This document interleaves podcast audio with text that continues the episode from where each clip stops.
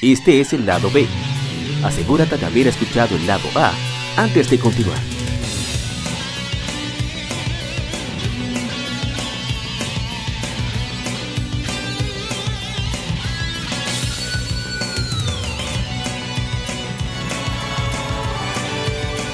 Game Femérides. Juegos y consolas de aniversario son comentados entre hechos y anécdotas.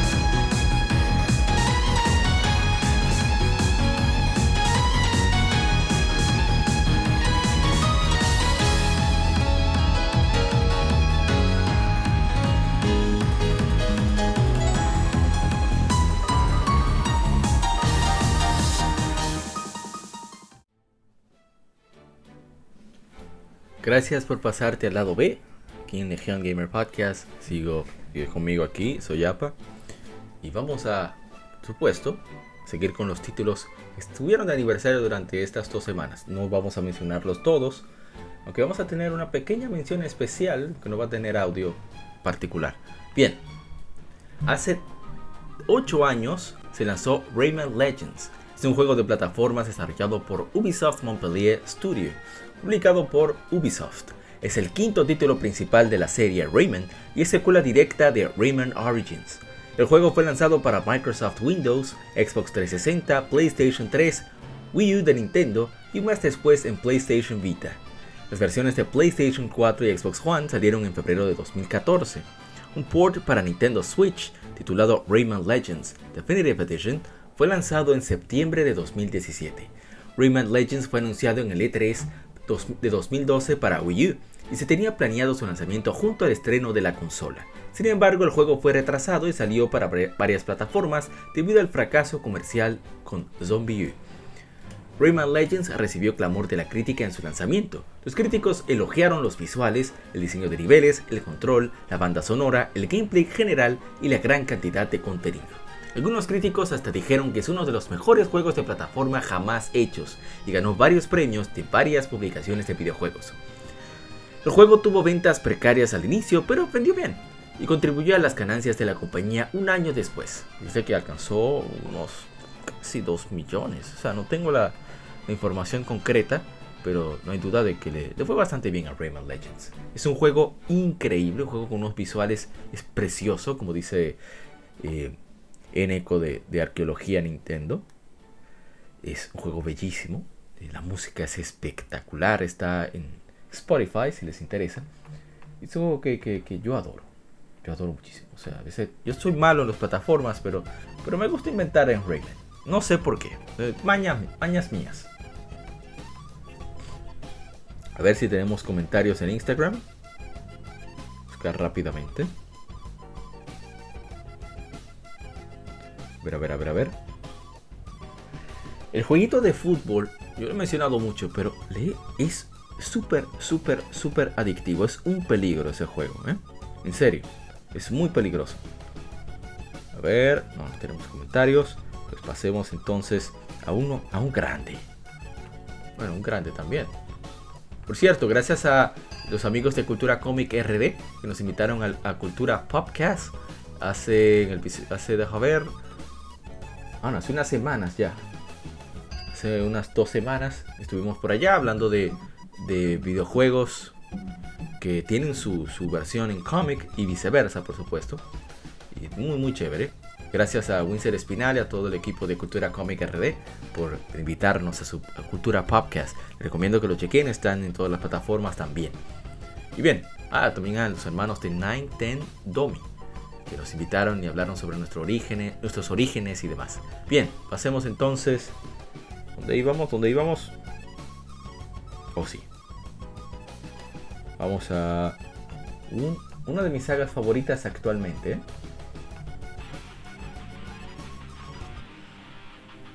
Hace 15 años se lanzó en América Yaxa conocido en Japón como Ryuga Gotoku, como un dragón. Es un juego de acción y aventuras con elementos RPG, desarrollado y publicado por Sega. Eh, bueno, en ese entonces no tenía el nombre, pero hoy es el Ryuga Gotoku Studio para PlayStation 2. La historia sigue a un yakuza de nombre Kazuma Kiryu, quien después de pasar 10 años en prisión por un crimen que no cometió, se entera de que 10 millones de yenes fueron robados del clan Tojo, lo cual es buscado por los cuales son buscados por todo el bajo mundo criminal.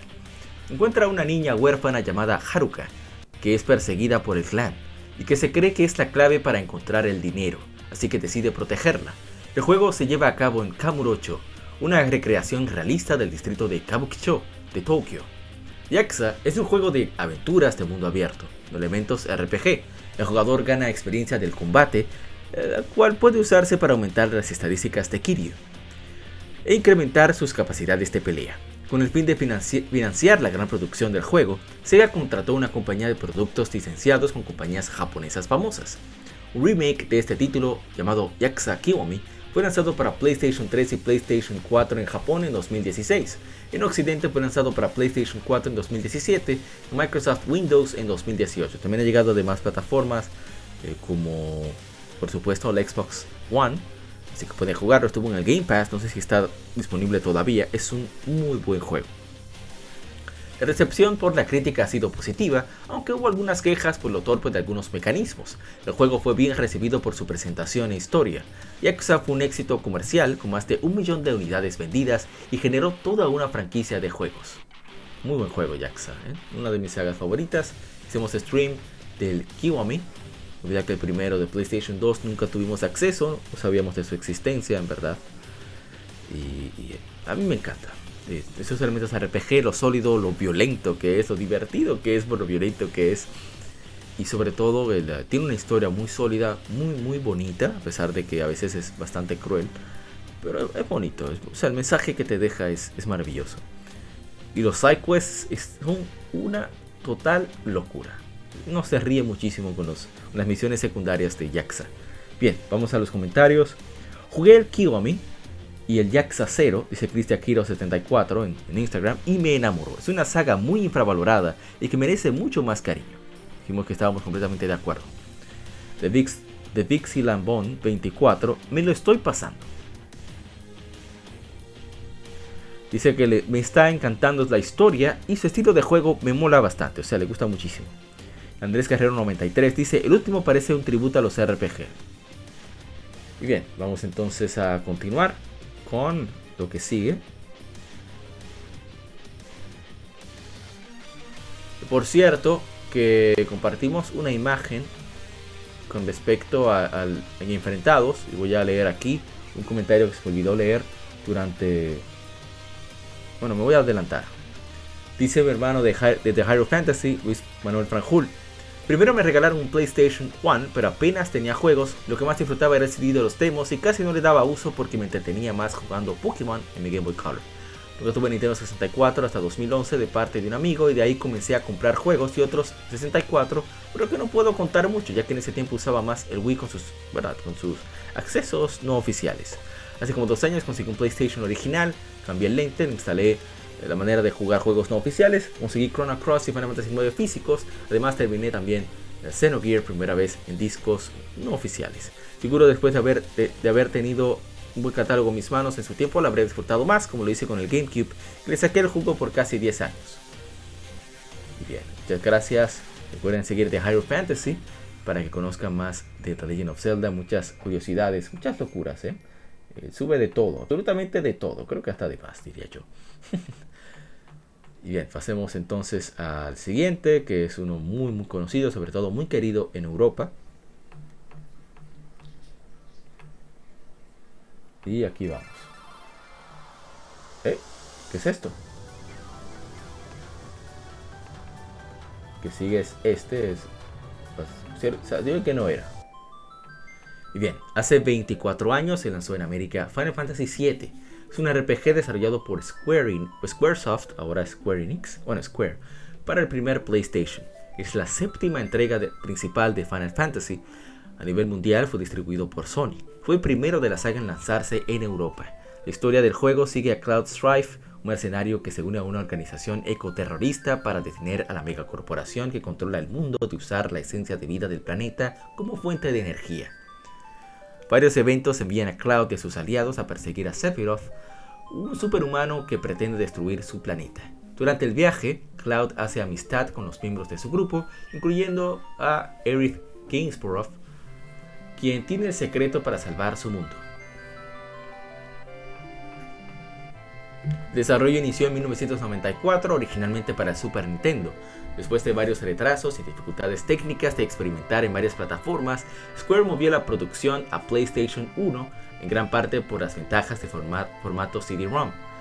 El staff veterano de la serie veterano de la serie regresaron, incluyendo al creador y productor Hironobu Sakaguchi, director Kitase y el compositor Uematsu. El título fue el primero de la serie en usar full motion videos y gráficos 3D, los cuales eran superpuestos a entornos 2D pre-reterizados. Aunque el gameplay se mantuvo casi intacto, Final Fantasy VII usó elementos de ciencia ficción y una presentación más realista. El juego tenía un staff de más de 100 personas con un presupuesto de desarrollo y marketing combinados de cerca de 80 millones de dólares. Asistido por una gran campaña promocional, Final Fantasy VII tuvo gran éxito comercial y con la crítica, y se mantiene como un título de referencia de los mejores de todos los tiempos. El título ganó numerosos juegos del año y fue responsable de aumentar las ventas del primer PlayStation y popularizar los RPG japoneses a nivel mundial. Elogiado por todos los aspectos, solo fue criticado por la localización en inglés. Su éxito llevó a ports mejorados en varias plataformas, una subserie multimedia llamada Compilation of Final Fantasy VII y un remake en HD. Salió para, bueno, para PlayStation 4 y PlayStation 5. Tenemos varios comentarios, vamos a ver qué, qué leímos en Facebook. Antes de pasar a mis anécdotas, no pretendo contar mucho, porque no soy súper, súper fan. A ver. Oh, pero no tengo acceso ahora a los comentarios. Exacto, todos los comentarios. Diego Pareja nos comparte una foto de su PlayStation y su juego de Final Fantasy VII originales del 98 ya en Europa. Original del 98 y funcionando. Excelente. Muchas gracias por compartirlo. Francisco Ramírez Jiménez dice sobrevaloradísimo. Tienen una constitución ahí. Eh, dice, digo, pareja, ¿te gusta la polémica? Y, y bueno, fue muy, muy divertido la discusión que tuvieron. Y a ver qué tenemos en Instagram.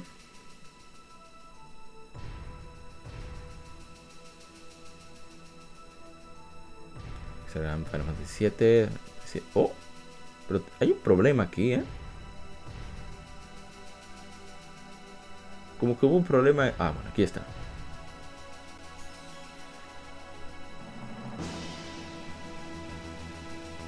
Michael eh, Taicho nos dice, tuve que esperar 24 años y un remake de PlayStation 4 para jugarlo por primera vez. Dijo que, que nunca tuvo acceso a un PlayStation hasta ahora. Eh, se entiende. Dice Andrés Carrero 93, juegas, ojalá saquen la segunda parte del remake. Y 50 Gaming, qué tiempos. Gracias por sus comentarios. Es decir, es un juego muy sólido. Yo no soy muy fan de Final Fantasy VII en el sentido de que no me vuelve loco. Pero es un juego buenísimo. O sea, el juego tiene un ritmo y muy, muy, muy marcado. Pero aparte de marcado, es constante. Y eso hace que tú no quieras soltarlo. Y siempre sucede algo, el gameplay es dinámico. Es, bueno, para esta época será un poco lento, pero es dinámico, divertido. Es el Active Time Battle clásico desde Final Fantasy IV, pero añadido con el efecto de las materias. Me parece un, excelente sistema. Los gráficos, incluso los originales, sobre todo en combate, para mí se ven, se decentes, se ven bien. Y, ¿qué decir? Eh, seguiré jugándolo con el tiempo. Hicimos stream, bueno, dos veces, debido a que el primero tuvimos muchas fallas técnicas, pero hicimos después uno sólido. Gracias por los views, mucha gente lo vio. Y el juego me gusta bastante. ¿eh? Y bien, vamos entonces a pasar con lo siguiente. Que ahí sí como que se nos adelantó un poco lo, que originalmente iba. Y bien, aquí tenemos bueno, los, los Nintendo maníacos, los entrenadores de Pokémon ya saben cuál es. Hace 17 años se lanzó en América Pokémon Fire Red y Pokémon Leaf Green.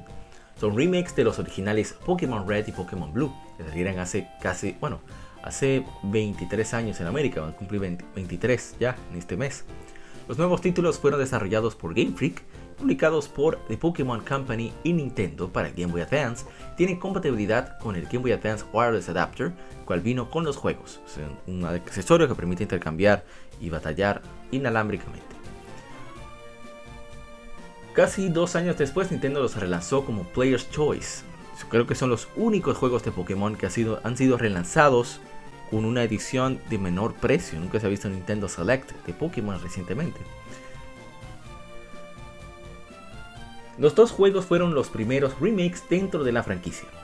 Fire Blast Print son parte de la serie de Pokémon de RPG. Como en entregas anteriores, el jugador controla al personaje desde una perspectiva desde arriba y participa en batallas por turnos.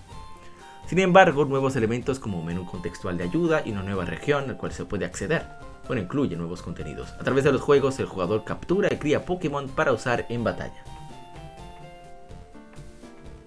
A través, eh, perdón, a través de los juegos recibieron reviews positivos, obteniendo 81% en Metacritic. La mayoría de los críticos elogiaron los nuevos elementos, mientras que mantenían el gameplay tradicional de la serie recepción respecto a audio y visuales, con algunos analistas se quejaron de que eran muy simples y carecían de mejora sustancial comparado con juegos anteriores, Pokémon Ruby y Pokémon Sapphire. Fire Spring fueron éxitos comerciales con más de 2 millones de copias vendidas en todo el mundo. Yo soy... Yo, recuerdo que vi eso cuando tuve mi, primer acercamiento a internet, el logo japonés que surgió por ahí. Y inmediatamente me dieron ganas de jugarlo, pero como era un remake y, no era tan fan de Pokémon Ruby Sapphire, pues como que no le hice mucho caso. Hasta que llegó un momento que en la escuela, bueno, eso estaba, creo que era bachiller, definitivamente sí. Pues un amigo tenía Pokémon Leaf Green. Y yo dije, pero, wow, esto sí se ve bien. es genial. Y mira cómo, tú me estás diciendo que Charizard aprende Metal Claw sí, sí, apreté. Yo no, no, pero yo, yo quiero este juego. Y, ahorré. Bueno, yo siempre estoy, estaba ahorrando, siempre estoy ahorrando, tratando de ahorrar. En esa época ahorraba más de la merienda. Y adquirí el juego. Bueno, mi padre tuvo un viaje y, decidí adquirirlo. Creo que conté eso en, la cuenta de Instagram. Bueno, mi cuenta de Instagram, apa underscore saroso, igual que mi cuenta de Twitter. Y, y yo lo disfruté a cabalidad. De hecho, todavía conservo ese Pokémon Fire Red, el manual, cosas que trajo y todo eso. Y, le tengo mucho cariño. Soy muy fan de Charizard. Es uno de mis iniciales favoritos. Bueno, Pokémon favoritos. Y, qué decir. Estoy jugando. Bueno, hicimos stream de, Pokémon Spring. Que se lo compramos a un amigo, a Ryuxusan. Lo disfrutamos como un niño. Me encanta Pokémon. Bueno, los clásicos. Los clásicos hasta séptima generación. Y vamos a ver qué tenemos en los comentarios. En Facebook no tenemos comentarios, pero sí en Instagram. Dice Luis Gómez Erasme. Y siempre nos, nos, cae en la lectura gaming. Me encantó el remake de Fire Red. Ya con la nueva experiencia de juegos, era un juego totalmente innovador y refrescante para la primera generación. dijimos que fue excelente, muy significativo al volver a ver a los Pokémon originales.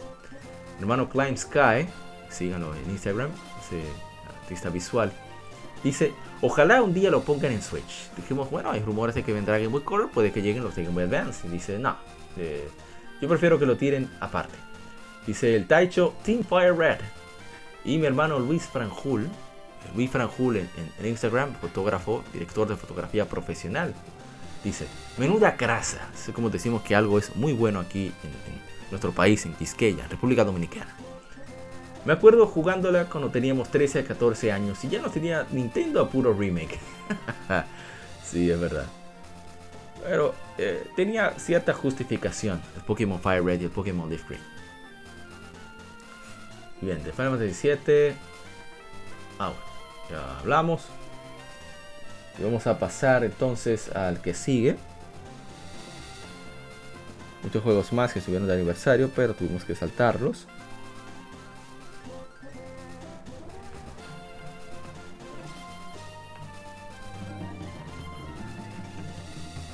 Por la música se imaginan cuál es, lo que lo pudieron disfrutar en su época, ¿eh?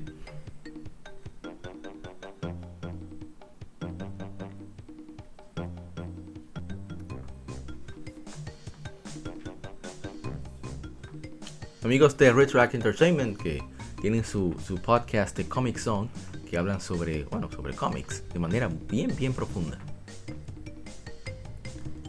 Bien, hace 25 años ya nos llega Crash Bandicoot. Es un juego de plataformas desarrollado por Naughty Dog y publicado por Sony para el primer PlayStation. Crash Bandicoot es la primera entrega de la serie, con las crónicas de la creación del personaje a las manos del antagonista, el Dr. Neo Cortex, y su secuaz, el Dr. Nitrous Bryo. La historia sigue a Crash mientras intenta evitar los planes de Bryo y Cortex para dominar el mundo y rescatar a su novia Tona, Tango, bueno, no sé. Una Bandicoot hembra también evolucionada por Ryo y Cortex.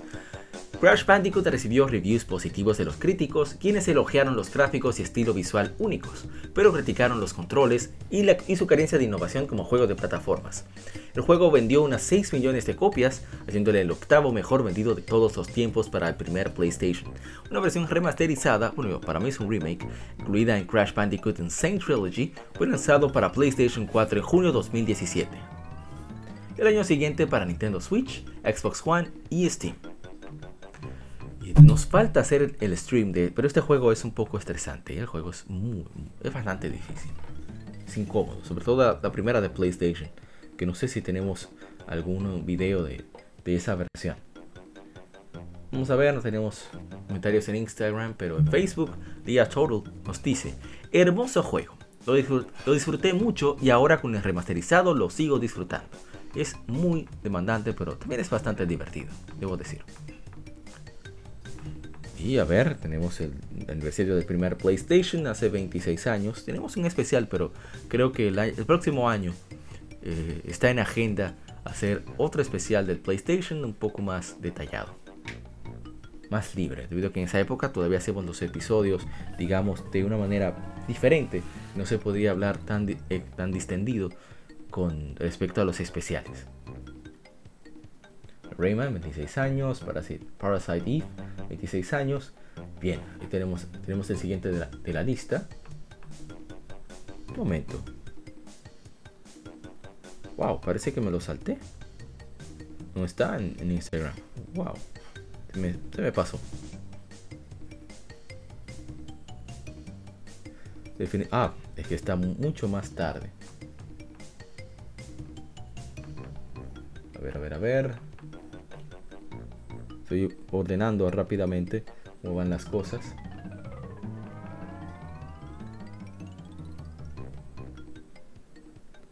Ah, ahora sí, disculpen un poco ordenando las cosas. Sobre Crash, eh, como dije, demandante, divertido. Vamos entonces con el que sigue. Que le tengo mucho aprecio. ¿eh?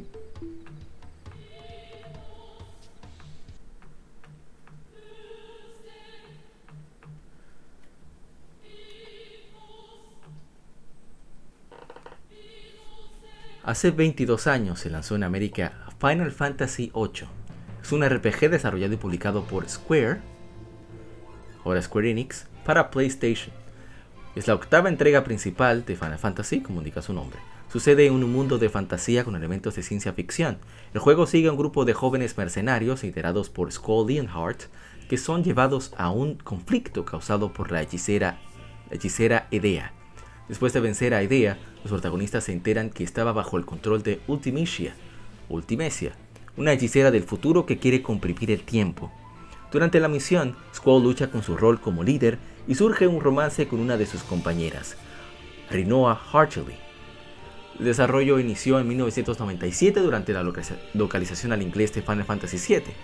El juego se basa en los cambios visuales de Final Fantasy VIII, incluyendo perdón, eh, hubo cambios visuales de Final Fantasy VIII, incluyendo el uso de 3D y entornos pre-renderizados, creo de Final Fantasy VII quieren decir, aunque también sale de tradiciones de la saga. Se primero en usar proporciones realistas, consistentes, una canción como tema musical y no utilizar puntos de magia para hechizos, si no hay Magic Points, MP. Final Fantasy VIII fue bien recibido por los críticos, quienes elogiaron la, originalidad y los visuales, aunque criticaron los elementos de gameplay. Y para muchos fue confuso, de, hecho mucha gente le tiene bastante eh, tirria a Final Fantasy VIII por eso. En 2006, lectores de Famitsu le nombraron el vigésimo segundo mejor de todos los tiempos, mejor juego. Fue un éxito comercial con 50 millones en ganancias a 13 semanas de su lanzamiento, siendo el mejor vendido de la serie hasta Final Fantasy XIII, que fue multiplataforma. Fue porteado a Windows en el, año 2000. Fue relanzado como PlayStation 1 Classic en la Store en 2009 para PlayStation 3, PSP y PlayStation Vita. Fue relanzado en Steam en 2013, luego ya salió en las demás plataformas, eh, creo que en 2017 por ahí. Para diciembre de ese año había vendido 8.5 millones de unidades a nivel mundial. Si tenemos comentarios, uh, sí tenemos, me alegra tener comentarios. A ver qué nos dicen antes de yo dar mi opinión. Mi final favorito, dice Maverick Akibake. Y Pablo Naop dice por dos, mi favorito también. Muchas gracias a Pablo Naop de Mega Mixtape, que se dio su vuelta por el stream. Tuvimos una conversación muy chévere de Final Fantasy VIII. Es una de sus favoritas, es mi segundo favorito. Primero es Final Fantasy IV. Mucha gente le tiene tierra a Skull Leon Hearts. Eh, lo cual no me sorprende mucho, pero ni modo. Bien. A ver si tenemos comentarios en Instagram. Ah, sí, tenemos. Dice The Shred Music de Gamecast. Todavía tengo el pack de 6 discos originales de la versión de PC. Y dice, sí, entonces nos borló la cabeza y nos dijo, si yo te enseño las joyizas vintage que tengo por ahí, Tomb Raider 1, 2 y 3 originales, eh, creo que Mortal Kombat se refiere, MDK no tengo, no, estoy seguro, Need for Speed Underground 1 y 2, Duke Nukem en la versión original, Morrowind, la primera, Splinter Cell, Se Mixadot, Rano Micha, mi favorito. Es genial ese juego. ¿eh? Y bien, continuamos. Eh, como dije, la primera vez que lo vi quedé encantado con la portada, porque se veía muy realista. Era CGI 3D, pero se veía bien las proporciones y el diseño. Así que lo adquirí en un viaje a, La Pulga, de aquí de, Santo Domingo. Ya se había mudado al, al 12 de, bueno, Independencia, por ahí, Duperón, el 12, como le llaman y lo compré. Lamentablemente el primer disco no funcionaba, para nada. Tenía un rayón. Mm, tengo algunos de los discos por ahí, pero en esa época no tenía tanto control, no tenía tanta percepción de preservación. Así que no, no quedó en buen estado y no, tengo idea de por dónde está. Sinceramente, el cual me arrepiento bastante. Y yo lo disfruté. Al final tuve que conseguirlo de manera no oficial y, lo disfruté así y, me encantó. Es uno de mis favoritos al día de hoy. También estuvo el aniversario del Dreamcast, que deberíamos de hacerle su especial, lo haremos próximamente, el próximo año es otro que está en agenda.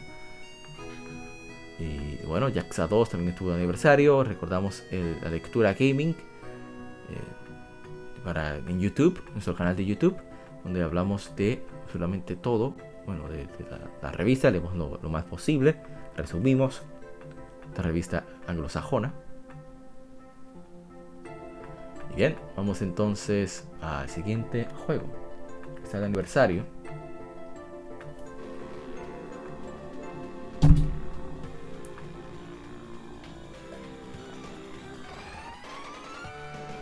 Miren con la musicalización del, inicio, me parece mucho a, Contra. Ya que es el primer juego original o libre que realizan después de salir de Konami.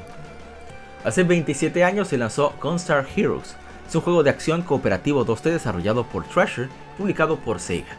Fue el juego debut de Treasure, lanzado originalmente para Sega Genesis. La premisa del juego se centra en un par de personajes, los Gunstars, en sus esfuerzos de detener un imperio maligno de recobrar cuatro poderosas gemas. Los personajes pueden disparar y realizar una serie de maniobras acrobáticas para enfrentar enemigos en cada nivel. Hay cuatro armas en el juego que pueden combinarse para crear diferentes tipos de tiros. Disparos, perdón. ¿Qué quiere decimos tiros? El desarrollo de Gunstar Heroes inició entre un equipo que trabajaba en Konami en 1991. Debido a Konami no tener iniciativa con respecto a nuevas ideas, el equipo renunció en el 92 y formó Treasure para terminar su proyecto. El equipo quería desarrollar un juego para Genesis por el poderoso microprocesador Motorola 68000.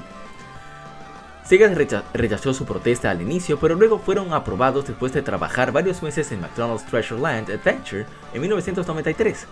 Treasure trabajó en ambos proyectos a la vez y lanzaron Gunstar Heroes como su primer juego. Gunstar Heroes fue un éxito con la crítica, siendo elogiado por su acción frenética y los avanzados gráficos. Ayudó a establecer el lugar de Treasure en la industria e introdujo varios esquemas de diseño que fueron característicos en sus trabajos posteriores, como jefes inmensos, un sentido del humor único. Fue relanzado varias veces, incluyendo ports dedicados para Game Gear y Nintendo 3DS. Recibió una secuela para Game Boy Advance. En retrospectiva, es considerado uno de los mejores juegos de acción de 16 bits y de los mejores de todos los tiempos por varias publicaciones. Merece todos los elogios con Star Heroes, un juego muy muy particular, muy divertido, muy demandante.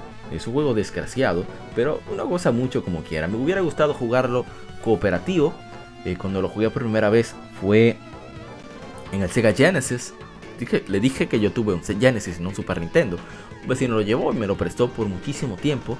Lo jugaba tanto con él como con otros amiguitos. Sí, sí, amiguitos, la plaza del Club Nintendo, los primeros números.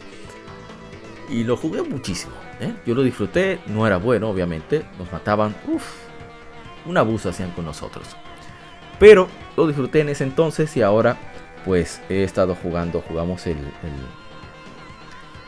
pues la versión del Sega Genesis Classics o Sega eh, Mega Drive Classics que saliera para consolas de octava generación, Nintendo Switch, Xbox One, PlayStation 4. En PlayStation 4 hicimos stream que, lo disfrutamos mucho. Se pasó, pasaron por ahí algunas personas y le agradecemos mucho su, su comentario. Y la verdad es que es un excelente juego. ¿eh? No hay desperdicios con, con Gunstar Heroes. A ver si tenemos eh, comentarios.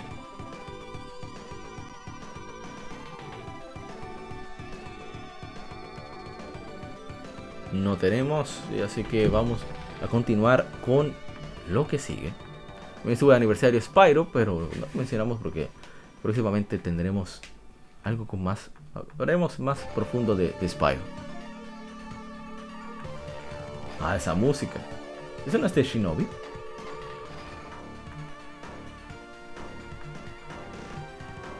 Bien, pasemos entonces. Creo que es el que sigue, pero no equivocarme. Sí, es el que sigue. Voy a hablar mucho sobre él porque ya, ya es, es, digamos, una postalita repetida, pero me gusta mencionarlo.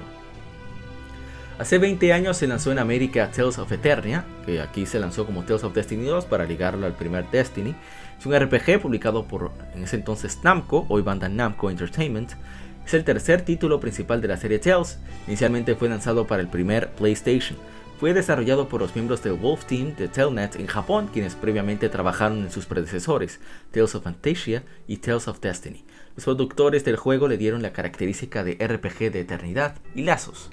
Eien Tokizena no RPG. Un port fue lanzado para PSP en marzo de 2005 en Japón y en Europa para febrero de 2006.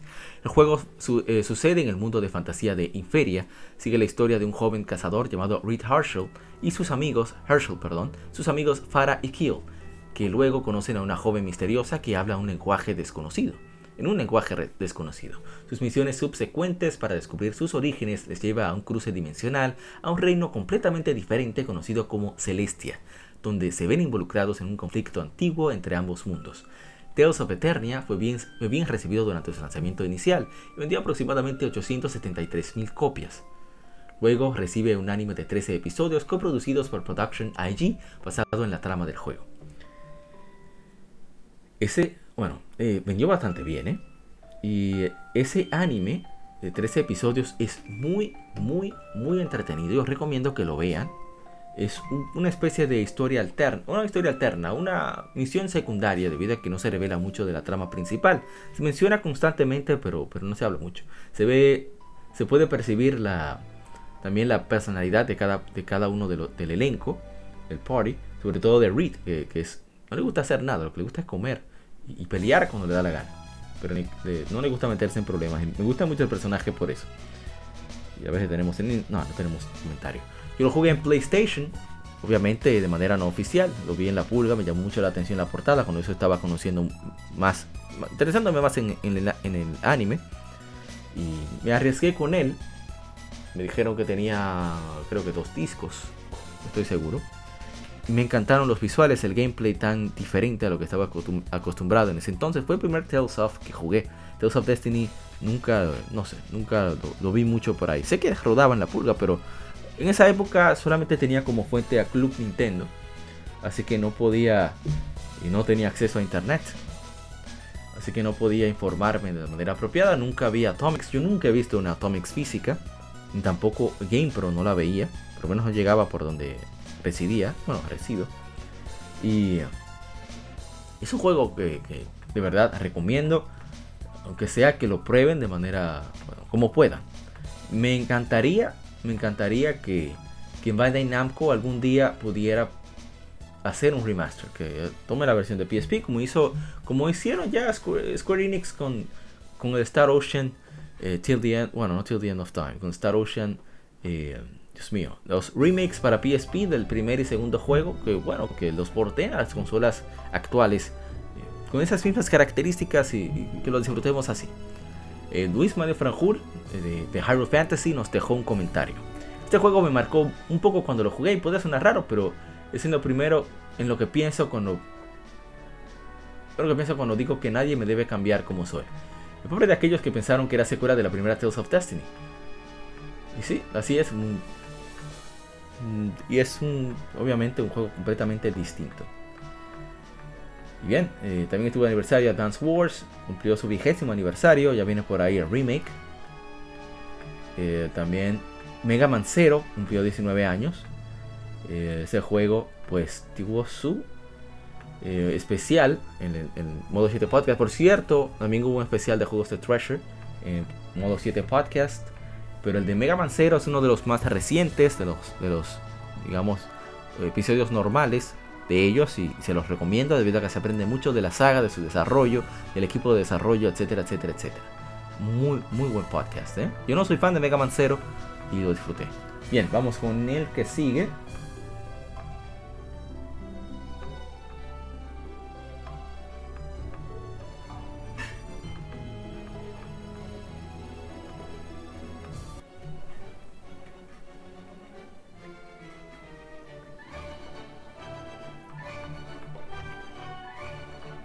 Escuchan ahí ese tema de fanfarria tan chévere.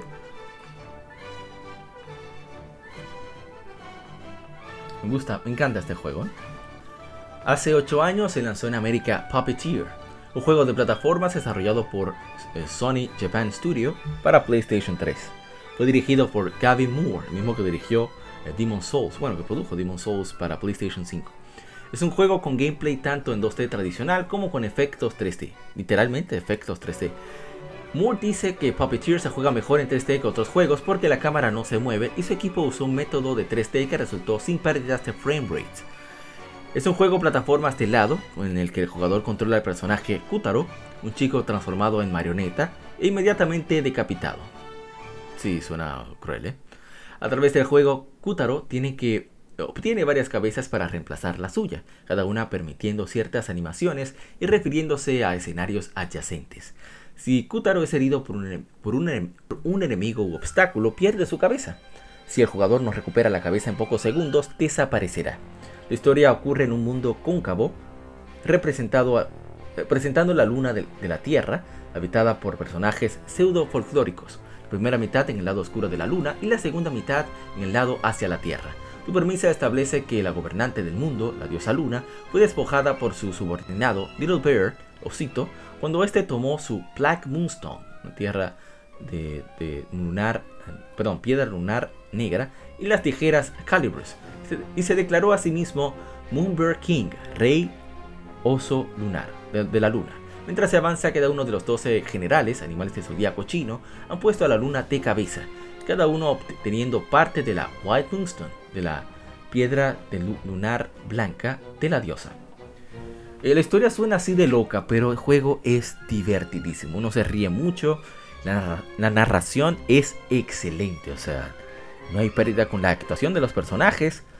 uno, yo disfruté ese juego demasiado. Y, tiene mucho contenido. ¿eh? No es muy largo, pero tiene bastante contenido por completar. Y, y es una lástima que se haya quedado en PlayStation 3, que salió muy mala fecha. Deberían de hacerle su remaster para consolas actuales en algún momento. Ojalá que lo, que lo hagan, de verdad. Y si tienes un PlayStation 3, busca la manera de poder jugar Puppeteer. Es un poco difícil de jugar, pero es un juego maravilloso. Y a ver, a ver, a ver, ¿qué más tenemos por ahí? Y tenemos comentarios. Dice mi hermano, eh, el Doctor tremendo juego en Facebook. A ver, a ver, rápidamente, encontrar al Doctor Eh, no tenemos comentario, eso no, no me sorprende lamentablemente, no es un juego muy conocido. Bien, vamos con el siguiente.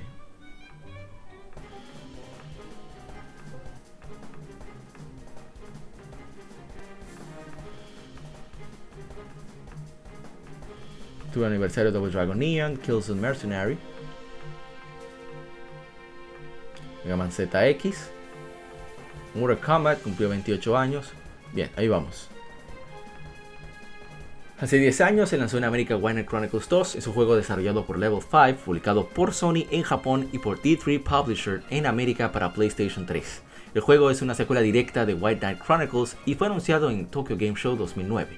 El 18 de junio de 2013, el servidor del juego fue cerrado por D3 Publisher y Sony eh, en América. El juego permite al jugador transferir su personaje, dinero, equipo y rango de gremio. El juego contiene una versión retocada de White Knight Chronicles original. D3 Publisher confirmó que al, PlayStation Block en Estados Unidos que los jugadores recibirán contenido adicional exclusivo para Occidente. El contenido fue desde una versión del juego en japonés y mucho más. O sea, fue retocado, tiene gameplay de la segunda. Y a ver. Tenemos comentarios, lo dudo. Definitivamente. Ah, dice Andrés Carrero 93. Juegos que necesitan un remaster. Definitivamente este juego, como dije en, las redes, en Twitter y en Instagram, tenía su propio foro, o sea, era, era, su propio mundo online, estaba muy adelantado a su época y no cobraba de manera mensual. Es una lástima que D3 Publisher y Sony no decidieran mantenerlo y lo hubiera jugado muchísimo más tiene su, su, juego single player autocontenido, o sea que, se completa, tiene su final, que creo que queda en Cliffhanger, no recuerdo bien. Tiene unos escenarios bellísimos, en gameplay es un poco extraño, mucha gente no le gustó debido a que es un juego pseudo acción, pero en realidad es por turnos. Y qué decir, es un excelente juego. Bueno, es un buen juego, mejor dicho. Excelente no es porque no es. No le gustará a todo el mundo. Bien, vamos entonces a culminar con un juego. Yo quería hacer streaming de esto antes del, podcast, pero ni modo. Eh, a ver si lo hacemos después que el podcast esté en el aire. Poca gente conoce ese sonido, ¿eh? porque no muchos tuvieron eh, este, este aparato. Hoy estuvo aniversario el Animal Crossing para GameCube Fantasy Star Portable 2, 11 años. Slide 2, Band of Thieves, 17 años. Por supuesto. Eh, Boktai, cumplió 18 años. Songs in Your Hand para Game Boy Advance. Dragon Quest 4 para Nintendo 10, 13 años. Y por supuesto Kingdom Hearts, 19 años. Y aquí está. Hace 19 años se lanzó el Nintendo e-Reader comúnmente abreviado e-reader, es un accesorio fabricado por Nintendo desarrollado en conjunto entre Nintendo HAL Labs y Creatures, Nintendo HAL Labs Creatures, conjunto a la tecnología de, puntos de, Optical Olympus para Game Boy Advance. Tiene un escáner LED y lee las tarjetas e-reader, tarjetas de cartón con código especial impreso en ellas. Dependiendo de la tarjeta y del juego asociado, las tarjetas son típicamente usadas en funciones como llave para desbloquear objetos secretos, niveles o jugar minijuegos cuando se pasa por el lector. Las tarjetas en sí mismas contienen datos, contrario a desbloquear datos ya almacenados en el mismo aparato. Oh, o sea que no es un DLC, según el texto, ¿eh? Bien, ahí tuve una conversación con, de nuevo con Luis Manuel Franjul de The Higher Fantasy diciendo compré mío hace unos pocos años y le he dado un poco, muy poco uso porque las cartas son muy limitadas y las que no tengo no tienen juegos. Eh, y dije que tiene muchísimas más, que nosotros, eh, que realmente debí comprar más. No, no nos gustan mucho las cartas de cartón y por eso nos alejamos. Pero sí, me hubiera gustado comprar tarjetas eh, de Turning Card Game de Pokémon para tener más para pasar. Pero aunque sea un stream de pocos minutos, les mostraré cómo funciona el e-reader. a ver si tenemos información en, en Instagram. Ah, también Mario Luigi Bowser's Inside Story. Estuvo en aniversario, 12 años. Pues 4, Kingdom Hearts, ya lo mencionamos. Ah, también Eternal Sonata, que salió hoy. Bueno, cuando estamos grabando el podcast. Hace, a ver, a ver, a ver. Ah, pero borró el comentario, qué extraño. Ah, no. Dice el doctor Omanite 138. Este es el americano. Los 20 de la versión japonesa son en diciembre. Lo más probable es que le haga dibujo comparativo o algo. Vamos a seguirlo porque tiene muchos dibujos, cartas, etc. Parece genial.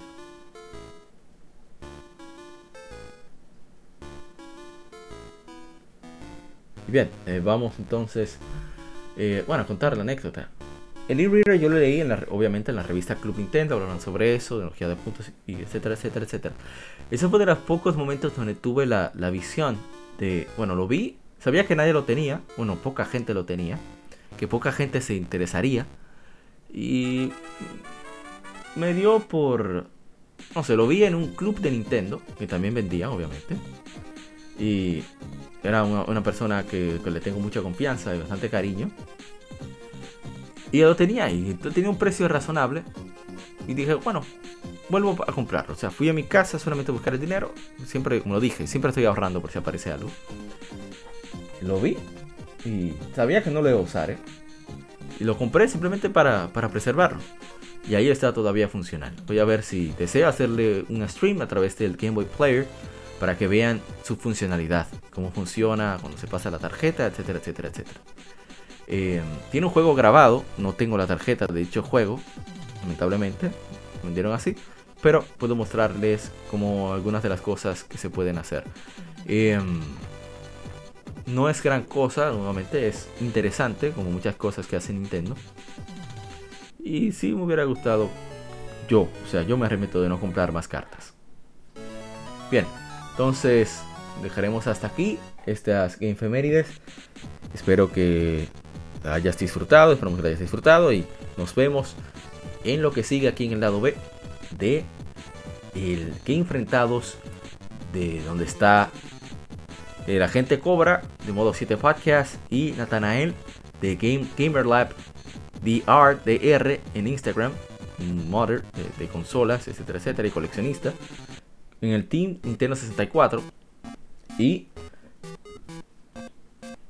Mr. Gary Pirómano de, la tienda Casidao, junto a mi hermano, bueno, todos son mis hermanos. También mi hermano Andrés Pichardo, eh, de, del podcast Comic Song. Bueno, de, de, no sé ni cómo ponerlos. El grupo de contenidos, creadores de contenido de Retroact Entertainment. Y están, están ellos todos en el Team PlayStation. Primer PlayStation, se enfrentarán en Nintendo 64 con PlayStation. Será divertido, no se va a basar tanto en datos, sino también en experiencias. Creo que, fue tanto informativo como entretenido. Así que espero que lo hayan disfrutado hasta ahora, que hayas disfrutado de, de este podcast y que continúes con nosotros para el.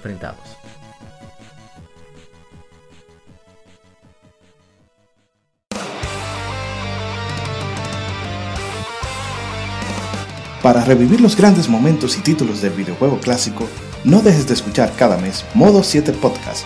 Ven y recuerda con nosotros entre análisis retro, datos y anécdotas la época dorada del videojuego. Sin micropagos ni pases de temporada, solo puro amor por el pixel y el polígono. Modo 7 Podcast, la retroaventura comienza ya.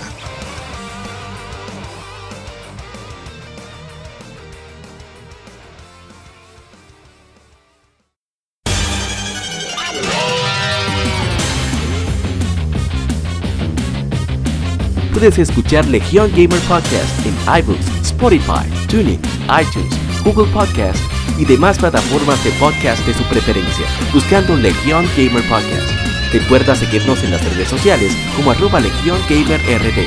Visita nuestra página de Facebook para que seas parte de nuestros streams de las Game donde recordamos y jugamos algunos juegos en su aniversario.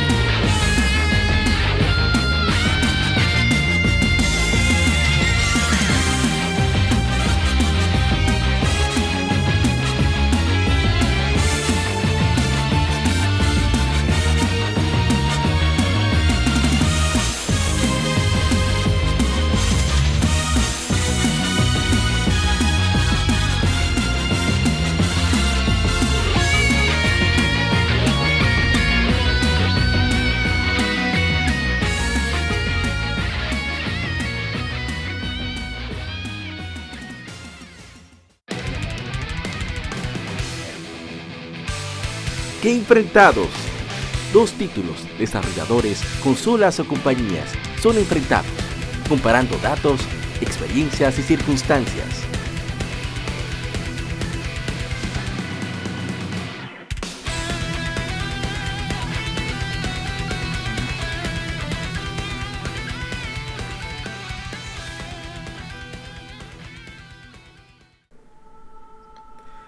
Bienvenidos colegas gamers, estamos en un episodio especial ya que tendremos un game enfrentados después de muchísimo tiempo y para esto me acompañan unos colegas muy muy especiales, comenzando con el queridísimo Gary Pirómano, activo siempre. ¿Cómo estás, Mr. Gary? Hermano, ya, ya tú dijiste mi frase, señores, yo estoy siempre, oigan, muy bacana. Oye, óigame, siempre disponible para hablar mal del, del 64 siempre activo para hablar mal y pelea para la gente que le gusta el 64. a mí que me llamen. Que te vayan a buscar, como dice el disco. que no te llamen, que te busquen. A taguear, a taguearlo de una vez. Y ahí mismo eh, suena eh, por ahí el más venenoso de todos. que, tú te atreves a, a, pagar para que te manden ese programa al 64. Señores, oh, oigan bien, oigan, señores, señores. Desde que alguien diga hay que hablar mal de 64, yo estoy ahí en primera fila. Como el Kai Kai de Goku de la, teletransportación. Hasta así mismo, eh. Y también nos acompaña. Y con gusto. Por supuesto, desde este Retroact Entertainment, hermano Lajar Sama, también conocido como Andrés Bichardo. ¿Cómo está? Señor Lajar. Aquí estamos bien, estamos bien. ¿Sabes? Representando a Retro Entertainment. sí. y por supuesto, aquí de, de Gamer Lab del DR de Instagram, Mother y Gamer y coleccionista. También mi hermano Natanael Hernández, ¿cómo está? Todo bien, gracias a Dios. Ay, olvidé decir, olvidé decir ahorita que, que casi está casi patrocinando este podcast. Pero bueno. Ay, ay, ay, ay, Bueno, ya yo, ahora sí, me, ahora sí me cambié, me cambio de bando ahora, me voy para modo, No, no, quédese allá, quédese allá. Desde modo 7 podcast viene el más venenoso de todos. La gente habla de, de, de Gary y cosas, pero es que no conocen a la gente Cobra. La gente Cobra, también conocido como Eric Ansel. ¿Cómo está? Sí, buenas noches. Este es un versus bastante bastante sabroso y jugoso y delicioso porque yo y Natanael somos el Team 64 versus Wednar y, Gary el Team PlayStation. Así que vamos a darle nosotros, aunque, aunque, aunque tengamos que, de que perder, no tenemos miedo. Vamos a ir enfilando. Vamos a tirar, a tirar sin miedo. Pero, oigan, pero, y, este, este pero ya se, ya se dieron por perdido esta gente. Tirando sin miedo. Ya vamos a, vamos a hacerlo sencillo. Ganó PlayStation. Estamos claros. Tierra ya. vamos. Vamos eh, rápidamente abreviando. Nintendo 64, una consola desarrollada y, mercadeada por Nintendo. Es sucesora del Super Nintendo. Fue el primero. Uh. Lanzó el 23 de junio 96 en Japón. Ahora a finales de este mes en, en, América, primero de marzo del 97 en Europa y Australia. La primera consola, la última consola en usar cartuchos principalmente, hasta el Nintendo Switch en 2017, eh, de quinta generación, compitió principalmente con el PlayStation y el Sega Saturn. Eh, hicimos un especial no hace mucho tiempo sobre el 64, así que pueden escucharlo para que ir a más detalles técnicos. Igualmente hicimos uno dedicado de más de hora y media más o menos, porque tenemos que hacer otro sobre PlayStation, pero ahora nos toca hablar la base sobre PlayStation. Eh, conocido como también PSX en las revistas, pero eran anglosajonas, en los españoles no recuerdo haberlo visto. Claro. Eh, las desarrolló y mercadeó Sonic Computer Entertainment, se lanzó el 3 de diciembre del 94 en Japón, 9 de septiembre del 95 en América, 29 de septiembre del 95 en Europa, 15 de noviembre en Australia, la primera consola de la línea PlayStation de quinta generación y compitió principalmente, igual que el 64, fue con género del Sega Saturn y del Nintendo 64. Y bueno, qué decir, estos sistemas que fueron, en mi opinión, los últimos sistemas con arquitecturas lo suficientemente diferentes, totalmente diferentes, pero con, vamos a decir, mucha similitud en su potencia, similitud, no que eran iguales, ¿eh? lo cual permitía que los exclusivos fueran totalmente distintos. Y eso es debido precisamente a esas características técnicas. También el formato influyó mucho en el estilo en que se hacían los juegos. Todo era tal de aprovechar tanto el formato como la arquitectura. Y por eso quisimos, quise invitar a este grupo de colegas, de amigos, para que tomaran un bando, aunque algunos eh, le queda como, como dicen los, los, anglosajones, como las medias a los pies o como los guantes, le quedan perfectos los roles que les tocan, sobre todo a Mr. Gary Piroma, que desde Gamecast viene tirando ese veneno profundo, profundo. Oye, e-, ese apellido le pega. Si, Gary, si va a patrocinar, si Gary va a patrocinar el podcast, ya me fui para Team PlayStation. O sea que Natanael te vas tú solo en esta vuelta ya. No, no, no, no, me, dejen, no, me dejen, a Nato. Tichel gratis para todo el mundo. ¿eh? y bien, comencemos entonces con las diferencias. antes de ¿verdad? pasar a las opiniones y eso. Vamos Con, la, con, las diferencias de, del hardware. Que, eh, bueno, las especificaciones técnicas. El 64 tiene un microprocesador, bueno, tiene un microprocesador de 64 bit, NEC BR4300, va a 93.75 MHz. Eh, bueno, si ven el documento tenemos una parte de Versus bastante cómoda. Hay una página llamada versus.com barra es barra 64 versus PlayStation. Si quieren visitarlo, que ahí está todo bien, bien, bien detallado. Si quieren ver, por ejemplo, la velocidad del CPU, el Nintendo 64 tenía 930 0.93 GHz y el PlayStation 0.33 GHz, lo que le permitía al 64 manejar muchísimos, muchísimo mejor la cuestión de, los gráficos, polígonos y demás. En la RAM, ahí también tiene una ventaja el 64, ya que tenía 3 megas. Bueno, dice, dice 3 a 4 mientras que el, PlayStation tenía de 1 a 2 megas. todavía estoy un poco confundido respecto a, a, las especificaciones técnicas en ese sentido, pero esto era lo que diferenciaba mucho. Que en el 64 pudiéramos tener mundos más sólidos y abiertos, mientras que en el PlayStation siempre se manejaban las imágenes fotoestáticas con el fin de que tembladero, y también el pop-up que era muy famoso sobre todo en Gran Turismo que parecía como que había hoyo en las calles y brincaban los vehículos entonces, ese tipo de cosas le daban cierta ventaja al 64 en, ese sentido.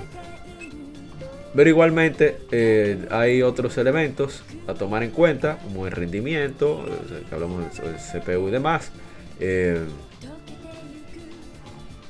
bueno, el peso y eso demás no es tan relevante, así que ya, podemos entrar directamente en materia. Mr. Gary, ¿cómo fue su encuentro con el PlayStation y con el 64. ¿Y, cuál, cuál, fue, qué, fue su impresión? Bien, primero, eh, como ya un jugador que viene desde Nintendo y Super Nintendo, y obviamente una persona fiel a la marca Nintendo, pues yo estaba esperando mi Nintendo Ultra 64 por encima de cualquier consola era la consola a esperar. Todos esperábamos ese portento que Nintendo estaba preparando para sus seguidores. Eh, el culmen o, lo mejor que vimos fue con esa demo técnica del 64, que nunca fue una demo técnica, supuestamente del juego Killer Instinct para arcade, que al inicio del juego eh, el mismo arcade anunciaba que iba que ese juego lo íbamos a ver en Nintendo 64. Y no tan solo eso, sino que lo que estábamos viendo era una demo técnica de esa consola.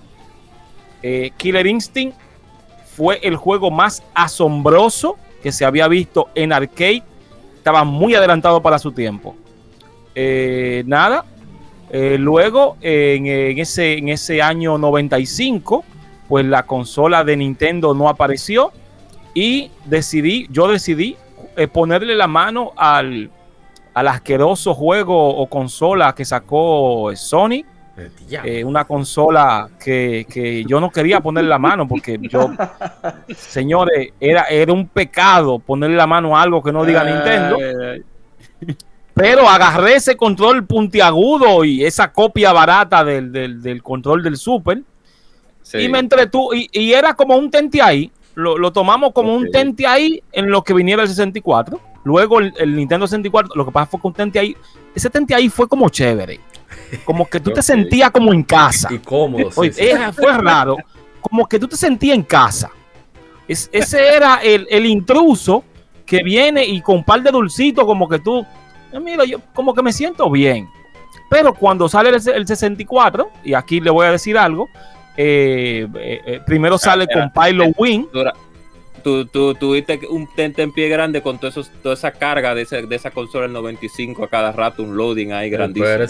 sí, fue, sí, sí, realmente, realmente sí. Eh, era, era, uno decía, de que mira esto cargando, espérate que venga el 64, que, o que cargando. Pero si te soy sincero, como era un tente ahí, uno, uno decía, te disparate cargando, espérate que el 64 salga con cartucho, este tollo porque es, lo vamos, es verdad. En el 95 uno jugaba Play, pero uno decía, esta basura, espérate que, espérate que sale la de nosotros de verdad. Hermano, eh, sale el juego. Les recuerden que le dije que el primer juego, la primera demo técnica fue el Killer Instinct.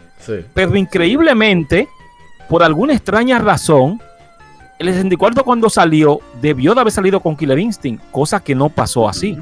Es más, le voy a, le voy a spoilear algo nunca ha sido el Killer Instinct para el 64. Sale la Pilot Wing y luego sale la Mario 64, asombroso. Asombroso. Ver la Turok, asombroso. Pero hay un solo problema. No a todo el mundo le gustaba Mario. Y Turok, aunque era un juego muy asombroso, no a todo el mundo le gustaban los, los eh, No le gustaba a todo el mundo. Entonces, eh, uno de los que estaba esperando era cuál era el juego que uno estaba esperando para la consola. ¿Cuál era el juego? El Killer Instinct.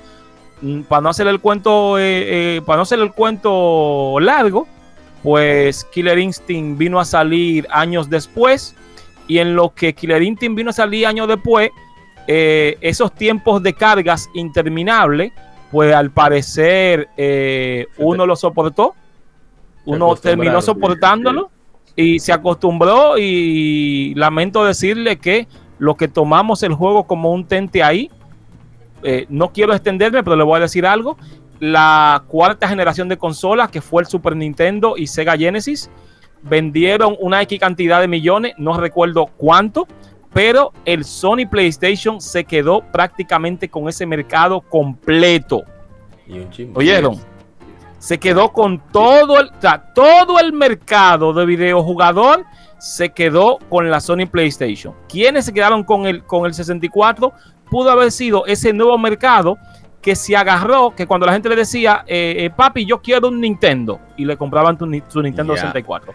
Así que para no hacerle poco el asunto, fue paliza, lo que se le dio al, 64. Pero, pero, todavía no vamos por parte, ya no dio paliza. Pero, con respecto a Killer Instinct, se dice que hubo problemas en la producción de la consola del 64, pero no de parte de Nintendo, sino de parte de Silicon Graphics.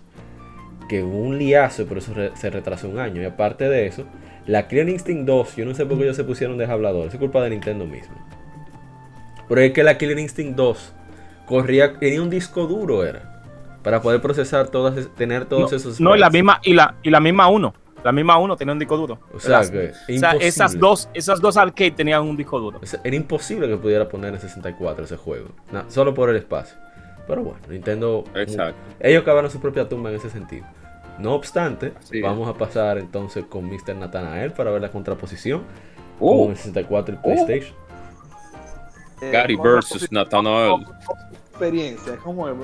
Es por orden el asunto. ¿Cómo es? Como tú quieras. ¿Cómo, fue el impacto del 64 o, el PlayStation? Que tú quieras. Yo sé que lo tuyo es más del 64, pero es para hacer una pequeña comparación. bueno, mira, eh, Gary tiene razón en algo. No todo el mundo es fan de Mario o de algunos personajes per se de Nintendo. Pero usted sí. En, mi caso, sí. Soy ¿Ya? Un, fan acérrimo de, de, Super Mario. Sí, Mario el Super Mario 64 por primera vez. Señores, miren, yo flipé. O sea, yo no tengo forma. Se cortó, se cortó. ¿Hello? Perdimos a Nat. ¿Aló, yo, Yo hablaré por él. No, no, pero. Flipé. ah. flipé. Diga, siga, siga, no, no, no, no explicarlo, o sea, lo, lo emocionado que yo me he sentido, o sea, me una cosa increíble. Primera vez que lo veo, no lo tengo en mi mano, es, es un club que lo veo, y hago que me lo alquilen por tres días. Oye, bien, porque todavía no podía tener. Hombre millonario, hombre millonario. No, muchacho, no, muchacho, que va. Y de verdad que yo, yo quedé asombrado, o sea, y fue la consola con la que crecí, el 64, en verdad. Pero sí luego tuve PlayStation y debo admitir que fue una consola también increíble, la disfruté ambas.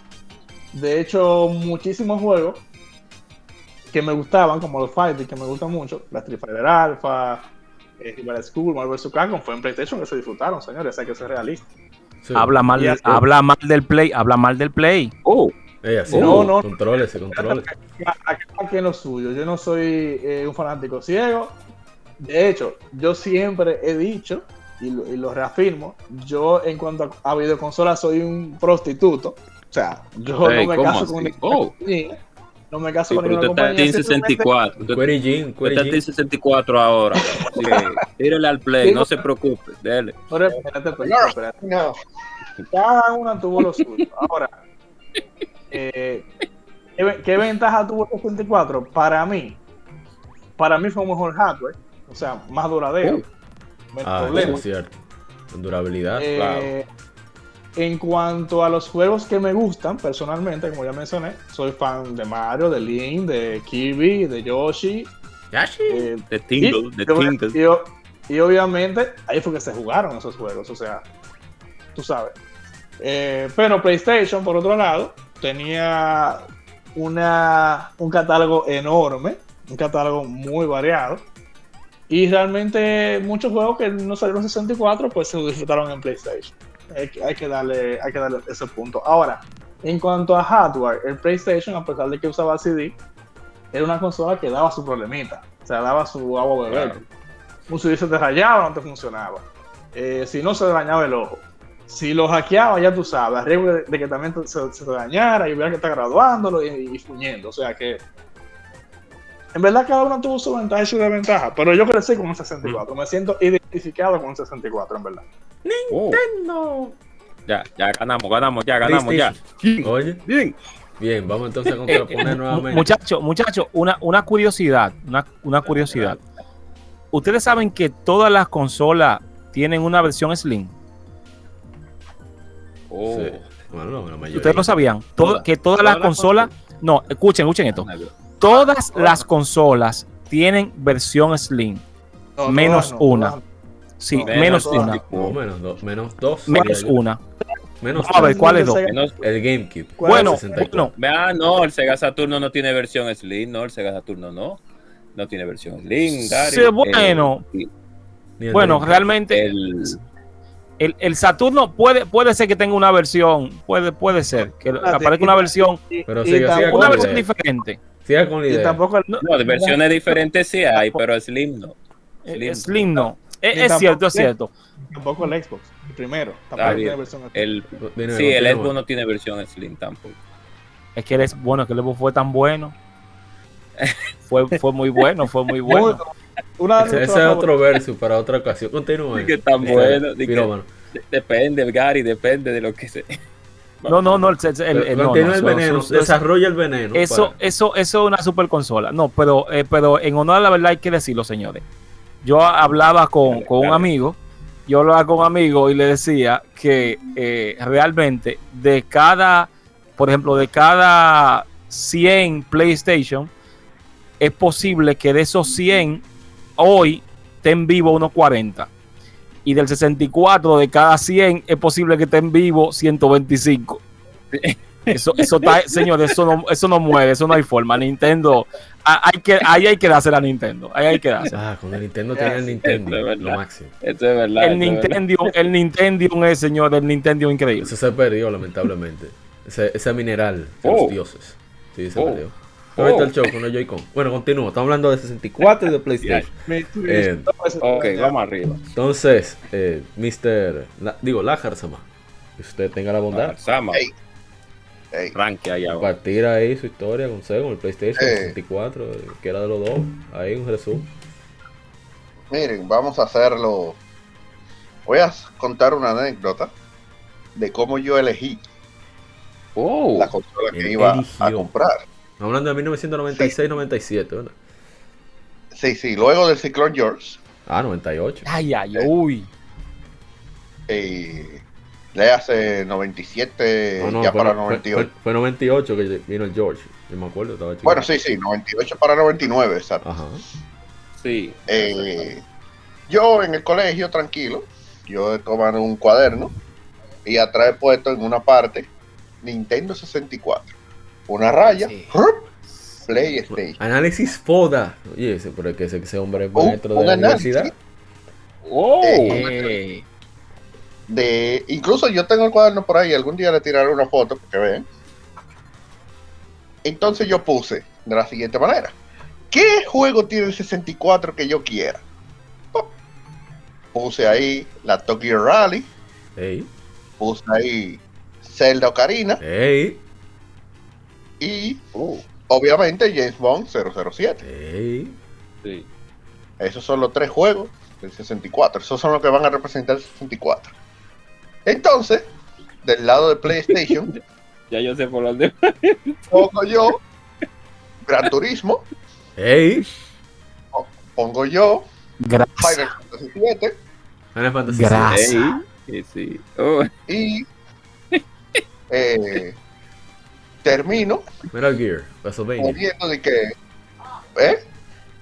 No, digo yo, Metal Gear, Castlevania termino poniendo, no, eh, Metal Gear, precisamente. Ah. Grasa. La nítido. Entonces seguimos. Hardware. Entonces ahí yo comparaba las cintas que no tenían loading time y que no era necesario comprar una memory card. Eso yo lo tomo en cuenta. Y del lado de PlayStation, yo pongo que son CD, se pueden rayar, y el tema de la memory card. A 100 pesos los CD, eran, eran a 100 la copia. No, espérate. Yo nunca tuve. En honor a la verdad, yo nunca tuve eh, CD y copia de. Millonario. Continúa, continúa. Sí, es que te, digo que aquí estamos hablando con personas que de la, su, capacidad económica es increíble, alta gama. Sí, sí, sí. Aquí hay de todo, aquí hay de todo. señores, señor, la copia que veo en mi casa, señor. Usted, y usted hablaba de mí cuando hablamos del Game Boy, Mr. Pirómano. ¿Usted ve? Ahí sí hay. Potencia. Ah, Potencia. Andrés Andrés, Andrés. Pero tú no podías hablar con Uruguay, ¿verdad? Tú, tú no podías hablar con Uruguay, ¿verdad? No, no, no. es así, no. había que partirlo en dos. Los CD, los CD había, era CD 1, CD 2 del mismo. Del mismo diablo. le, le, quitaban los FMV para los full motion video para que poner los, los dos discos en un solo. Continúe. Sí. Realmente eso ha pasado. Entonces. Buenos tiempos, buenos eh, tiempos. También puse otro elemento importantísimo, que era el control. La diferencia entre ambos controles. Y finalmente, un estudio de mercado en el sentido de con cuál eh. uno eh, pasa mejor tiempo, porque, o sea, ustedes recuerdan que el 64 tenía la, la posibilidad de cuatro gente de un, de un fuetazo. Claro. Sí, claro. Mientras que el PlayStation, hay que tomar en cuenta que el multitap no había salido. Era sí, Play que no había salido, no, no, eso, eso sale, no, no, no, te, eh, discúlpame. los multitap salen prácticamente a la salida de la de las consolas. No, no, es que no había juego para multitap. Eh, tenían que haber, tenían que haber. Podían haber, lo, que no, lo que aquí en el país no había, era raro ver una gente con Primero, exacto, en el país no habían y segundo, eh, si no recuerdo mal, uno de los primeros juegos que salieron para multitap fue SmackDown. Y eh, SmackDown llegó aquí como en el 99. Pero anyway, la cuestión era la siguiente. Puse eso y obviamente el precio, eso era un factor obvio, ¿verdad? Claro. El precio de, uno y otro. Entonces, ¿qué ocurrió? Eh, quedaron más o menos ahí. Obviamente ganó el PlayStation, esa fue la que eh, yo entonces dije, miren, de Navidad quiero un PlayStation. Que me regalaran de Navidad. diciendo. Oye, ¿Por oye, te- si te soy sincero, si yo hubiese encontrado el cuaderno, te hubiese comprado un 64. De maldad. Ya. Porque tú, tú estás hablando muy bien del Ya 64. llegaron, O sea, claro. se- yo Ya. llevo anote, yo llevo anote No. y por los anotes que él llevaba, yo le hubiese comprado un 64. No, pero Lo que pero- pasa es que le voy a decir ahora, eso tenía un método de puntuación. Ah, Ok. Eso no era simplemente, mira, personal. como es aquí, como es aquí, tenía una puntuación. Entonces cada cosa tenía un valor. ¿Qué ocurre? Uh, Al final del día, ¿qué es lo que uno hace en una consola? Jugar. Jugar. Como un jugar, animal. jugar. Un 3 Exacto, en 1 entonces- que despega. Perdón, te hablo, me metí muy profundo. Continúa. Entonces, obviamente, en uno. lo que mayor puntuación iba a tener eran los juegos y el control. Espera, espera, pero no Y vamos, por, par- vamos por parte, vamos con el control. Eh, en el 98, o sea, dar el dato. En el 98 ya había salido el DualShock. Sí, de hecho América. ya había salido el DualShock. Ya, continúa. O sea, lo que pasa es que hay personas Eh. que pueden pensar que no, que el control de 64 no tenía, digo, de PlayStation no tenía analógico, que sé yo qué, pero en esa época ya existía el DualShock y de hecho eh, se No, venía empacado la estamos consola. hablando del Continúa. 98. De hecho, el PlayStation que, que me compraron vino de en su caja, vino con su con su DualShock y trajo el demo de Tomb Raider. Que si, creo que si no recuerdo mal, era el de Tomb Raider verdad. 3. y, dos, y es verdad, dicen, dicen la mala lengua por ahí que los controles de DualShock tenían el Rumble Pack incluido. Así vi. Sí. Eh, espérense, Oh. espérense, vamos a hablar de los controles Entonces, aparte. Continúa. Oh. Exacto, de hecho, de hecho, en el capítulo de control, eso estaba estipulado porque el 64 había que comprar el Rumble Pack, pero ya Sí, el PlayStation ya venía con él. Continúa. Pero anyway. Oh. Eh, sí, sí, porque uno sabe. Yo incluso tenía que tener en mente comprar, por ejemplo, eh, Star Fox, que venía con el Rumble Pack, para tener Star Fox y el Rumble Pack. Sí. Entonces, ¿qué ocurre? Que antes de yo, ustedes dirán, bueno, pero tú hiciste eso así, simple y llanamente, eh, de la mente y en base a lo que tú viste. Pero No, ajá, de eso se trata. Pude jugar un 64 y un PlayStation. Ah, Eso, ok, No. con usted vamos a abundar más. ¿Cuál es su, impresión con los juegos que, que probó? Yo agarré. Rápido. y probé mi 64 y probé mi, mi PlayStation. Entonces, obviamente, el Yo único loco. juego de hecho que yo no había podido probar era Final Fantasy VII. Eh, Porque nadie la tenía. ¿Qué? Si Por alguna extraña razón, nadie la tenía. Entonces, eh, lo ápero del caso fue que después que yo la compré, la tenían como cinco gente. Un clásico. Pero Era escondiendo de las que estaban. Sí, mínimo, mínimo, la estaban escondiendo, era porque yo pregunté en el curso mío, incluso, "Ey, ¿quién tiene Final Fantasy 7? Y no, cri, cri, cri, cri. Después que me compro Final Fantasy 7, apa- ah, viene y un tigre que era uno de mis mejores panas de allá del colegio. Ah, pero mira, cuando tú hagas esto, haz esto con Aero y vaina", y yo, "Pero tú no tenías Final Fantasy 7. No, que tú sabes, que qué sé yo qué. Mira, coño. Bueno, la cuestión es que como ya yo lo había probado y tenía eso, pues obviamente al final ganó de cabeza eh, PlayStation. Obviamente, el 64 le gana en algo de calle, y creo que Ari lo, lo mencionó, es en el hardware en sí. El 64 es mucho más poderoso en cuanto a hardware que el PlayStation. Eso era obvio. Ahora, eh, antes de terminar, tengo que decir que había una tercera consola. Lo que pasa es que ella se autosacó del. de la lista. No, no crea, Sí, no crea. se, se, No, se aquí- autoeliminó. Aquí, aquí en América. ella se autoeliminó. Al principio se eliminó. No. Ella se autoeliminó porque estamos hablando que yo recuerdo que a mí me compraron el PlayStation con dos juegos. Me lo compraron con Gran Turismo y con Final Fantasy VII. Dos de los tres que yo quería. Y bueno, carajo. eso salió como en 7500 pesos en esa época. El diablo. Estábamos hablando, Oh, eh, el 64 salía como en 8000 y pico. Ay, Dios mío. eh, sí, en esa época. incluyendo dos juegos también. Espérate, ah, estamos hablando de Pero- 1998, ¿verdad? Sí, exacto, exacto. Ay, Dios mío, dame buscar, Eh, buscar. el Mucho problema es que la tercera consola, la tercera consola, vale, con lo que costaba la tercera consola, tú te comprabas el 64 y el PlayStation. Ay, Dios mío. Esa tercera consola era el Dreamcast que costaba 15 mil pesos.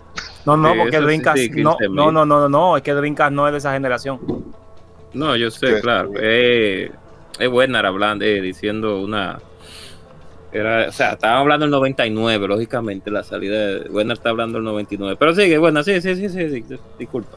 Sí, Eh, no, Gary. recuérdense que ya para finales de, de esa época el Dreamcast había salido. No, no, sí, el pero- Dreamcast no, no 15 era. mil no. Espera, vamos por partes. Tenemos que el organizar la línea 99, temporal. Usted no estaba hablando de 99, finales del 99. 98. Sí. Sí, sí, sí, pero yo estoy diciendo que después salió el Dreamcast y costaba Ah, ok. 15. Sí, ok, nítido. Ah, Ahora eso sí. es Ah, claro, bien, bien, claro. bien, bien, bien, perfecto, perfecto. tenemos que hablar claro aquí. Continúa, Eran continúa. 15K. Eran Sí, 15 15K. era mucho dinero. Mucho dinero. Yo recuerdo que yo llegué a ver una gente que lle- llegara así. Ah, sí, deme ese Dreamcast. ¿Cuánto es? 15, tome. Bla, bla, bla, bla. Un uno encima del clásico. otro. No pasa nada.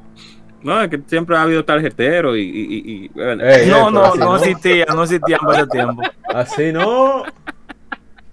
Ey, tiempo no ey, ey, veía. ey, no, así no. No, no, no, no, está bien, disculpe, disculpe. Oye, pero este- Ay. esta gente no es fácil. Pero no, pero que bueno, él no lo pagó con una tarjeta, fue No. Pero bueno, bueno, bueno, bueno. El hombre del maletín, eran los hombres del maletín, ya. Ey, Eso, no. eso fue en, un- en la instinta tienda Rejuego. Yo no sé si ustedes se recuerdan de esas, Rejuegos. Rejuegos, no, no, no. No, No me no, recuerdo tampoco. de rejuegos. Sí, en Rejuego, y que eh, de hecho en esos tiempos eran dos tiendas, era Rejuego y JR Digital. Esas eran la, lo que vendían eh, consolas, sí, o sea, JR, pensado en sí, consolas. JR, sí. La gran, la gran verdad, hermano, es que yo nunca pude comprar una consola de salida en su plástico. Es que, imagínate, es que te digo, Gary, que esta gente se están Son obsesionando con poderosas. Estamos hablando, del estamos, grupo. hablando, estamos hablando de gente poderosa, señores. No, no, pero yo, pero yo en toda mi, mi historia tuve una sola consola así, nueva de caja, que yo la destapé, que fue el Xbox, el primero, la única. No, no, no, no, mano. no, señores. Señores, señores, les voy a confesar Bueno, algo, no a señores. Todavía hasta el día de hoy yo no le he quitado los plásticos a ninguna consola. Yo mejor me voy pero a que que- usted lo deja bueno, nuevo, va. de. Usted No, lo deja nuevo. No, porque Buenar sí, yo sé que Buenar sí, porque Buenar estábamos claros Ah, no, con no, él, espérate. que- No, También- también y Natanael son, son ricos. Mira, La gente- yo le voy a decir nada más a las consolas que yo he tenido, pero no voy a decir si fueron de primera o segunda mano. Nintendo, Super Nintendo, Game Gear, diciendo. O sea, te avergüenza, PlayStation, te avergüenza, PlayStation te 2, avergüenza de decir que son de segunda mano, por eso no lo dices. Increíble. todas. Vergüenza decir las que eran, Momento, las que eran de segunda mano. Momento, eh, Andrés, para tener los datos, es- estoy en datosmundial.com, que ahí hacen un cálculo en base a la inflación. Entonces, tú dijiste que el, el Sega Saturn costaba 9 mil pesos en el 98. El Sega Saturn, el no, el 64 El con, 60. No, el 64. 64, Ay, 64. Dios mío. el 64 Eso- con dos juegos, salía en 8 mil y pico pesos. 8 mil, ok. Vamos a poner 8250. Calculado según esta web, eso equivale a 42.711 pesos de ahora. Su santi- Ah, pues un Oh, Play está cinco. un bien. Xbox, No, no, un, pero está bien. No, un No, Play. pero está no, bien, pues está bueno, Está, está bien, bien. está bien. O sea, en PlayStation, comparación todavía estaba saliendo más barata que una consola de nueva el generación. PlayStation, el PlayStation hubiera sido 33.651 el precio de ahora. No tiene. Wow. Sí. Bueno, Siempre- realmente Siempre han sido conscientes. el PlayStation pero- pero- en ese tiempo yo creo que eran 200 dólares que valía. Sí, ya había bajado a 200. sí. Sí, claro. Desde que, salió el de ses- entrada. desde- desde que iba a salir el 64, tanto Sega, Sega como Sony decidieron bajar el precio de su consola. Para joder. Sí, sí. Eh, y si lo pensamos, eh, desde cierto punto de vista, las consolas de hoy en día cuestan 400 dólares, cuestan el doble. Eh, o sea que Disculpen, disculpen, disculpen. Eh, no, eh, Sony no bajó. Sony desde siempre fueron 200 dólares. No, eran 300. Bueno, No, 200. Era- Eran eran 300. De salida 300. Eran- todos bajaron. El de salida eran- después porque tiraron el, el, el, el, el, el clásico tu- eh, 299. bueno. Esa es la famosa frase. Sí, el 299. Ah, muy bien, muy La bien. Disculpa, frase, tú- Mala, mala, Sí. mala mía. Eh, Ah, como- bueno, pero sí, si ustedes se fijan, la consola en, en cierto modo, bueno, sacando el PlayStation 3 que, que salió realmente con un precio abusivo, Una locura. la, las consolas No, normalmente y- están Y esa, cuatro. y esa yo también lo destapé. Modestia y aparte, yo también la destapé esa. Y ¿Cuál? tirándole a Andrés. El Play tiene- 3. Acaban de salir. de Play 3. No, no, no, pero yo solo dije las consolas que yo he tenido. Yo no dije si eran nuevas o de segunda mano. No, Buena compró el Play 3 de salida. Estamos claros contigo, Buena, que tú lo compraste de salida. No, No, no. No, no, a mí, a mí, a mí sí me tocó. A mí me tocó destaparlo de salida. Ya te estoy Eh. diciendo que esta gente. so- Di- eh, Gary, mira, ¿en qué círculo que No, nosotros- aquí yo estoy viendo, aquí yo estoy viendo los verdaderos niveles, señores. Exactamente. El Play 3, el mío fue la edición de Metal Gear, el mío no fue de. Bárbaro, peor Oye, todavía. oye, Continúe, la ya, Sama, ya, por favor, la anécdota. PlayStation. Es 64. increíble. Vamos de aquí, Buena. que- digo, vamos de aquí, Gary, que esto es para nosotros, esto es para No, no, no, no, no, esto no, es- esto no es para pobres, Esto señor. es Ya, casa ya. de campo. ca- Yo me voy también. Continúe. La Sama. Ey, pero el Nintendo me lo regalaron. Todos te la regalaron, lo sabemos. Continúe. No, no, pero no fue que lo compraron en mi casa, lo- me lo trajeron de, de fuera. Ok. Casi nada. No, Continúe. oye, Sí, te estoy diciendo. Ay, mi madre. Hay que, hay que oír, hay, hay que estar vivo para oír cosas, señor. Dubai De le queda yo chiquito a esta gente. Yo creo que yo no, también. Eh, Estamos Yo Oye, es con manual que estamos hablando. Cuente, cuente su, su anécdota porque la Alzama se perdió. Se ha Ay, quedado Dios mío. En vez de defender el PlayStation, está defendiendo él. Yo no entiendo. Sí, sí, Sí. sí. Es que ustedes están atacando a una pobre gente que tiene su manual de seguir. Nintendo original. Ya, Oye, ya, ya. una pobre gente. Una pobre gente. Ey, no, la Alzama se faja. Continúa. Pobre y de tapar juegos no van en la misma oración. Tiene como tres trabajos Sí, sí. para comprar Sí. todos esos juegos. Desgracia. Continúe. La Alzama. ¿Aló? No, no, no, yo acabé, ya yo acabé. Ah, le ok. toca- Entonces, agente cobra, dale usted. no me equivoco. Agente. Eh, disculpe, me estoy aquí, estoy Ah, aquí. sí, gracias. Bueno, miren. Eh, no, no, claro que no. Bueno, aunque yo sea, claro, yo soy Team 64, o sea que voy a defender a carta cabal el Ah. Nintendo 64. Pero, pero, pero, estamos a sabiendas, lógicamente, ya de que, ya sabiendas, porque es algo lógico y, y somos aquí, todos nosotros somos una, eh, un equipo siempre muy, muy objetivo, que lógicamente el PlayStation ganó la batalla en ese tipo. Pero en fin, eh, yo vengo de un, yo vengo de, de una comunidad que no fue igual que la de que la de Werner ni la de Natanael, que son millonarios. Yo, así, Bájale ¿no? algo, bájale algo. sí, que, que le regalaban consolas, que compraban consolas de lanzamiento, humildemente, Dios así. No, yo no, Hay que oír cosas, señores. yo no vengo de ahí. Yo vengo. Eh, mi niñeza, nosotros, claro, yo. Ese- usted ha contado eso antes. un- Hable de cuando usted Sí, jugó pero- 64 y sí. PlayStation. Cuando, ah, ok, voy para allá. Cuando salió el PlayStation, nosotros veníamos de, de varios clubes. en- y el primer club en que el cual nosotros vimos un PlayStation y un eh, primero con un Nintendo 64 fue en Bisutel. Nuestro. Ahí estaba nuestro querido amigo Yacel y Jonathan Guay. en ese tiempo, en los 90. Sí, Loco, pero, pero, men. Entonces tú y yo debimos que habernos visto mucho, loco. Yo iba mucho a visitar. Seguro que tú le hacías bullying a la gente cobra, como todo el mundo. muchísimas veces. tú- muchísimas veces seguro nosotros no llegamos a ver. Gary. Y le- Lo que y pasa es que no nos conocíamos en ese tiempo. Entonces, bueno, tú sabes el coro de Bisutel ahí, Gary, con Jonathan, Claro, claro, bueno, claro. etcétera, alemán, etcétera. Entonces, ahí nosotros, como siempre, siempre fuimos eh, jugadores de juegos de pelea, los juegos, los juegos que nosotros realmente alquilábamos para el PlayStation eran King of Fighters 95. Que por nosotros nos quejamos a veces, a, algún- a, a veces nos quejamos por el, por el, sistema de carga que tiene el juego, que en ese tiempo sí era, era, era, duraba bastante la carga de King of Fighters 95 en Play. Se entiende porque lógicamente eh, es un juego que venía de un de arcade y venía de, y, y fue porteado a Neo Geo, y la diferencia del cielo a la tierra, eso se sabe, eso se entiende.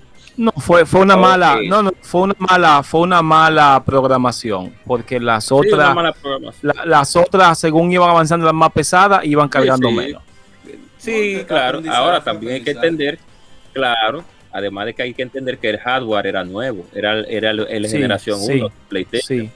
Sí, Y entonces ellos, ellos, ellos, aunque teni- no tenían tanta experiencia, etcétera, entonces casi todos los juegos de Play en ese tiempo, el 95, me presentaban un sistema de carga bastante alto. En- ahora, claro está, para la salida del PlayStation no había muchos títulos, estaban eran unos cuantos clásicos, como cuáles, como Jet Moto, como Exen, teníamos la Quake, teníamos Doom 95, Para la salida del, para la salida del Play. no, la salida. No, la salida no. Estoy hablando de los juegos que vinieron, que, que, que en el 95 estaban ya programados, ya que uno lo veía regularmente en los clubes, que era Jet Moto, el clavazo ese que, que siempre lo, lo, lo critico, pero en fin. Eh, yo no sé si tú te recuerdas, Gary, de Jet Moto, no sé. Eh, Eh, seguro, era, seguro era mala, no te preocupes. Sí, era, era, era medio mala Jet Sí. Moto. Pero ¿qué tú me dices de una Battle of Toshinden que salió junto con el juego? Ah, junto con la Battle consola. El Battle Toshiden es regular, era regular para su época, no era, no podía decir de que era tan mala. Mucha gente considera Battle Toshiden como que algún juego, como que un juego malo. Yo no lo veo así. No, yo lo no. veo como no. que en digo, su época. Envejeció y- mal, Eh. diría yo. ¿Eh? Sí, Envejeció sí, mal. sí. Sí, enve- envejece, envejece mal, sí, realmente. Pero Exactamente. no era mal, Entonces. Eh, nosotros teníamos Volante Toshiden, de Jet Moto, teníamos el juego de Pesiman, no sé si tú te lo recuerdas. Teníamos un juego, sí, un juego de de, de, de, de- de skate, de skate, no me recuerdo el nombre, no, no era, no era Tony Hawk, era un juego de skate, yo no me recuerdo el nombre. que- y nosotros nos quejábamos porque esa era, veníamos del Super Nintendo, veníamos del Nintendo. Todavía te voy a enfocarme para terminar rápido el comentario, que todavía el 64 no, no, no en ese tiempo no lo habíamos visto eh, como tal así. Y voy a, voy ahora voy a, hablar sobre eso rápidamente. Entonces, nosotros nos quejábamos en ese tiempo porque el, estábamos acostumbrados al Super Nintendo. Entonces, ver una consola que el cual cargaba bastante. Primero, no era, no era incómoda para el control nosotros porque era, era prácticamente el mismo control de Super Nintendo. Pero entonces, era una consola que cargaba bastante y era una consola que no soportaba muchas horas de juego porque eh, tú veías esos pobres plays en los clubes muertos que había que voltearlo, había que ponerlo de lado, había que, había que Es, es abrir la es- para que cogieran aire. No, aire no, ¿qué pasa? No, no, no. Ya ahí te pasaste. No, no, no, yo sé, yo sé. O ponerle el, o ponerle el, como el palillo, un palillo que había que ponerle. Ey, la técnica Para del la copia, disc para la- yo lo hice. Para la copia. Sí, sí, entonces nosotros quejábamos mucho de eso. Y que era para nosotros ver una consola que no fuera de marca Nintendo ni Sega, era en ese tiempo, no era raro, pero sí era como otro competidor que se acercaba. Porque también en ese tiempo nosotros no, en- era raro un era raro ver un Sega Saturno. Nosotros vimos, oh, una consola de Sony, sabemos que Sony hacía televisores, radio, etcétera, todo eso. Pero comenzamos a ver esa consola y dijimos, bueno, eh, está bien, vamos a ver un par de jueguitos aquí, que, que lo que estábamos jugando ahí, tú sabes, Gary, y usted le encendió. Ahora bien, cuando llegó el 64, nosotros teníamos, siempre comprábamos revistas, GamePro en español, eh, Sí. o, o- o por lo menos me la regalaban de cumpleaños. GamePro, eh, una revista que se llamaba Videojuegos, que era venezolana, pero eso era más para atrás, o mexicana, venezolana, no me recuerdo. Pero las Club Nintendo estaban ahí, ya. Entonces, cuando comprábamos la Club Nintendo, que veíamos el 64, que ya por fin, eh, mucho, mucho, mucha promesa, muchas promesas que no se cumplieron, pero en fin, eh, te- tenemos que estar claros con eso. Que Gary tú lo había dicho anteriormente. Pero entonces, cuando llegó el Nintendo 64, lo vimos, Gary, yo no sé si tú te recuerdas que subiendo la. ¿Cómo era que el club de Qua? El Qua, claro, el cuá, allá Sí, arriba donde está la, la- Exactamente, la iglesia. Sí, sí, exactamente. Ahí había un, ahí la primera vez que yo vi un 64 fue en ese club, ahí, y estaban jugando Mario 64. Yo me recuerdo que yo alquilé, hicimos una fila un poco larga para, para, para ver el juego. Yo no- ustedes saben muy bien que cuando uno ve una consola por primera vez, uno es como una, es mágico, es algo La mágico. fiebre. Tú lo ves totalmente diferente, sí, totalmente como diferente. Pues, aunque sea ahora, que ahora lo que hay es más gráfico y otra cosa, pero digo, siempre ha sido así. oye, sea. Pero ahora como que, no, no, siempre ha sido así, pero no hablo de cosas, sino que digo la consola siempre, cada vez que sale una nueva, sale con más tecnología. Pero digo que PlayStation 3, 4 y 5, tú ves, lo que ves más es algo, un asunto gráfico ya que tú no te sorprende tanto. Te Mucho, sorprende, mucho. pero no así de que como antes, de que wow. Bueno, esa es mi percepción personal, no sé. Entonces, Bueno, yo, yo- discúlpame que te voy, te voy a interrumpir ahí. Me- Realmente fue muy impresionante ver la Turo, ver la Mario 64, Sí. fue impresionante. Sobre Pero- todo Mario 64. Pero, pero, señores, ese control no animaba a uno partes. ponerle la mano. Uno- eso decía como Vamos para allá ahorita. Dale, dale, está bien, ya para terminar.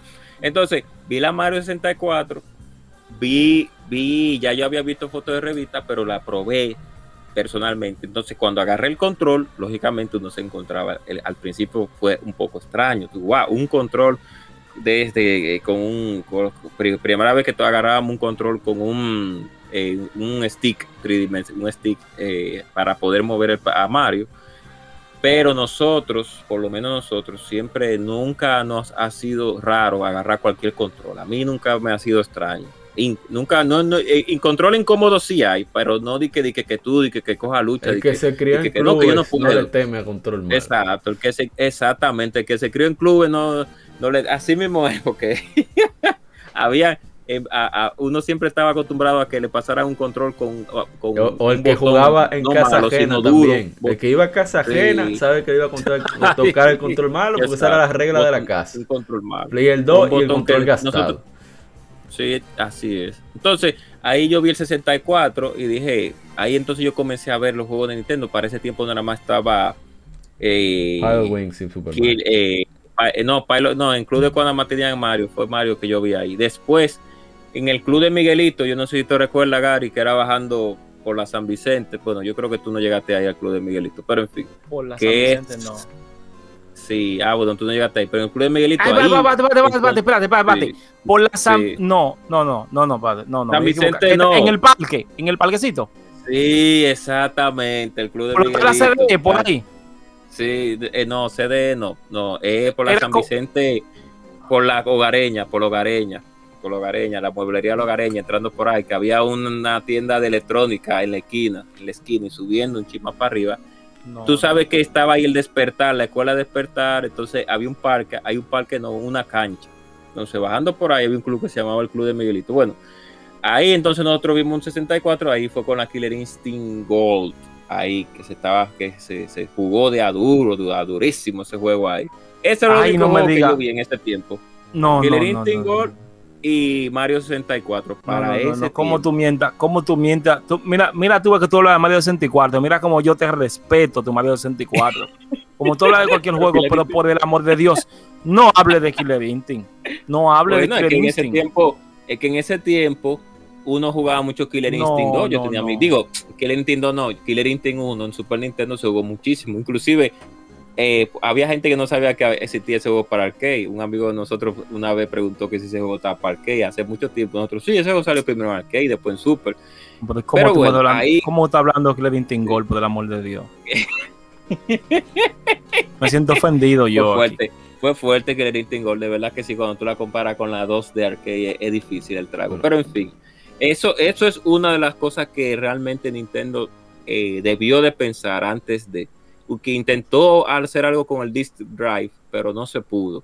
Pero debió de pensarlo antes, porque había un monopolio. Nintendo era que creaba los chips, tú que tenías que comprarlos. Ni- Pero en fin, vamos, vamos para allá Nintendo ahora. no le gu- bueno, hablamos de eso en el especial 64. A Nintendo no le gusta compartir costos de hardware.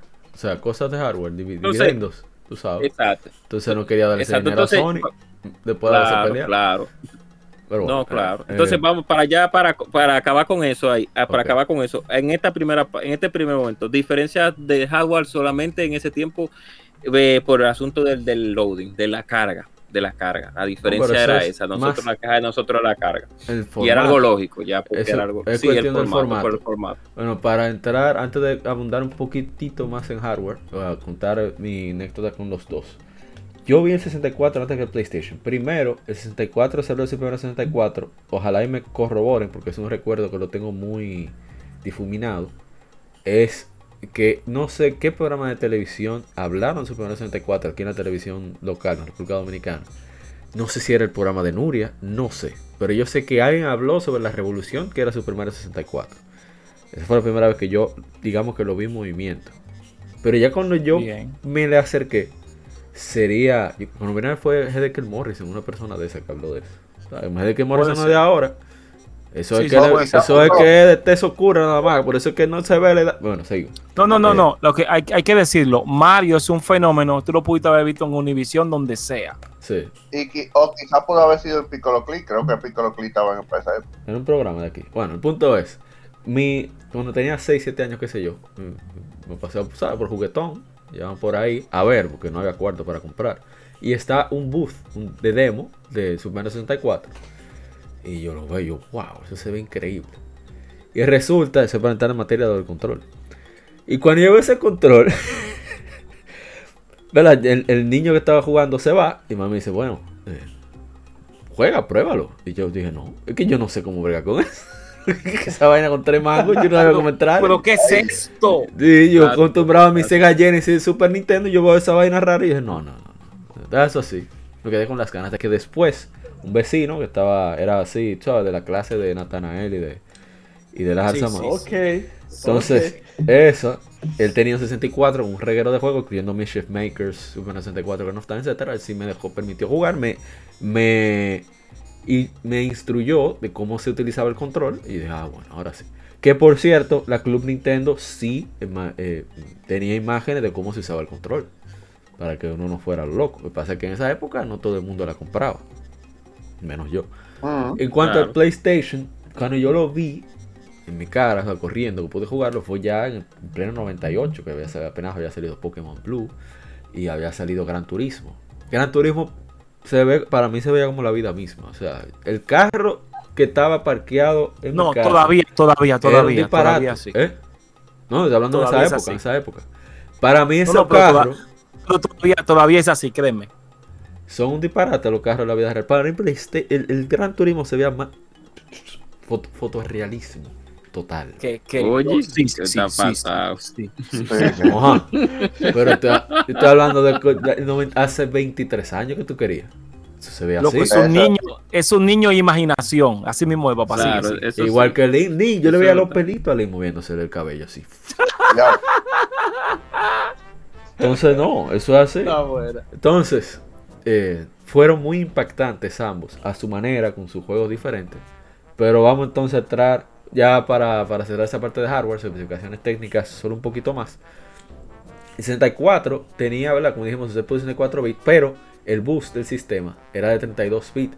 Por la razón de que mu- muy poco software to- tomó ventaja de esos 64 bits, de las operaciones de precisión, debido a que eh, preferían utilizar operaciones de 32 bits de data, porque era más rápido, más compacto, eh, era suficiente para generar escena- escenarios en 3D y que ocupaba menos espacio, que era lo que, lo que se quería ahorrar con el 64. Sin embargo, con el PlayStation vemos que es completamente diferente, debido a que tiene procesadores de video, coprocesador de audio, se- eh, tiene el espacio debido al disco y eso le permite tener texturas en los juegos. Si vemos en el 64, los juegos que tuvieron más textura prácticamente eran los first party y específicamente los de Rare. Bueno, no eran first party, pero los de Sí. Rare eran los que tenían mejor textura. Que ese fue un problema que Sí, tuvo realmente. Nintendo en cuanto a, a, se dice, su selección de microcódigo. Incluso en Mo- en Modern Vintage Gamer habló de eso. Con el PlayStation fue todo lo contrario. PlayStation de hecho eh, incentivaba a que los desarrolladores compartieran assets y demás cosas. Incluso ellos compartieron, Así fueron es. los primeros, por lo menos en consola, en compartir eh, los, vamos a decir, las claves que creó Syn- Psygnosis, la gente que hicieron Wipeout y otros juegos. Ellos los compraron por eso. Y Sáquenme, sáquenme de duda, sáquenme de duda, muchachos. El Nintendo 64, todos los juegos, no, por favor, yo espero que aquí todos no, se, no sean fanboy, que sepan que todos los juegos de 64 se ven borrosos. En 64 no hay nitidez. había un Escuchen, escuchen, escuchen, escuchen Ajá. fanboy, escuchen fanboy. Eso es verdad. Sí, sí, sí, sí, sí. Ningún juego de 64 se veía nítido. Todo se veía borroso. Puede ser. Pero, Amén. pero luego, luego, Ajá. luego tengo entendido que eso era, que eso en realidad no era un defecto, sino que eso era para, para ocultar lo- lo- lo- los polígonos. O sea, Lo- es lo- como, como un blur como, como un Exactamente. filtro, como un filtro. Era como filtro un filtro. que hacía que el juego se viera peor para que se Para- viera mejor. O Para sea, no sé. suavizar los polígonos, vamos a decir así. Los Sí, polígonos. pero, polígonos. pero, Ahora pero, bien. sí. Eh, Ahora bueno, bien, Gary. Sí. sí, sí, sí. te- disculpa. totalmente de acuerdo. Ahora bien, la cosa cambia cuando tú utilizas un juego que utiliza expansion pack. Ahí ya es Sí, diferente. Ahí, por ejemplo. Turok 2 Ya. te corre mejor resolución, Perfect Dark, Pokémon Stadium 2, etcétera, etcétera, etcétera. Ahí- claro, son Ahí ya ese fog, esa nieve, esa, ese, opa- ese Oh. opacamiento Pero son pocos se elimina. Son 4 megas. Sí, ¿Cuántos juegos? el Disculpa, No- disculpa, disculpa. no son cuatro, ¿Cuántos- Mauri, son cuántos. Yo no juegos- dije 4, dije pocos juegos- juegos. To- No, no, todo no, lo que no, utilicen, ¿cuánto- ¿Cuántos son? ¿Cuántos son? Son Pues tú me lo puedes lo contar, que por favor. utilicen- sí, lo que utilicen, todo lo que utilicen expansion pack. ¿Cuántos son? ¿Cuánto, ¿Cuánto tú recuerdas? No, no, pero dime. No son tantos. Tú decime como di que, di que, di que no, es imposible. Déjame, déjame decirte, déjame, Tú, déjame lo arrancar. lo- tú lo cuentas con los Sí, dedos de tus lo- manos. Sí, lo puedo, y más de ahí, más de ahí. Mira, Más de ahí, no, no creo. Sí, eh, mira, créeme, te voy a créeme, decir, parte más de espérate. ahí. Dale, te voy a decir, bien, dale. Turok 2, Uno, Turok 3, dos, Turok 2, Turok 3, Mario 64, digo que Mario No. 64, Donkey Kong 64, tres, Conquer Bad Day, cuatro. eh, Per- Hybrid Perfect Heaven. ¿Cuál? Perfect Dark, No. ¿Y qué? Hybrid Heaven. Hybrid Heaven, Hybrid es eso? Perfect Dark. Ah, que tú no ¿Qué es eso? ¿Qué es eso? ¿Qué es eso? Por el amor de Dios. No, espérense, espérense. No vayan a meter, no vayan a meter un juego que, que no existe. ¿Qué es eso? Sí, como. Hybrid Heaven existe. Son más. Sí, claro son que sí. Como 60 Son más- juegos son más de- Hybrid Heaven. Todos los juegos Sí. Hybrid Heaven, búscalo. Heaven. Es un juego, yo lo tengo en mi casa Son- aquí. Son, unos- son cerca de Konami. 60 juegos que son compatibles. Ahora, que los Gary. requieran, que los requieran son muy pocos. Son quizás, déjame ver, contarnos. Son cuatro juegos. Bueno, tres juegos, porque hay uno que se canceló, que es Dinosaur Planet de Ma- Rare, que luego pasó a ser Mask lo Star Fox. Adventure. Majora's Mask, Donkey Kong 64, que fue por un error de programación de, de parte de Rare, que cada que tres, cada 10 horas o algo así, Sí, el juego se, Lo que se- estamos hablando se sí, explota. Y Perfect Dark, Pero no, no, que no es Hybrid obligatorio. Heaven. Ese juego, ese juego salió para América. Hybrid Haven. Sí, yo Sí. sé. Sí, Muy poca yo cosa. lo tengo aquí en mi casa. Te puedo Yo lo tenía, foto. ese. Yo lo tenía y lo, y lo, y lo, lo vendí, lo desaparecí. Pero ¿y Sí, qué le porque no pasó a es ese bueno juego? realmente.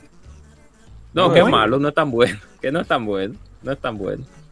Pero sí, todos los juegos que utilizan expansor, eh, expansion pack, ese, esa parte ya borrosa, en la gran mayoría, se elimina. Porque la resolución sube dentro de la es que, no consola.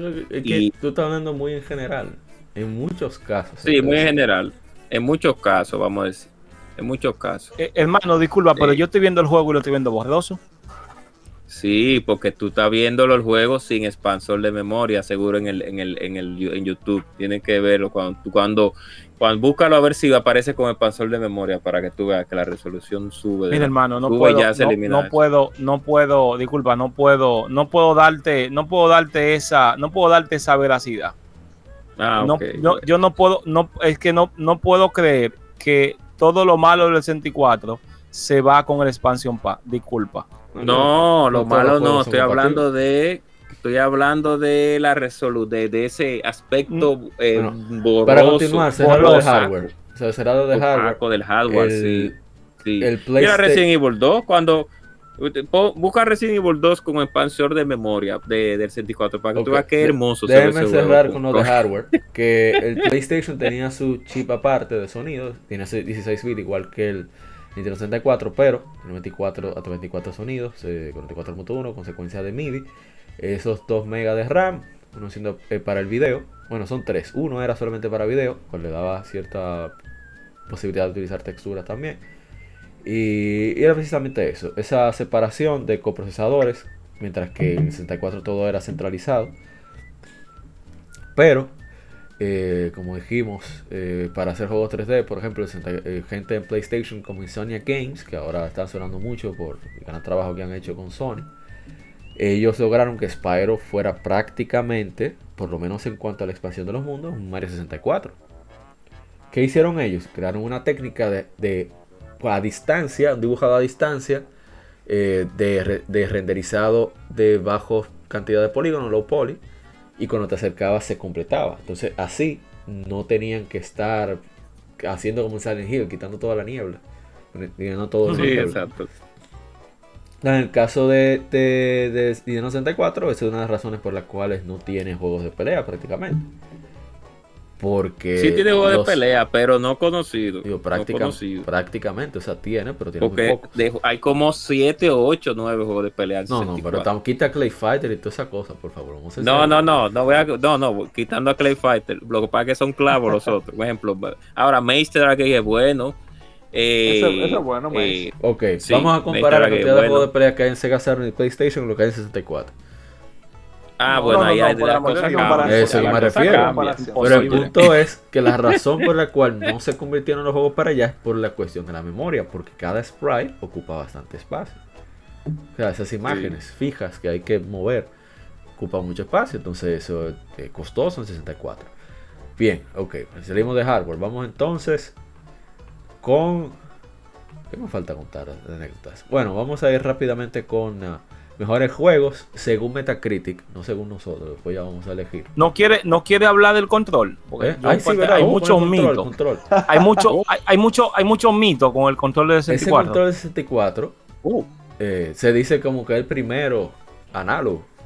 Y no es así. Es el es primero, mentira, no, eso es primero que estandarizó el, el, el- stick, la palanca en el control. En ese, en ese modo, o sea, tenía los dos, tanto el control pad como, como el stick.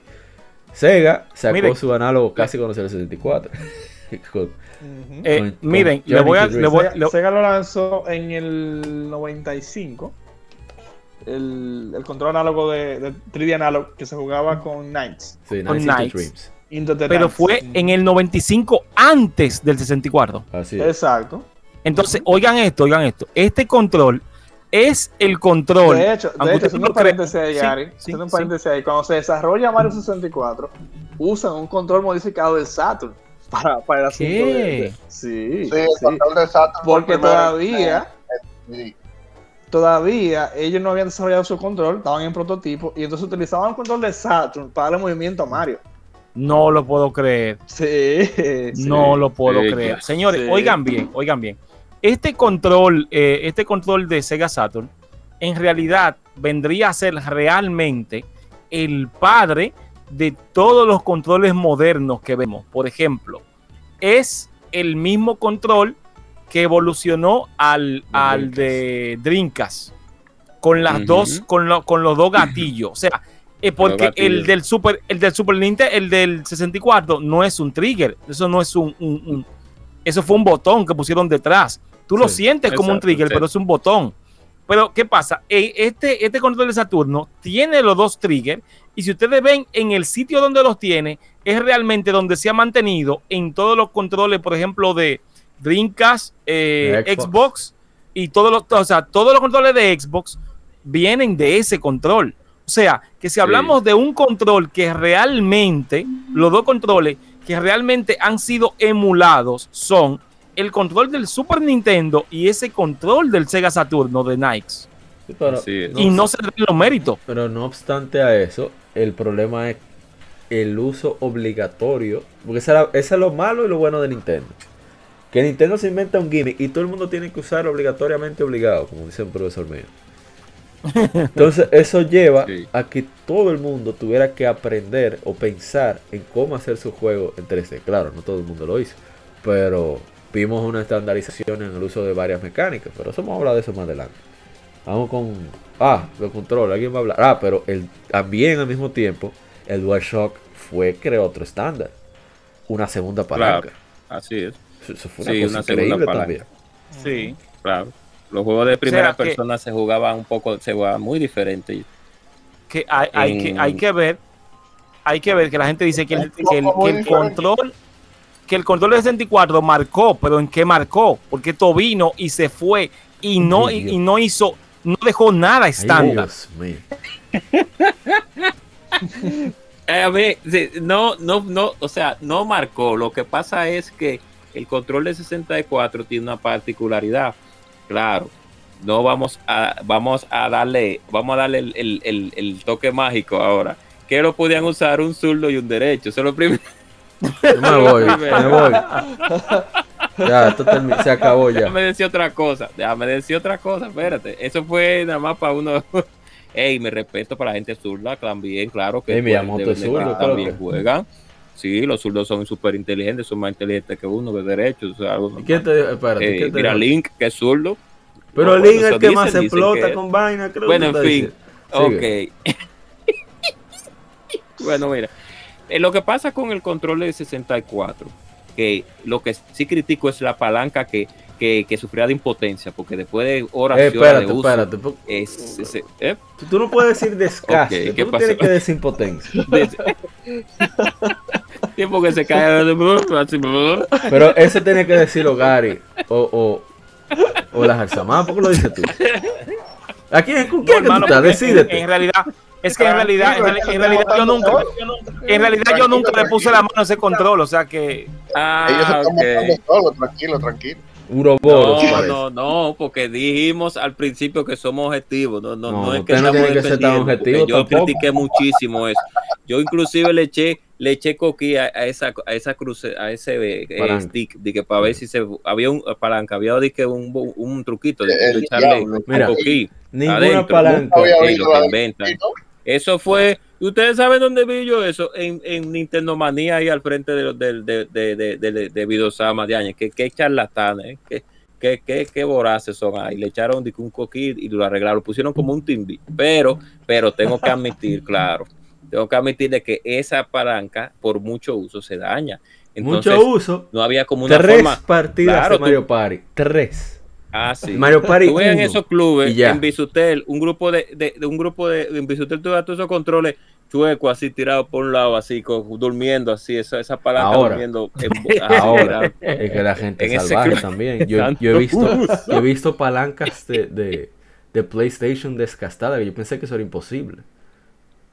Ah, porque eran de goma, de una gomita. Pero era me, hubiera sido mejor así en 64 y no, y no, y no, y no 1 como- yo nunca la porque vi, pero... Sí, en Play 1, en Play 1 se sí, el DualShock yo vi, palanca de Play 1, diablo. Lo que pasa es que el DualShock le, le, le cogía como por un lado, como desgaste por un lado. Parece como que alguien le, le daba como una mañita de modelo, como el la palanca del DualShock, y se, le- se lo comía de un lado.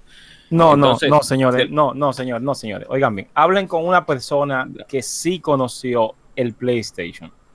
Oh, Los análogos no murieron nunca. Eso, eso, eso parece que fue de Nintendo que lo hicieron. Ah, sí, eso el gran verdad. problema del control del, el gran problema del control de todos los controles de PlayStation era que la cruz, eh, la cruz venía de un plástico extraño. Era un plástico que tenía porosidad, tenía una textura. Entonces, ¿qué pasa? Cuando tú jugabas, la textura se iba y se ponía liso. Entonces la cruz Sí. se gastaba. Era la única cruz que se gastaba. Tú, tú, tú, tú dañabas la cruz. Entonces, si sí, podemos decir, un- ¿cómo? Me gustaba así para los juegos de pelea, así gastada. No, no, era no, para más fácil, porque la cruz raspada, esa cruz nuevecita, para mí era hermano. difícil ejecutar movimientos. no, de hermano, no, hermano. Eso Claro. debió, debió de haber que eh, la, eso estaba hecho era para que se dara- quedara con esa textura. Y Sí, si tengo algo que criticarle, fue esa, ese plástico tan endeble que le pusieron al. Al Había uno PlayStation. DualShock loco también, Gary, que se quedaban vibrando. No, pero que eso se- era que tú, estaban- eso era tú lo ponías así. yo Güey, no güey, güey. Oye, la Eso ventaja era- es- no, no, lo que pasa era, él era que él era muy malo jugando, entonces él le daba mucho Ok. golpe. Y él decía, pero ¿y qué es? ¿Qué este control, que este control nada más vibra? O se metía en los juegos de carro, se metía para la maleza. Entonces yo entiendo que no, no era que estaba malo. Uno tiene su. Ey, el anécdota del control apa. mío del- del DualShock del 64. Controla esto, son de Sí, control. ya está. No, es que con la gente cobra, no hay forma. Él es así. Él- él- Hay que ahora aceptar. hablando de impotencia, ahora de Pero entonces, control de 64 y de, y de PlayStation. Definitivamente eh, de PlayStation. Ay, Son muy ¿Qué diferentes del cielo a la tierra. De verdad que miren, el de PlayStation para el de PlayStation yo lo sumo a, claro, las RPG, lógicamente, porque donde yo, yo tuve mi PlayStation durísimo también, mis Pero- RPG. Claro, excelente. Pero peleas excelente. Ahora bien, para juegos tridimensionales, yo siempre se la di al 64. Hermano, pero. ¿cómo, es, cómo tú te es, atreves? es. ¿Cómo se atreven? Claro ¿Cómo ustedes sí. se atreven a decir? ¿Cómo ustedes se atreven a decir algo así? ¿Qué ¿Cómo control, a esta altura de juego, que todos los juegos son tridimensionales, qué control tiene algo parecido o que tiene un botón donde el 64 lo tenía? Dígame una consola. No, que no, tenga no un botón, un botón, Mira, mira. no igual, Yo voy a decir la verdad. ni el 64. Un botón, Voy a- un voy- botón. Lo lo Voy a revelar la verdad. Mi, Miyamoto hizo su control atento Pero a él bien porque él, de pelea, él estaba haciendo Mario juegos de 64 aventura. y Zelda Ocarina of Time y el control se hizo para esos juegos. Ey. Bueno, los otros que se jodan, yo hice mi control. Sí. Resuelvo. Ah, Porque él hace. Señores, Ahora disculpen, bien, para- disculpen, para disculpen, disculpen, disculpen, tengo que, tengo que dar esta cultura que aprendí en estos días. Oigan esto. Habían, eh, los muchachos juegan todavía la Mortal Kombat Trilogy de 64. El 64 fue que ese juego se jugó realmente. Ese es el fighter del Claro. 64. Y Así resulta, señores, que habían personas que eran muy buenas en el juego y era porque truqueaban el juego. Ellos Oh, ponían en el control Z, como no se utilizaba en, el, en la consola, ellos modificaban el control y en el Z ellos pon- puenteaban para abajo y bloqueo. Pillate. Oye. Entonces, cuando le daban, que yo le daba- Bárbaro. cuando le daban al botón, que como está, como el botón es muy fácil de pisar, ellos siempre estaban Sí. bloqueados hacia abajo. No tramposo. Oh, pero mira. Así no, que, tramposo ya lo no, saben. es un layout del control. Oye. layout Eso del fue, control. eso fue, eh, eh, y lo increíble del caso es que yo lo vine a saber en estos días porque ya ellos entre esa comunidad comenzaron a tirarse y dieron ese, ese, ese Se le salió, se le Ese zafó. Ese secreto. Sí. Bueno, vamos. Él le pusieron el 7 en layout. Ahora, pero para juegos de primera persona es excelente y, y, tri- y tridimensional. A mí me encanta el, el control de tú- 64. tú la- para ¿Hace cuánto tú no usas un 64, gente cobra? No, los otros, ya tengo muchos, sí. Ah, tú sabes. Pero Mira, gente cobra- Natanael, te me tiene que gente mandar cobra el link. Una, ¿eh? una pregunta, gente cobra, aquí entre nosotros. Si te dan la posibilidad de jugar un juego de 64 con el analógico de Play 1 o con el de 64, ¿con qué tú lo jugaras? Así no, así no. Wow. No, Ah, porque tú sabes que. No, fuerte no. Yo me inclinaría hasta el día de hoy, hasta el día de hoy. Ah, pero bueno, mira. De Play. Pero, si es de pero Play, tú, no, tú, no, tú, no, Play has- tú no uno. has contestado la pregunta. De Play 1, ¿no? ¿Verdad? De Play ¿El de Play 1 analógico o el de 64? Para un juego ¿Con qué de tú lo jugarías? Pero para un juego actual, para un 3D, juego actual. 3D. no, actual, para, un juego- no, para- para el mismo, para el mismo Mario 64. No, el de 64, claro. Bien, ahora, te voy a hacer bien, una pregunta. Ahora te- bien, te- ahora Te, voy a hacer- te tengo otra pregunta, disculpa. Si agarramos a un joven que juega Fortnite y le damos los dos controles, ¿con qué control tú crees que él No, se va, que él que- vaya a jugar? Claro, se va a ir con el de PlayStation, algo lógico. Sí, porque Claro, tú te estás yendo por la, tú estás haciendo, tú lo estás haciendo por la nostalgia. Pero ellos lo van No, a, no, ellos van a hacer, ¿sí? ¿Tú crees que no es por la No, nostalgia? por la nostalgia. No, no, no, mira lo que pasa. Mira lo que No pasa. Mira lo que pasa. Eh, Permiso, si ¿tú crees hagas- que no es por la nostalgia? No, mira Oye. lo que pasa, te lo voy a explicar. Eh, no, no, está bien, dale, Natanal, para, dale, dale, quédate yo- con, yo- la, dale con la idea. Sí, sí, mira, yo tuve la oportunidad de jugar muchísimo Mario 64 con el control Mario 64 y estoy con lo que dice APA hace un momento y que el control fue diseñado para ese juego. ¿Qué sucede? Luego yo tenía mi Xbox hackeado con todos los runes de 64 y cuando juego 64 con el control de Xbox, de, el S, no el grandote, el S, que es un control bastante cómodo y bastante estándar para el mercado actualmente, Sí. no me encuentro cómodo jugando Mario 64 con ese control. Porque, y no por nostalgia, es porque realmente el control fue diseñado para ese juego. Entonces, no sé por qué a mí se me hace más cómodo, por, lo menos ese juego. Eh, eh, no, no, es por, no, es, es por no, no, no, no, no creo que un Bueno. control esté hecho para un solo juego. Es por nostalgia. En Nintendo, no te creas, oye. Mm, Nintendo Bueno, Miyamoto son ahí no, de no, todo. no. Ahí no, no, no, no te puedo dar, no te puedo apoyar ese comentario. ahí. Mira, te puedo explicar por qué. Eh, dentro de mi punto de vista, Gary. Mira, eh, parte de lo que dijo Natanael también lo, lo, eh, lo sumo. Lo que pasa es que si el, si arreglamos el sistema de cámara de Mario 64, ahí yo te podría dar la razón. Te podría dar la razón porque un juego ya con un sistema de cámara más fluido que tú lo controles con el con el digital, digo, con el con el con la cruceta derecha, así su eh, de manera como actual, de la manera actual, como todo el mundo juega ahora de la manera actual, que tú mueves, pues, controla a tu personaje Con con, la el palanca izquierdo y derecha. controla la cámara con el derecho, con la palanca derecha, pero fluido. Pero como está hecho el juego, como está hecho, con esos cambios de cámara así, para sería incómodo, no incómodo con el control de play, sino que no sería, sería lo- prácticamente lo mismo que utiliza el, el, el C. Sería lo mismo, solo que, que tú lo cambiaría, inclusive hasta puede ser que hasta peor. No, peor Una, no. una Bueno, sí, pregunta, puede ser una, una- a menos que sí, tú una- hagas un una layo en el pregunta, R1, una R2. pregunta, ya que, ya que ustedes están, ya ustedes dicen que el control de 64 y Mario 64, la Mario 64 para 10 tiene la misma cámara que el juego de 64? Eh, no, porque Es- ya ahí se no, controla no. con el stylus. Creo, no, si no, se ¿verdad? Si no controla con, la, con la pantalla, tú tocas la pantalla, pero la Exacto. movilidad que tiene la, la cámara es igual. O sea, es por Es igual. que se Ah, Entonces, es la misma es cosa. igual, perfecto, gracias hermano. Entonces ahora una pregunta, todo el que juega el juego de Mario 64 en esa portátil dice, ay, que, que este Mario, si, si, si tan solo pudiéramos jugarlo con el control de 64 Pero tú o lo juegan y no le nada. Pregúntame a mí para yo contestar. Por favor, por favor, Dale, por favor. Dale. Yo he jugado Mario 64 Y ahora, con controles de Oh. GameCube y con controles del el, el Wii clásico. Para Ajá, jugar, sí. yo no tengo problema. yo que soy Oh. malo en Mario, pero yo Oh. soy malo en el 64 también. Pero yo juego igualito. Es que. Es que yo entiendo que ustedes por la nostalgia, como jugaron con ese control tan malo, grande y feo, ustedes dicen, "Ah, es que no sé, hay algo, me falta como hay algo en la experiencia, hay, hay algo en la experiencia como que no es igual. Pero si ustedes se dan a alguien que nunca jugado, se ven con el juego igualito, Ahora, control. Ahora, ahora. Ocarina Ay, of ay. Time y Majora's Mask puede ser un poquito incómodo. Por la cuestión de Sí, que los pudiera- objetos están incómodo. equipado- eh, equipados a botones y con la palanca toma un poquito más de trabajo. No es que es imposible, pero da un poquito más de sí, trabajo. mira, de hecho, de hecho, eh, yo intenté jugar Ocarina, la versión de 3DS, con el 3DS, y yo te diría de que no, dame mi control de 64. Sí, sí. Ahora, Oh, también es Oh. porque la Ocarina de 3DS. Coge ahí, Gary, coge ahí, Gary. oh, Como No, pero, Nintendo pero yo, no, no, no. No, pero Pero es que hay gente, hay gente, rara en todos los sitios.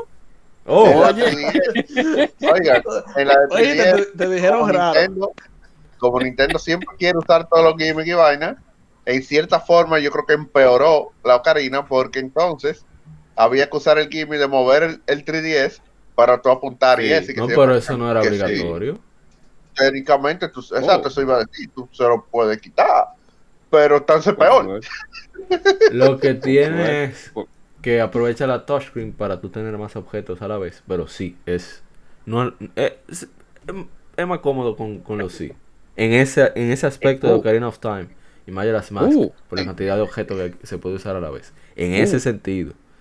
En el En otro ese sentido, pero o sea, en todo lo demás, yo creo que casi cualquier juego que tú cojas de, eh, de 64, tú lo puedes jugar tranquilo con cualquier eh, con cualquier otro control. Porque es que seamos sinceros, hay que tener tres manos para usar el control de 64 Dios. por día.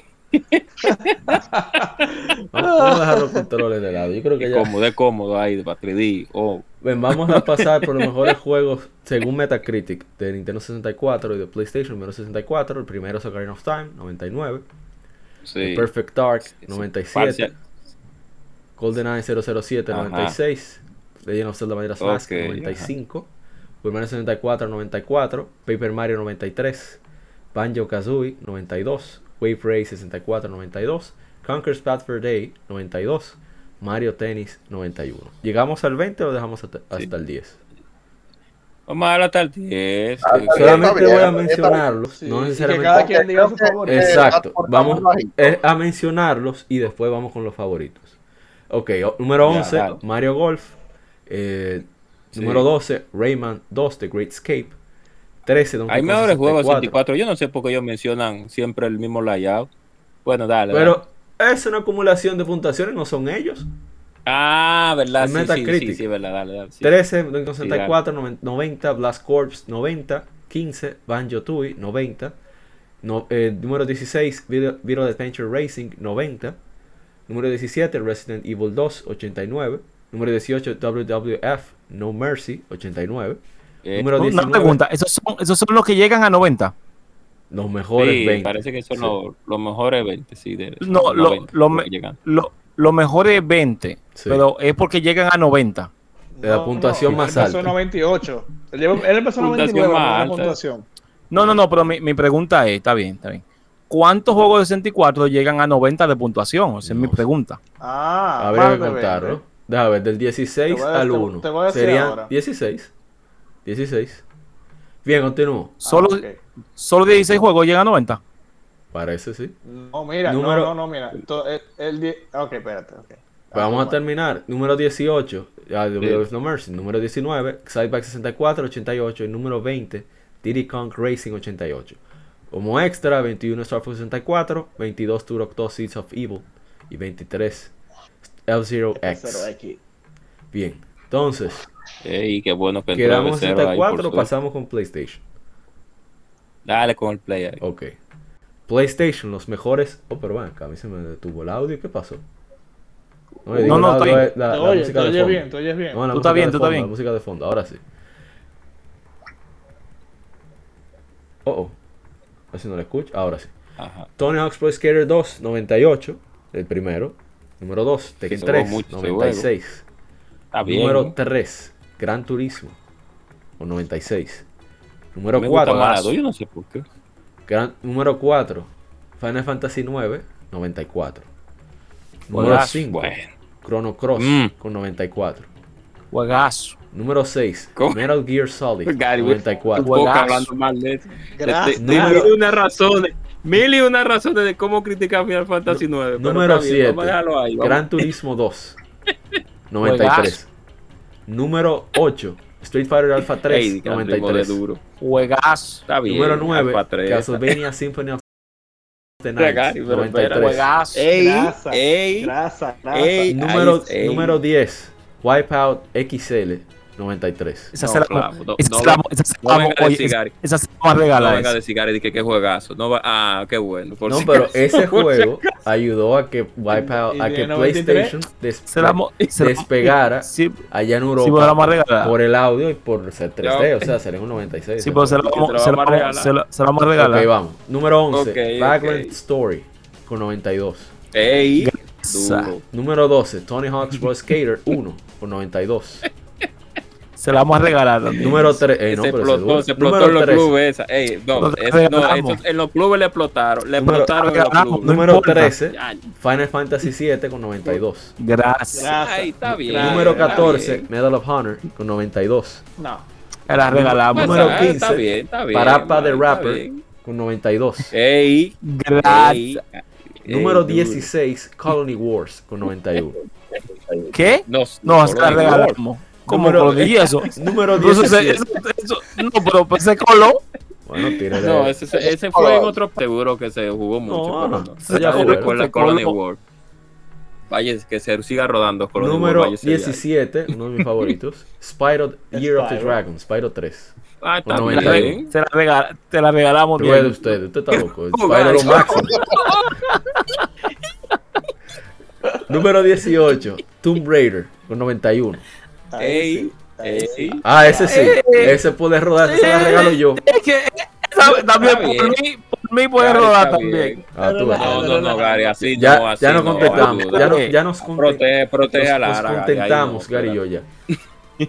Número Ven acá. 19. Gary, ahí Yo, no. yo hice, se yo hice un top, yo hice un top 100 Sí. y yo, ah, sí, yo puse, yo puse una, yo puse una Tomb Raider, está no, bien, yo puse la- una, no, yo puse no es que. Tomb Raider sea, no, no, es la primera que ahora está como fuerte jugando. Sí, pero, no, pero oye Claro. esto, oye esto, oye esto, yo hice un top y yo no soy como estos Nintendero, que estos Nintendero dije, Oh. este es nuestro top, Mario Party 1, 2 y 3. Digo, y- pero pongan, pongan, si van a poner la 3, pongan la mejor de las tres. No, Sí, la de 1, la verdad, 2, Así sí. No, así no así no de se verdad, puede. Número- número verdad. 19. Así no. Resident Evil verdad, 3, sí, no. Nemesis con 91. Ey, ahí está bien. Y número Yo hubiera 20. puesto la 2, yo más que la 3. Número 20, Resident Evil 1 con 91. Jue-. Juegazo. Los tres extra. Mira, mira, lo primero que tenemos que notar, Espérate, espérate, antes de espérate. que tú digas los extras, Ah, ok, dale. lo Ahí primero viene el que tenemos veneno de que buena, notar- ahí bien. Claro, claro. Eh, esperando que tenemos estaba. es que llegamos al 20. Sí, él estaba cargando, estaba 90. loading. eh. Diablo. Todavía- Ya. llegamos al 20 y todavía estamos en 90. Gracias, continúa. hermano. Gracias, herma- gracias, hermano. Sigue. Así no. 2021. Sí, sí, así estamos. ey, no, Legacy of Kain. Ayuda a los 64, Soul, buena, a Soul River 64. 91. Juegazo. Ey, Número Soul River, 22. Sí, duro. Crash Bandicoot 3 Warped 91. Juegazo. Ok, está Y bien, es buen juego. buen juego. Apescape con 90, el número 23. No, ahí vamos a yo- regalar. ahí, mm, Ey, no, pero eso hace que Más la o gente usa la segunda menos, palanca, más creo o que menos, pero hay ahí. que respetar. Más o menos. Sí, pero no, ahí no Kojima que se vaya para su casa. Y ahí nos Kojima quedamos que ya. se vaya para su casa. Ya, ya. Y ahí nos quedamos. quedamos. Mencionó Ya, 23, pero ya ganó 23, Play, 23. No, 23, va 20, más, porque 23. Los mejores están en 64. Los mejores están en 64. los Muchacho, mejores muchacho, muchacho. Es increíble que tú me estás diciendo a mí que en ese, en ese, en esa, en esa, en esa, esos 20 juegos, tú me estás diciendo a mí que no está para mí el portento más grande que dio la Sony PlayStation 1. Ajá. ¿Cuál, cuál? No hay ni señores Te cortó, se cortó. programado. Repite otra vez, repite otra vez que se cortó. Se Sí, cortó, Bien, sí. decía, no hay ningún juego programado. Sí. El mejor juego, el juego que le sacó toda la potencia a una consola y a un CD, no está en ese, en esos 20 primeros juegos que, que, que, que son considerados como la, la- la- los mejores. Pero son como dos, De 3.000 Metacritic. juegos. Señores, Metacritic es, oigan bien, no confío en Metacritic a menos que yo no haya Oh, escuchado el Espera, nombre espera, espera. de Oh. este juego que voy a mencionar. ¿Cuál? Dale, dale. Tekken No digas 3 Metal Gear. Ah, es Estaba ahí. el mejor. Estaba ahí. El, el segundo. Sí, el segundo ahí, el 3, segundo, el claro. 96. Sí, fue el segundo. segundo, 96. Ah, pues, no, no, pues Claro. yo, yo iba a decir, pero, pero ¿y qué es esto, no, señores? No, viejo. porque- ¿cómo? ¿Cómo, cómo que va a ser no- que la joya no? El mejor Ahora, Gary, fighting de Gary, PlayStation. Gary, Gary. Mejor eh, fighting no. tú El, dices- oigan tú bien, dices de- el mejor juego de PlayStation es Tekken No 3. entendí. Yo es Symphony Así of no, the Night. Así no, así no. Así no, así no. Symphony of the Night. Gary, Señores. Le saca mucho jugo esa consola. Señores, señores, señores, oigan bien. No, Señores, oigan que bien. Señores. Escuchen bien, escuchen bien. Una cosa es, una cosa es que todo el mundo diga, no, que tal juego, que este juego, que qué sé yo qué, no, no. Porque tú no sabes los trucos que puede tener una compañía para hacer un X juego. Ahora, Claro. ¿qué truco puede tener una compañía si es un arcade y tú mejoras el arcade? No, pero espérate, espérate. Eso tiene Ah, una razón de ser. Sony habló con Namco y dijo, mira, úsate esta vaina. Y le dio su SDK y toda El la cuestión para el- que el sí, board arcade SDK. fuera basado en el PlayStation. Entonces le agregaron más Pero- contenido, sí. pero el rendimiento es, el, mi- es prácticamente el mismo, por eso. Perfecto. Entonces tú, tú ahora tú mismo Se ve me mejor la acabas de, versión de arcade, como ahora- tú mismo me acaba de dar el asunto, que es le agregaron más contenido. Exacto. Por ejemplo, ese juego es ese juego está hasta para estudios, señores. Lo que ahora le venden a quien sea por DLC y lo que sea, por, por, por DLC, este juego lo tuvo sin que tú lo estés esperando. Tú no estabas Sí, esperando juego, todo es lo que verdad. ese juego te dio, porque tú lo único que querías tener era el arcade, pero ellos no te dan el arcade, Sí. ellos te dan el arcade y, señores, no, no, no, no, no, no. Para mí, todas las revistas especializadas, todo el mundo que hablen y decir, ok, Oh, la bestialidad del PlayStation es Tekken 3. ok, ya. No, pero mira, yo te voy a decir algo. Eh, a nivel de, de bestialidad y de exprimir totalmente la consola, en el PlayStation 1, y lo digo por experiencia propia porque lo viví con ese juego. eh, para mí, el que explota totalmente el PlayStation, que literalmente hace que se frise, incluso en algunos puntos del juego, eh, de lo pesado que es, es Background Story. Eh, eh, Square se pasó de contexto. Ese es un juego. Miren, haciéndole un background, Background Story es un juego que perfectamente pudo haber salido en PlayStation 2. Oh. ¿Verdad? Se Uh, Pero salió Es en duro, PlayStation es 1. duro. sacó el. Salió en PlayStation 1. Es, es que yo, yo considero, es que sí, pero es que yo considero que, no, eh, mira, con relación a cómo romper una consola, sí, hay juegos que tú agarras y tú dices, eso en verdad es una bestialidad de juego. Pero tú sabes que muchos de esos juegos, los programadores pudieron, pudieron eh, jugársela porque no tienen un punto de comparación muchas veces. Entonces, realmente puede ser que ese sea el portento más grande que hay del, del- del PlayStation, pero tendríamos que sentarnos a estudiarlo. Pero con Tekken es palpable, porque tú estás viendo lo que fue en el arcade y lo que fue en tu casa, y lo que es en tu casa. Si tú conociste el arcade, obviamente. Ok. No, claro, claro. entendible, pero, pero, entendible, pero Señores, pero ustedes. Siga, siga, esto bueno. No entiendo. No podemos, no podemos negar de dónde somos. Nos estamos matando nosotros mismos. O sea, PlayStation está fajando con PlayStation y 64 con 64. Se supone.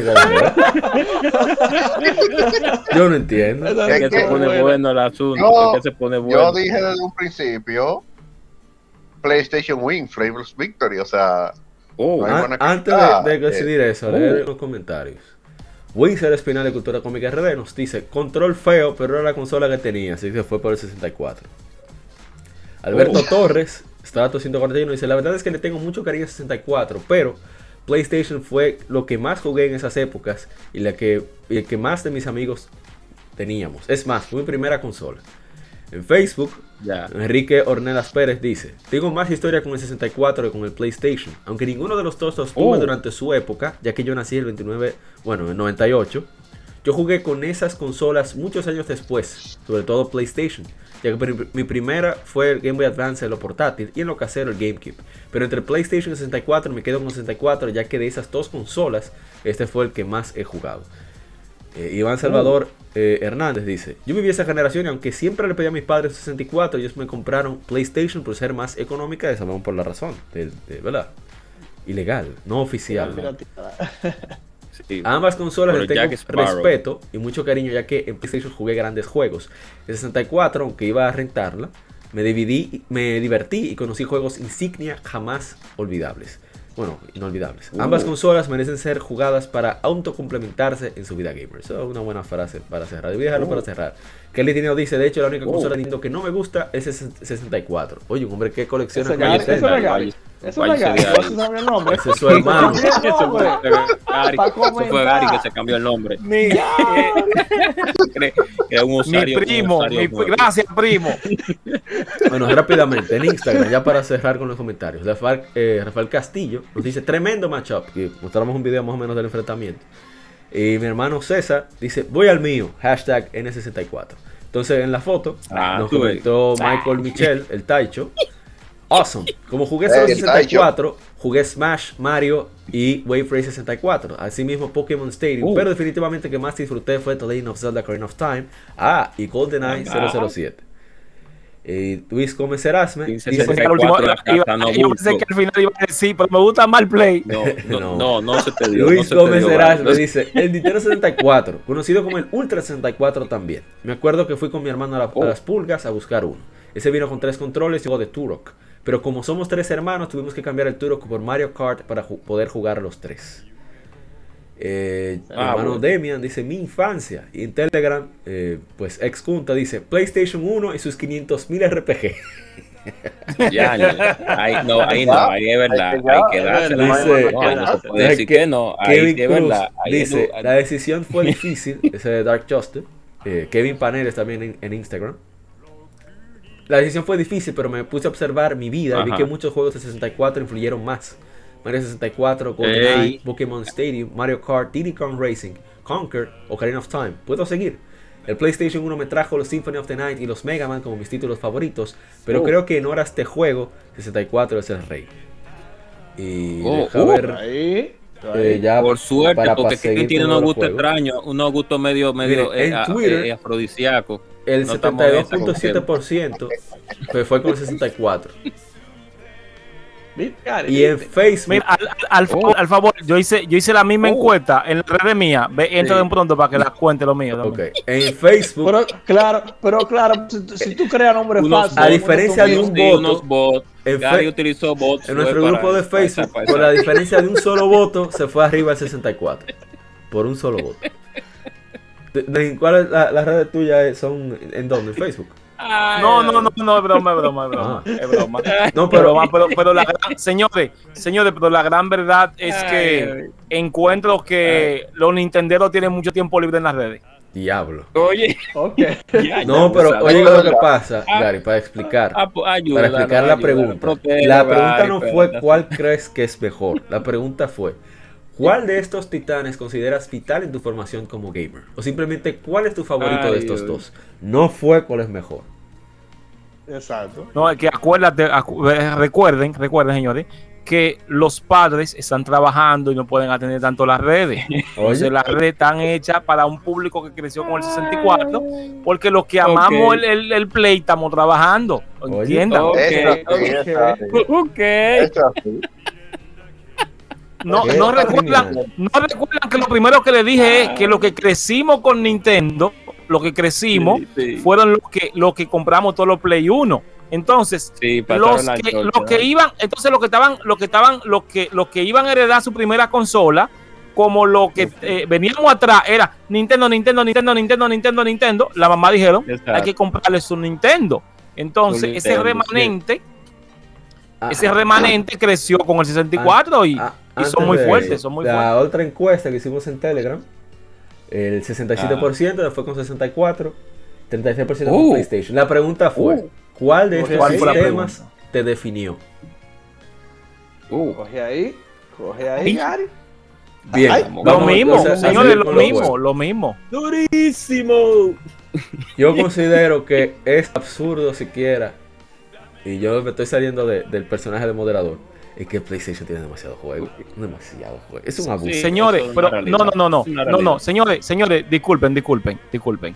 No es por relajo, pero si se vendieron en ese entonces como 70 de millones de consolas más que el 64, quiere decir que hay más personas que jugaron PlayStation en ese entonces. Entonces, si ahora hacemos una encuesta y gana, y gana el, el Y se paga 64, quiere decir que no, no de, que el público de que compró el, 60 el, el PlayStation no está viendo esta encuesta. El que está viendo esta encuesta fue el pequeño público que compró el 64. Señores, pero es un asunto, es, es un asunto que se cae de la mata. Pero tú no piensas que tal vez la gente simplemente le tiene más cariño al 64 y punto. Porque la pregunta Eh, va a ser eso. No, eh, que la gente le tiene más cariño al tiene más 64. cariño Mira, jugó su Smash, jugó su Mario Kart. Pasó mucho Eh, tiempo eh, jugando eh, de no, porque, porque, no, porque eh, eh, estaríamos prácticamente en lo mismo. Ahora sí te puedo decir algo. Es que ahora mismo dentro del coleccionismo, yo entiendo que en mi país, en este país, dentro del mundo del coleccionismo, la consola del 64 es más demandada que la de PlayStation. Claro, porque hay, hay algo que es que el que Cartucho, el que jugó. PlayStation no tiene una bandera. Eh, eh, eh, y quiero que, que nos quedemos con esto. No hay una bandera. El PlayStation no tiene esa bandera tan fuerte Deja- en ese ahí, tiempo. deja corroborar. Eso es ahora. Pero la bandera, la bandera de Nintendo es muy fuerte. deja Es tan fuerte. eh, ¿sí? para ayudarte. O sea, yo estoy de acuerdo con, con parte de lo que dices. Y es el- precisamente el hecho de que en, en Latinoamérica en general, tú tenías la consola, ¿verdad? O sea, el Nintendo 64. Pero también tenías el Game Boy, que se complementaba con el 64 en juegos como Pokémon o Mario Tennis o Mario Golf. Pero también tenías la revista Club Nintendo que te promovía los productos de Nintendo. Y, había y si te llegaba el programa, que en el caso de nosotros no llegó, pero en parte de Sudamérica y, y fue en México que se produjo, estaba Nintendo Manía. Yo le he dicho siempre a la Manía. gente Cobra que si nosotros hubiéramos tenido Nintendo Manía, yo creo que todos los podcasts de aquí fueran de Nintendo. Todos. Sí, Absolutamente. puede ser que sí. Puede Y- ser que sí, la porque eh, la, la cultura de Nintendo, la, cultura de. Nintendo ah, es, es grande en este en Latinoamérica. Es muy fuerte. Sí. Y el fenómeno, señores, el fenómeno Pokémon es, es absurdo. Es absurdo. Claro. Sí, eso es una realidad. O sea, eso son cosas. O sea, por eso entiendo, no me sorprendió el resultado de, de la encuesta, porque no fue cuál es mejor. Si hubiera sido cuál es mejor, hubiese sido otra cosa. Pero. No, no creo, no, no, no creo. Yo creo que si te hubiese puesto los resultados iban a ser iguales. Si hubiese puesto cuál era mejor. Quizá hubiera sido más parejo. Eso sí, Posiblemente. más parejo. Entonces, quizá yo, yo entiendo que también quizá un asunto un poquito más de nostalgia, porque ustedes saben que Nintendo a nivel de, de personaje y de saga eh, Ahora- ahora- llega mucho. tú sabes. Ese, Entonces, ese era un punto que quería llegar con respecto a los juegos. Antes de pasar a nuestro juego favorito de por sí. En los juegos de 64 fueron súper influyentes. O sea, a largo plazo. el exacto, legado que dejaron a eso me refiero. Eh, eh, eh, eh, es fuerte. Voy a poner, voy a poner ese punto, señores. Miren, los videoclubes en ese tiempo fue la era dorada. Y en un videoclub tú no podías poner a alquilar un PlayStation 1. No estaba preparada, era una consola que no estaba preparada para la guata que iba a soportar un club. Sí. Y lo otro es que jugar cuatro, cuatro muchachos al mismo tiempo, un dinerito. tú estás poco. creando monstruos. Monstruos ni, nintenderos salen de ahí a, a 15 pesos la hora. Sí, sí, sí. Claro, Y te claro. misma rentable, era más rentable. Sí. Más rentable. Digo, sí. en todos los clubes donde No, yo no fui, era más rentable, había ¿no? PlayStation. En todos los clubes donde yo fui había PlayStation. y Sí, de hecho, también. Yo también, también. Claro. Yo recuerdo retas eh, en el club primero. eh, intentaron ganarme en X-Men vs Street Fighter. Y sí, literalmente intentaron ganarme. Y al final terminé Uh. jugando gratis. Uh, y, y la segunda fue una reta especial de eso, como que de esos retos que se tiran así, hey, a que tú no haces tal vaina. Que ese era pasar Mega Man X4 con cero sin perder una vida. Era fuerte. ah, ok. Está Eh, bien ahí. Sí, sí, sí, ese fue un reto bacano. Que casual que lo gané yo. Eh, Oh, porque papá, por pero te voy- alguna te voy a razón, invitar- pero pero te oigan voy a por qué invitar. fue, Te voy a invitar a mi canal. pero oigan por qué fue. Nadie de- en, el club sabía. Ustedes no sé si recuerdan de la X4, el mundo del honguito, que eh, Sí. había un el mid boss. Eh, era una vainita que se te tiraba y te, que te rompía el piso y lo que quedaba abajo Sí, eran puños. Esa desgracia del Claro. demonio. Sí, sí, sí. Nadie sabía cómo matar esa vaina con cero, sin perder una vida. Yo llegué, cuando me tocó, yo llegué ahí y yo simplemente me quedé pegado de un lado, esperé que él subiera y le tiré el, el golpe eléctrico.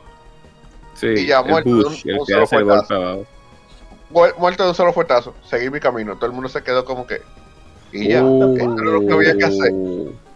Y ya, y ya el reto es porque los dos puntos más difíciles con cero realmente son esa parte, si tú no sabes eso, y matar al último Sigma. Eh, Sí. El de la cabeza, ¿por qué? Porque El cero cabeza. cero melee. Y el, los dos, el bueno, no, el más difícil realmente es el que cuando el que sale en la esquina inferior derecha, eh, que o te tira para un para una pared puya o te succiona. Sí, es el más difícil, porque es que literalmente tú tienes que pegártele a él obligado para poder darle con cero, porque con X te, tú te quedas en el medio, le tiras tu booter y no hay problema, pero con cero hay que pegársele obligado. Entonces, si él hace cualquiera de los dos que la haga, es un poco más fácil cuando él trata de tirarte para la pared de puya, porque eso es dash y, y hace dash Ujajú. cancel prácticamente. Pero cuando él intenta succionarte, es Oh. difícil. yeah, Eso, es de las cosas. Yo viendo rápidamente el Metacritic, uno se da cuenta de que eh, hay una variedad grandísima en PlayStation. O sea, RPG, que si Metal Gear, que es un- muy particular. Eh, simulador, eh, qué deporte. Ah, Sí, hay aventura. simuladores. Hay muchos Hay mucho. Sí, sí. El 64 y un reguero de party games. De juego de, de verdad, en church, de Ah, jugar sí, en grupo. es. Y mayormente Y de- eso es lo que, que, oye, hay que aprovechar esos cuatro controles, papá. De aventura. Party game, aventura, en primera persona. persona. Shooter, shooter están a granel en Sí, 64. entonces, En Play hay, hay, pero no hay tanto. Están tú- los conocidos, pero no es Ok, igual que vamos entonces con los favoritos. Y, van a tener que decir. Sí, eh, bueno, ¿qué hacemos? ¿5 y 5? Sí, van a tener que mencionar el contrario. siempre.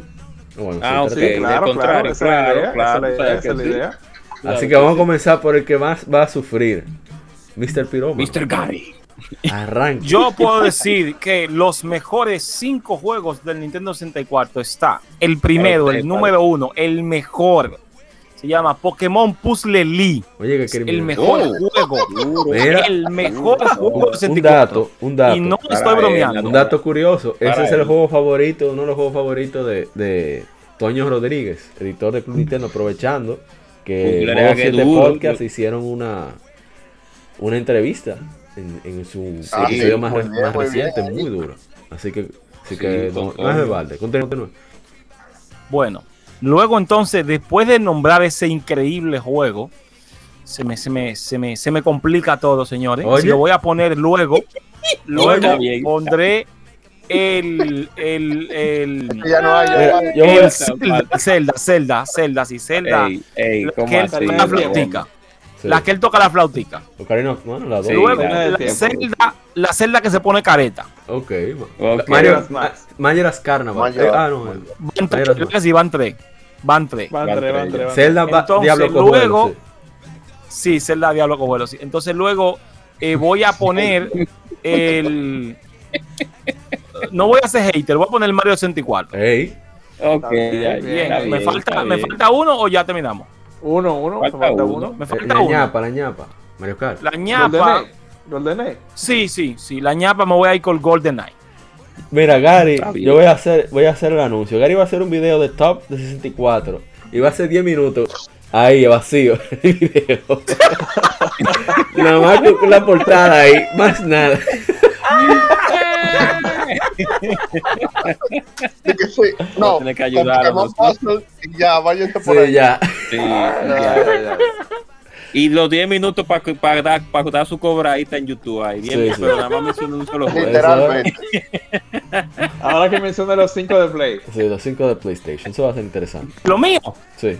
Sí. Claro. Ah, perfecto, no. Me- Está la, está la Tekken 3, Sí. sin lugar a duda. Pondría la King of Fighter 98, aunque luego sacaron Sí. otra, otra versión, pero me quedo con la 98 normal. Eh, luego voy a poner la eh, Sinfonía de la Noche, la Castlevania. Luego vamos a poner una Metal Gear, la, eh, eh, eh, la Metal Gear Solid. Y entonces me queda un solo juego. Entonces, ahí, ¿qué voy a poner en ese solo juego? Voy a poner algo extraño. Algo extraño No, para salir. voy a poner la. eh, no, voy a poner la eh, Tetris. La Tetris. Eh, se llamaba Tetris Plus. Ey, yo lo tengo. Para. Ah, te tifló Sí, de Te bueno. voy a mandar la foto. Así que. Así que ahí para maltratarlos a los muchachos ahí voy a poner esos cinco juegos. no, pero Oye, Tetris Plus es bueno. Dale, dale. El, el profesor del teatro bien. que se iba enganchando donde no debe, ese hijo de su madre. Y siempre le cae la puya. Oh. Eh, Continúa. Eh, ¿Quién le toca ahora? Ah, vamos a cruzarlo. Mr. Gamer Lab DR. Nathanael. Ok, ok. Pero yo voy a mencionar más de 5, porque Gary siempre dice que en, que en, que en 64 no hay más de, más, de- más de 10 juegos. Bueno, yo le puedo mencionar 25 si él quiere. Oh, No, yo estoy, estoy seguro. yo- no, yo estoy seguro que tú puedes llegar a 25. El problema es que yo te digo a ti llegar a 30. Ahí es que te, se te tiembla, te tiemblan las rodillas. Eh, llegan, llegan, llegan. llegan. Llegan, llegan a 30 y quitamos toda la parte 2 a los juegos. No, 2 y 3. vamos a quitar la parte 2, vamos a quitar la parte 2. No, llegan, no, no llegan, no llegan. Yo, lo voy a, llegan, Gary, llegan. yo lo voy a hacer como, como medio por categoría. Como medio por categoría. Eh, Voy a comenzar con Mario 64. Mario Está bien. 64, Platformer 3D. Sí. Eh, Platformer 3D, Mario 64. Ah, ah, yo pensé que ese era otro juego. Digo, No, yo, no, Platform no, ok. 3D, ¿qué es eso? No, no, no. Dije, dije la categoría. No, la si fuera, categoría. si fuera Está bien. 64, Ahí, eh. dijera 64 al final, no se preocupe. Mario 64, bueno, me- me- lo mencioné. Eh, Sí. Banjo Kazooie, Ey, misma categoría. Me voy a ir ahora para pa, pa. Te voy a poner GoldenEye, ses- GoldenEye 64, 007 Un clásico, y un clásico, Perfect sí. Dark. Me encanta también. Perfect Dark. Eh, si nos vamos. Ah, bueno, también Resident Falta Evil 2. uno, falta uno. Aunque Ya, eso no es exclusivo, eso no lo voy a mencionar. Eso no lo voy a mencionar. No, No, ¿qué no le pasa? pongas Resident menciono 2, más. no, pon- no pongas Espérate, Resident 2. espérate, espérate. De carrera, F0X. Me encanta F0X. Pero tú puedes Star poner San Francisco Rush. Star Fox también tiene un lugar especial en My Heart. Oh, my heart. Eh, oh, my My Heart. Sí, no, ese My juego, ese heart. juego me. Fue, fue mi primer juego 64, señores. Ey, Star Fox duro. 64. Buen comienzo, muy buen juego. Eh, había Mira, jugado, tengo- obviamente, la. Tengo, La tengo dos 64 replays sin querer aquí en casa. Ah, Tú tienes dos, dos Star Fox, ese de cuatro. Sin querer. Y dos y dos Mario, y dos Mario, uno. y dos Mario Kart sin querer también. No, pero yo voy a dar ¿Cuándo una vamos a vuelta pasar por allá. casa a, a buscar, a buscar una No, Star no, Fox? esa Voy a Mario Kart es mía. Tráigame un juego de Nintendo. 64. Tráigame un juego de Nintendo, señores, y ya, y, y llévense eso. Está bien. y finalmente, mencionar la dos, más de los tipos party, Mario 64, un juego que gocé No, no, pila Mario con él. 64, ¿no? Te dijiste Party. Eh, perdón, Mario, Mario Kart, Mario Kart Ah. 64. Y, y las Mario Party. No menciono. No, pero bueno, no, vamos a no. Di el número, di el número, por favor. Ok, si era La la dos, 1 la te iba a la sacar de aquí. No, no, las dos. Oh. Las dos mis favoritas. Oye, eso de pegaba el cuero de la mano. Eso es diabólico, esa vaina. Continúa, continúa. Ok, entonces, nada, vamos con PlayStation ahora. Ay, Dios Eh, mío. Dale. Espérate un segundito. Ok, PlayStation, mira, a mí me gusta mucho. Croc, de mi Croc. favorito. No, no, no, no. Hearts of Darkness. Ese juego Ey, me gusta duro, mucho. duro. La, Eve- la Eve Exodus, ese, ese tipo de juego a mí me encanta. Ah, sí, de es juego bueno, 2D. ex, sí. Ujú. Eh, ah, de pelea me encantó eh, la Marvel vs. Capcom, obviamente, la parte 2. Y la Rival vs. No, vs. console normal. Marvel vs. Capcom normal. Exacto, la- sí, la dos sí, no sí, porque la, la dos da padrinca, Aún. ¿verdad? Sí, Eh, sí, sí. La Rival School. La Tekken sí, 3, obviamente, no puede, no puede, no puede 3 quedar bien. Tekken 3. Ya mencioné 5, pero si quieren una Claro, ñapa, ñapa. No, no, no, no. Espérate, no, no, espérate, espérate, tengo que ñapa, traducir. no, porque- ñapa, dígase dar. en dominicano, dígase cuando se da un poquito, un extra. Eh, es sinónimo del ¡fua! mexicano. Continúa, continúa. Sí. ok, ok. Eh, voy a poner la. Resident ahí, la, la Nemesis, porque Ok. me, me gustó mucho. Entonces yo voy a tirar mi ñapa porque en verdad tengo una entre los dientes y, y se me va a hacer Dale, incómodo. Señores, es un juego que se vio por primera vez en esa grandiosa Sony PlayStation 1, Ajá. Tenchu, la primera Tenchu, señores. Sí, muy bueno, muy bueno. Sí, clásico, sí, sí. Un clásico. Super cuad- gráfico super cuadrado y oscuro, pero era muy bueno. Oh, ¡Oh! Chu. Oh, porque Mario 64 es muy curvo, ¿verdad? Yo, yo no entiendo, yo no entiendo. Los Nintenderos se le olvida de que no, lo que cuenta la jugabilidad, eso es de, después que Después Nintendo no sirve en. Después del Pero, pero mientras en el 64 los gráficos importan eh, eh, pila. Sí, ay, ay. eso es verdad. Pues Está sí. bueno, está bueno. Eh, ¿Quién le toca ahora? Ah, a la Gersam. Buenas, buenas. Hard, dale. Bueno, bueno, bueno. eh, vamos a empezar Boop. con, con la competencia. Boop. Eh. No, no, no. Vamos a empezar con la competencia. Saludos Eh, Diego Los Valle. perdidos.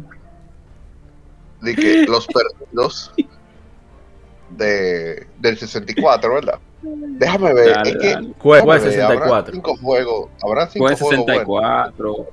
64. Claro. Habrán cinco Superman, juegos buenos. Superman. Oye, alzaba, oye, ya, ya. Oye, oye, No. no, no, pero- La, No, mira. Lamborghini 64.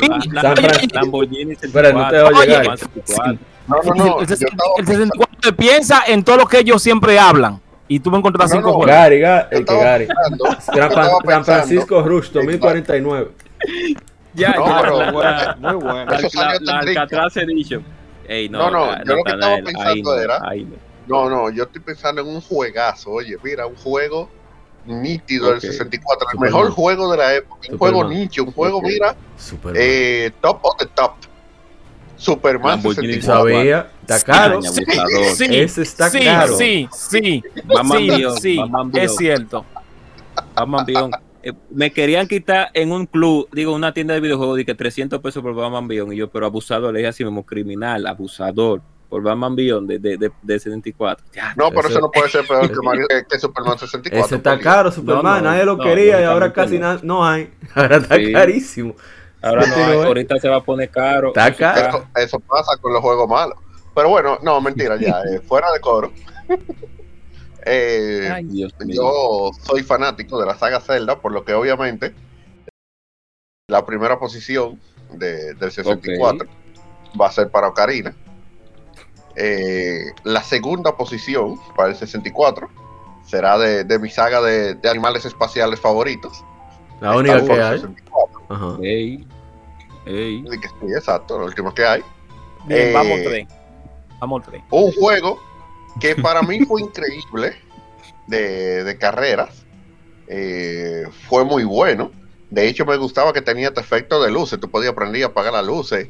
Y había hasta Oh. efecto de, de ambiente y todo eso. Y sí, estoy hablando de que Tokyo Rally. Acuérdate que es, acuérdate que es de 64 que tú hablas. Oh, No, pero oye. eso lo hace Tokyo Rally. Eso lo hace Sí, Tokyo Toya Rally. Rally, sí, Toya Ah, Rally. Ey. Hace eso.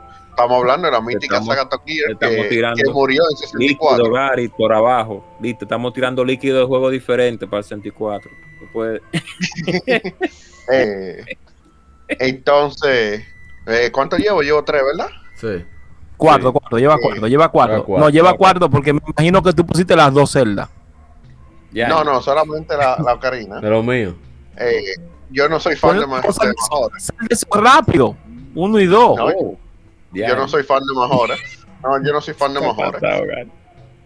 Eh, en cuarto lugar, eh, la saga que, que fue la que realmente yo jugué pila, pila, pila, pila, porque que no que Castlevania. más casualidad. Yañe. No está mala, Gary, ayúdala. Coño, Ayúdala. era, obviamente, GoldenEye. GoldenEye. Ey, bueno. el, el juego que, que el vuelvo repito, prácticamente quemó el 64 de, de un pana mío. Eso lo jugábamos, era cuando estábamos de vacaciones en el colegio. Yo recuerdo que yo iba para su casa como a, a las 11 de la, de la mañana y me iba de, de- de su casa a las 8 o 9 de la noche. Y era jugando 007. Eh, y en, en cuarto lugar, eh, tengo que poner un juego que a, a una persona no le va a gustar para nada que lo mencione. Pero fue un juego que también jugamos pila eh, por mi casa, fue parte del vicio de, del 64, eh, sobre todo por aquí en el barrio, que fue Killer Instinct Gold. Yo me voy de aquí. Ay, Oh. Dios de gloria, señor. Lamentablemente, Aquí no respetan a Casidad. lamentablemente para, Casi le van a dar ustedes para los que lo odian, lamentablemente para los que lo odian, madre. pero fueron muchas veces que se jugó con Saberwolf y con Jago. Ay, No mi madre. Y, Con y el overall, con el Tox- y overall. Tox, y Tox dando Ah. pila de golpe por ahí. Pila de sablazo. Eh, es una pena que el juego no haya sido eh, lo que prometieron Me- mejor eh, porteado, o sea, que iba a ser. Eh, pero eh, habían sus limitaciones. Quizás si hubieran sacado el, el DD. eh, Sí. Y yo creo que ni con el DD Con el- cuando tuviera ver. No, No, no. con el DD si no, seguro. ah, si no funcionó en Japón. eh, bueno, sí, tú dices la funcionalidad del juego que quedara. Bueno, puede ser, puede ser. Con el- ser. Sí, puede ser. Porque realmente el, el arcade es muy diferente a, Claro, a- al 64. claro. Y lo digo porque yo jugué los dos, tanto la 1 y la 2, que la llegué a jugar en arcade, y, y la 64. Gol en, en 64. Le quitaron mucha vaina, o sea, hay Claro que incluso, sí. haciendo un paréntesis, hay movimientos, por ejemplo, que tienen combo y Cyberball que te pueden marear. Sin embargo, los otros no lo tienen y tú te quedas como que, pero ven acá, se supone que todos los personajes deberían tener ese movimiento. Tú lo haces en arcade y Sí, si lo tienen. Pero Le quitaron 64 no. frames, le quitaron eh, todo. No, todo. y, los Shadow. Move, y es un reguero de vaina. Eh, Anyway, ese no es el tema de. ¿Y de- cómo tú lo, y cómo, y cómo, y cómo, y cómo tú estás mencionando los juegos buenos para ti y tú duras 15 minutos hablando mal del juego? No, yo estoy hablando de la eso. diferencia entre el de arcade. No, pues tuviste decir o tal cosa, pero no, no, no me hagas No, eso. pudo haber sido mucho mejor el juego, es una realidad. O sea Sí, que si hubiese- si salido- favorito, Si hubiese salido en GameCube, hubiera sido un juego bueno. Estamos totalmente, que- el- estamos de acuerdo con eso. En GameCube sí, ellos lo hubiesen hecho muy bacano. Eh, Claro. pero, Ay, o sea, aunque sea uno de mis juegos favoritos, hay que ser realista. O sea, el, el pobre tiene, tiene problemas. que el pobre, Pero sí, que el pobre. Sigue siendo uno de mis juegos favoritos. De hecho, lo tengo hasta en su caja con su manual y toda la vaina. Lo, lo llegué a Oh, conseguir. pero yo quiero ir a tu casa. Oh, Pero para verlo, eh. yo, nu- yo nunca No, he visto un juego la- en su caja de 64. Nunca. Por la manual. increíble, y la Ocarina también la tengo así. Por la increíble cantidad de 5 dólares. Anyway, entonces, vámonos a PlayStation. con lo de Play ahí, dale. Eh, PlayStation. eh, yo creo que la razón por la que aquí la gente no le gusta el PlayStation es porque el PlayStation era más una consola para la gente que le gustaba leer. Ay, Entonces, Oh. ustedes saben que aquí en el país no le gusta leer. ¿Cómo no, pero espera, espera, ¿Cómo espera, espera, espera, espera. Porque la Entonces, ¿por qué se vendió tan? Ah, bueno, por- porque era fácil, ¿verdad? No oficialmente conseguir los juegos. Continúa. También, claro. Entonces, eh, como a la gente no le gustaba leer, quizás por eso el PlayStation ganó 64 en las, en las encuestas y eso. Y no. Ay, Dios mío. Ya, Entonces- ey, No, no, no contigo, pero te apoyo. Ayúdalo, ayúdalo, Lajal. Protégelo, profe, así no. Lo que pasa es que yo, la, sacando un juego de la lista, todo lo que yo voy a mencionar va a ser PG, son vainas de lectura, entonces la gente no, No, está bien, dale. Dale, pero está bien.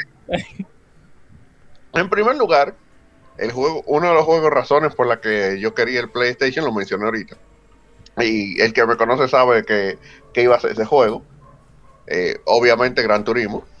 Eh, Oh, el bien papá ahí. prácticamente de, de los simuladores, aunque obviamente la mayoría de los simuladores de, de conducción están en PC. Pero el, el que dijo de que El que lo estandarizó. El Super Mario 64, los Exacto. simuladores de carrera. Ahí está. los lo simuladores metí, de carrera lo metí al lío. prácticamente es Gran Turismo 1. Independientemente de lo que quieran decir, que es mejor que Gran Turismo 1, sí. es el juego que estandarizó el la simulación de carrera. O sea, tú Claro. podías jugar una Need for Speed 3, que será un bonus mencionarla, Need for Speed 3 Hot Person, eh, de, Sí, Hot Play 1. Pursuit. Hot Uno de los mejores juegos de carrera Ey, ese juego de, siempre lo de la quise, era de Play lo, quise, lo quise jugar, lo llegué a jugar, que mi hermano vino una vez a Estados Unidos y trajo jugar. Punto no es, el punto es que yo lo veía en el canal 49 en fiebre de videojuegos, ¿qué es lo que? A ese Sí, Ocarina of sí, Time, de la Mike Nintendo. 2, etcétera, etcétera, etcétera. Continúa, continúa. Uno de que jugaba ahí, que siempre jugaba World Gym. Pero estaba jugando, ¿y usted qué estaba haciendo? Viéndolo jugar. Y dando ahí. disque truco. Y dando Ey, no, él no hablaba. Ey, no, el que yo vi era a las ahí, 5 de la tarde, después de una película clavo, y no hablaban. Nada más era el juego. Continúa. Ay, Dios mío. Así era Bueno. el- ahora viene la caterva de RPG. Oh, Eh, voy a empezar. eh, voy a empezar sencillo. no vamos a entrar directamente a RPG. Vamos a hacer un action RPG. El Zelda Killer de la época. Brave. Fencer Musashi.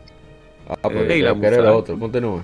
Alundra también, creíamos que era Alundra, pero está Es el mío, ¿no? No, no, no. El, el Zelda Killer era Brave Fencer Musashi. Eh, ¿Por qué razón? Brave Fencer Musashi incluso también tenía un tema de día y noche, pero lo usaba mucho mejor que Zelda. Y no solo tenía Uh. un tema de día y noche, sino que tenía un tema de semana completa. Había cosas que, por Uh. ejemplo, tú tenías que hacerlo un lunes o tenías que hacerlo un miércoles. Y estoy dando spoiler del juego, el que no lo ha jugado se embromó, pero sí, había Uh. algo que había que hacer el miércoles. Uh, Entonces, Hace más de dos décadas, así que mal por ellos. Continúa. Eh, sí, sí, sí.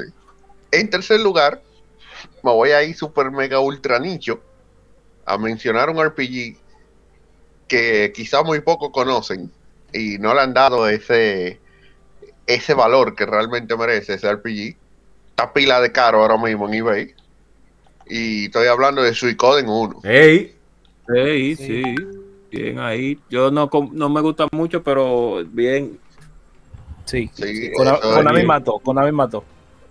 Un, un RPG que, que hizo Konami que eh, mm, se salía de lo que era el resto de los RPG, eh, sobre todo con el tema de la guerra.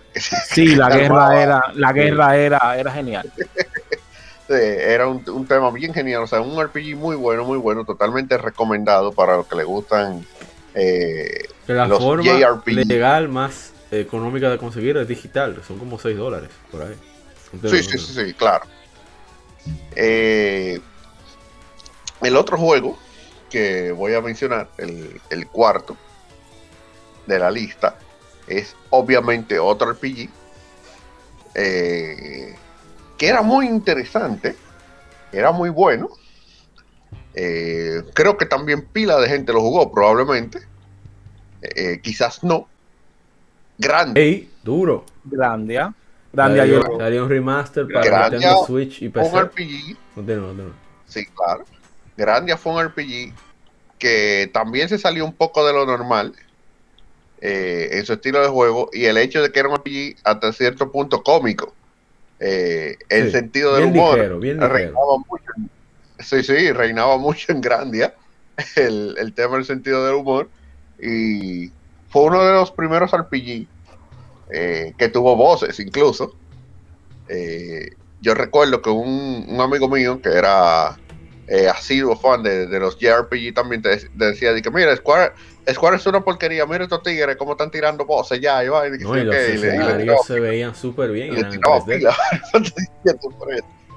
No, claro, claro. Eh, es un juego altamente recomendable. El que no haya jugado Grandia, eh, totalmente recomendado que lo, que lo juegue y lo pruebe.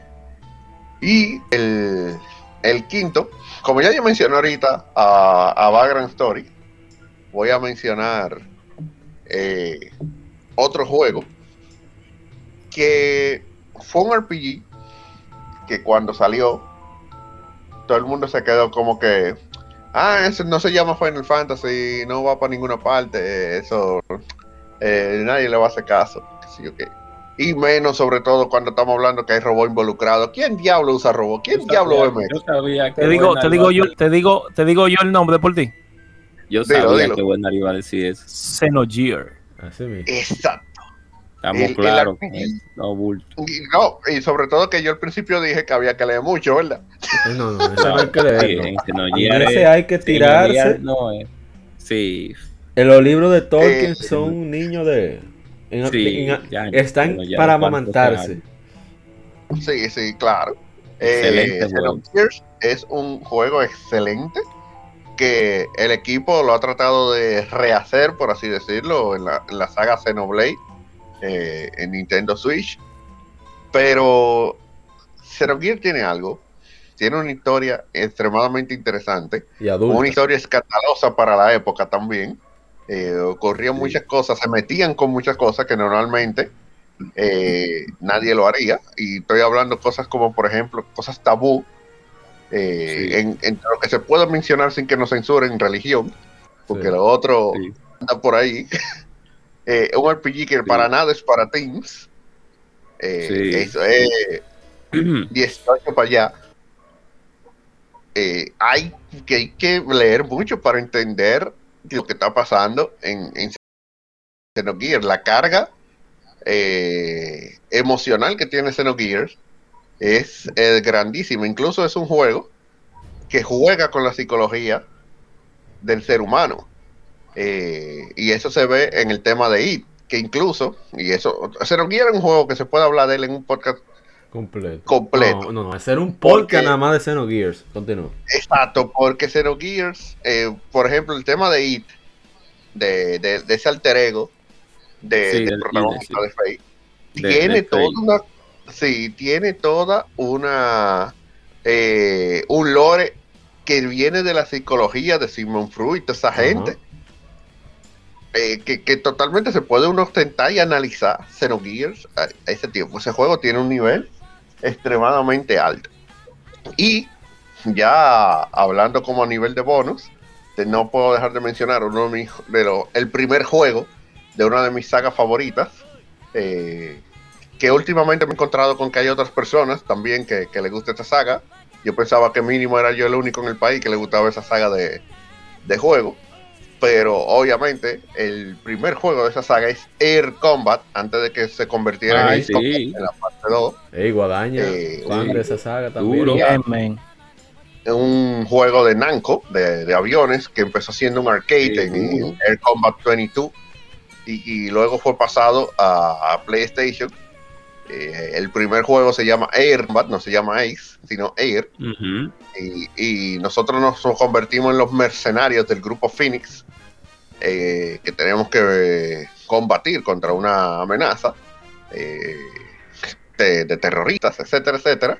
Lo, lo normal de la época, pero el es que era un juego de avión con una excelente física y un excelente control. Aunque era arcade, eh, en el hecho de que obviamente un avión no tiene 180 misiles, por Dios, o- o- Sí, obvio. Eh, un, tengo una temática que, pero tenía un juego muy eh, un vuelo muy bien simulado y te lo está diciendo una persona que ah, previamente ya jugaba juegos eh, porque yo soy fanático del mundo de, de la aviación, del mundo de los aviones, especialmente los aviones de guerra modernos. Eh, si tiene hélice no me busquen, oh, oh. Pero si son de reacción, sí, me pueden buscar tranquilamente. Y con anterioridad, uno de los mejores juegos de simulación, aunque son de PC, pero uno de los mejores juegos de simulación eh, fue Use Navy Fighter, que era de la gente de EA, cuando EA no solamente hacía EA to the game, eh, Oh. que tiraba vainas Sport, eh, sino que ellos tenían una saga de, de aviones muy buenas. Eh, de hecho, ese juego todavía lo pueden conseguir, incluso está digital. eh, la saga de Use Navy Fighter. Eh, un juego que, como paréntesis y anécdota para terminar, eh, el juego era tan complejo, en PC estamos hablando, ¿verdad? Que el juego usaba el teclado completo para tú Ya, poder el avión. Así Sí. que ya con eso yo cierro ahí. Un clásico. Eh, Un Ahora la clásico. gente cobra. Oh, Pero, rápidamente, sí, porque voy a extender. Bueno, voy a comenzar primero con el Nintendo 64. Eh, la- Ah, no aparece ningún niño que gritara así con el PlayStation. Ahora, claro, los juegos que yo mencioné, no quise mencionar los otros que ya habíamos mencionado para decir no, claro, diferentes. claro, claro. Ah, Es una No, pero tú puedes, Bueno, eh, agente, tú puedes mencionar lo mismo Sí. del 64. No tiene Sí. otra cosa Oye, más que Es que no mencionar. hay mucho que buscar ahí, lamentablemente. Di que, di que el, el mismo plus de oiga. el mismo plus, el mismo plus. No, no, no, van a ser diferentes. Van a ser ¿Van a diferentes. No, no, primer- pues me quedo, sí, pues me quedo, espérate, Pero vamos, rápido, claro. El primer juego eh, que no me, claro, de los que no menciona Nathaniel, porque no, vamos, no voy a mencionar Liga No, no mencionó a Turok 2. nadie. Primer, ¿Cuál sí, es? primer Sí. lugar, primer lugar, Turok 2. Excelente juego. Juego con Bien, una sí, temática sí, sí. Duro, Te duro, apoyo, duro. te apoyo. te Mi apoyo. segundo juego es Conquer Bad for Day. A mí me encantó ese juego. Ya lo para mencionaron, ya lo mencionaron, Sí, ya lo mencionaron. No, ¿quién lo mencionó? Sí, ya lo mencionaron. Claro que sí. Con, hasta yo mismo Sí, tú lo mencionaste, Natanael. Por sí, Por tú favor, mismo, por favor, sí. Conker no, Conker no. no, no, no, vamos. no, Ok, no. Con- otro. Ok, bien. Mischief Maker. Ey, muy duro. ¿Cuál? Claro. ¿Qué, claro. qué? Mischief Maker. Muy duro. Mischief Maker. Me The. Treasure. Ah, sí, yo, le iba- yo le iba a mencionar Duro. también. Yo le iba a Eh, espérate, la de, la de, mira, por el amor de Dios, vuelvo y lo digo, señores. Ah, pero es para mí. Dios, ese juego, ese juego, pero ven acá. Ahora, bueno, está bien, son para ti, ¿verdad? Dale. No Es voy a hablar. personal. Exacto. Michi Maker muy bueno. Eh, voy a mencionar uno que poca gente lo conoce, pero es eh, Winback de Nintendo 64. Ah, sí, yo la conozco. yo la conozco. Sí, Yo no tengo idea. de Nintendo 64. Van tres, ¿no? ¿Verdad? Sí, van ¿Cómo se escribe Wimba? El Win, Así mismo. Winback, así mismo. Hay una para PlayStation 2, habla la parte 2, está para Continúe, PlayStation- y después salió otra para PlayStation 4, creo que sí. Eh, van tres, ¿no? ¿Verdad? Sí. el un juego que es de primera persona que a mí me gustó muchísimo que no era GoldenEye etcétera la Doom 64 a mí me gustó muchísimo se lo tengo aquí en mi casa Doom 64 que se iba a llamar la absolución en, en su concepción original en su desarrollo y el último es un juego muy nicho un juego muy nicho West 64. que se llama Glover. No, Quest no, Quest no. Quest no. Se llama Glover, se llama.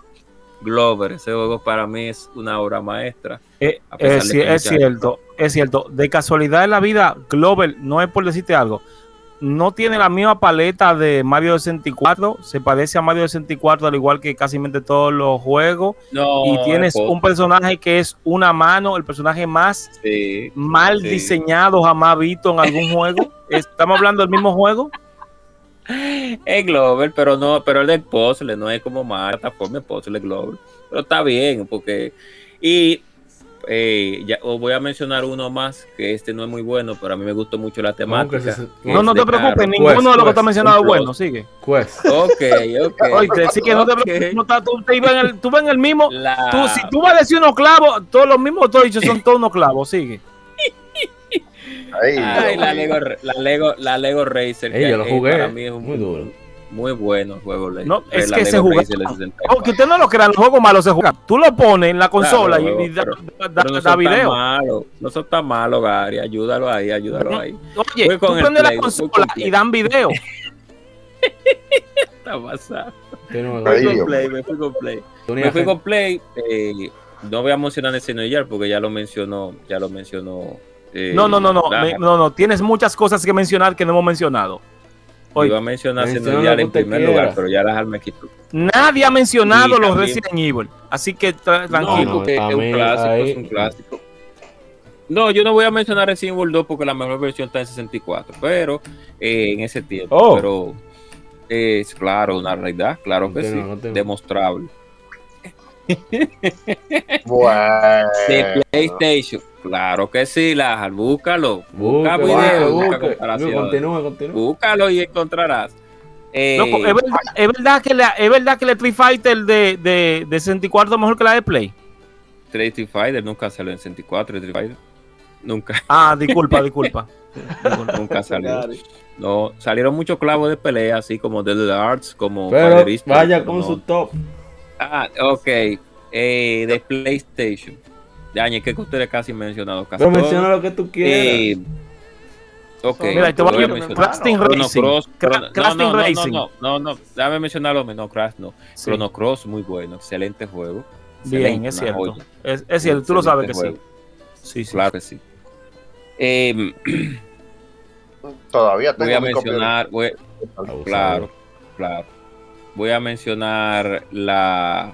eh, voy a mencionar a Long in the Dark 2. Es bueno también. Es muy bueno, no mucha Sí. gente lo conoce. Sí. Es bueno. A Long in the Dark 2. Sí. Aunque yo no jugué en Voy a pero bueno. Sí, sí, la Eve tenía creo que tuviese. la Neon la sí. Para creo que sí. tuviese caído mejor. Sí, puede. Métela ahí, métela ahí. Para sí, métela ahí. Ya van tres. Parasite.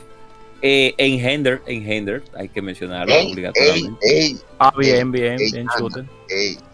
Y el número, ya para finalizar, tengo que mencionar un juego. Ya, ya, ya tú mencionaste la 98, ya, Gary, entonces no la puedo meter ahí. Eh, ¿Puedo meter la alfa? La, cualquiera de la sí, alfa. puedo meter la Alfa 2, vamos a meter Alfa 2, sí, Alfa 2, que es una para mí la, la favorita. La Alfa 3 me gusta, pero la Alfa 2 como que tiene como y- este y- punch. Y aquí nada más a mí me gustó Rival School. No, Rival School es buenísima, no, pero ya está te lo bien. mencioné. ¿Qué le gusta Te la? Entonces, no voy a mencionar. Y el plus, ah, y de RPG, porque yo soy más RPG que otra cosa, pero ya como Lajar se fue por ahí, eh, Valkyrie Profile la voy a meter en el plus. ya. Bien. Uchi. Ya se fue. Bien, No, es que muchachos faltaron al PI, porque imagínate, no mencionamos Star Ocean ni dame yo Se-. Claro. cerró, cerró en alta, no, no, no, Sí, como, no como en 64. Ok. Ese mi 64 turno. bajé duro. 64 voy a mencionar lo que me da la gana. Primero, Ocarina of Time. Oh, No, no Oh, va en orden de relevancia. Eh, Paper Mario. Me ¿cuál, es. ¿Cuál fue el, me- el Sí. primer, el primero? Disculpa, el primero que mencionaste, ¿cuál fue? Ocarina of Time, que es uno de mis juegos Ah, favoritos bien, de la bien, historia. bien. Paper Mario. Acuérdate que, sí, pero Paper recuérdate Mario. que, recuerda- sí, pero recuerda que no podía mencionar lo que ya habíamos mencionado. Ah, no, pero entonces voy bien. Paper ya Mario. ya. Mario Paper Kart, Mario está bien, uno. Super Smash buena, Brothers. buena. Ey, Sí, duro. Super Smash. Pokémon Bien. Stadium 2. Ey, Ah. claro. Eh, Eh, no duro, mencionaron Majora's. Mask. Como no puedo mencionar Ocarina, tengo que meter Majora's Mask. Exacto. Y Falta uno. por el multiplayer, me voy con Donkey Kong Katana. 64. Ok. como- Ese Ah, multiplayer. Donkey Kong Vamos 64 con Play. tenía multiplayer. Muy bueno. Mejor, que, el- mejor que el single cuatro. player. eh. Pues sí. Pero, pero ¿cómo? mul- No, señores, no, no, disculpen, disculpen. Mi ignorancia, la, ¿Con la, la- no, no, tú dijiste la Pokémon, la, la Donkey Kong. 2. Donkey Kong la 64 No, no, tenía multiplayer. Donkey Kong tiene, tiene, tiene, se juega en multi. De 4. Plomo Sí. de ¿Y cuatro. ¿Y haciendo qué? No, Golpe y en plomo. combate, en combate y combate así, Sí, de cuatro. como- o sea, Tipo party, tipo, pa- Sí, el como tipo un tipo menos. Como un tipo eh, out the ring, vaina así. Sí, muy divertido. Donkey Kong. Sí, muy bueno. sí. Sí, ¿Cómo va a ser? No, pues, señores, estoy aprendiendo. loco. Es que el 64 cogía cuatro controles, había que explotar No, esta y, y a vaina. Rare, Rare le daba Donkey durísimo Kong eso. 64. Bien, voy entonces con los míos de PlayStation. Primero que voy es uno que hizo la- el mismo Sony, la misma Sony. Legend of Dragoon. que Es excelente. Mm, ok, Uh. bueno, yo ahí Ruede. Un juego de ten- tengo sentimientos en- encontrados. ahí, Usted no le gusta Final Fantasy 9 y un juegazo también, Ruede. dale. Me voy con Final Fantasy 8.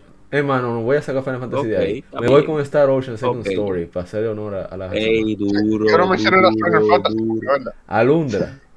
Claro. Ey, duro. Uy, Son tres, ¿verdad? Uf, duro. Breath of Fire 4. Para darle dolor a la Oh. gente duro. No, la 4 no, la 4 no, ahí no, ahí no, fallé, ahí ¿Cómo fallé. no? ¿Qué pasa con la no. 4? ¿Qué Y pasa voy con a la 4? No, terminar. no, no, no, no, estamos tarde, Lajar, por eso no te voy a, voy a extender ese comentario. Voy a terminar con Lunar. Lunar Silver Star Story. Please. Sí. Que Pero ese Sí. me Luna, enamoró. Lu- Luna, Luna es un juego originalmente de Sega CD. Sí. Duro. Pero la Sí, versión mejorada sí, sí, es sí. de PlayStation. Lunar. La Silver No, Star. y, y esta mejorada que viene con un artbook, viene con un CD de música, viene con un CD de cómo lo hicieron, Un viene con reguero un CD de- de, De Oh. cinema. No, no, pero ese juego Ah, es pero demasiado eso- Está como eso- 600 dólares el que la quiera comprar, pero sí, está bien, denle un país. Eso era un, un limit run de aquel tiempo, entonces. Sí, sí, Sí. sí. No, es que ellos sabían que no podían comprar mucho. Yo iba a mencionar así con dos, pero ya. Bueno, para cerrar, eh, aparte de los comentarios finales y despedidas, decir que obviamente, a nivel de, de- de- en general, por controles, por juegos, etcétera, etcétera, por catálogo, el PlayStation no tiene comparación en la quinta generación.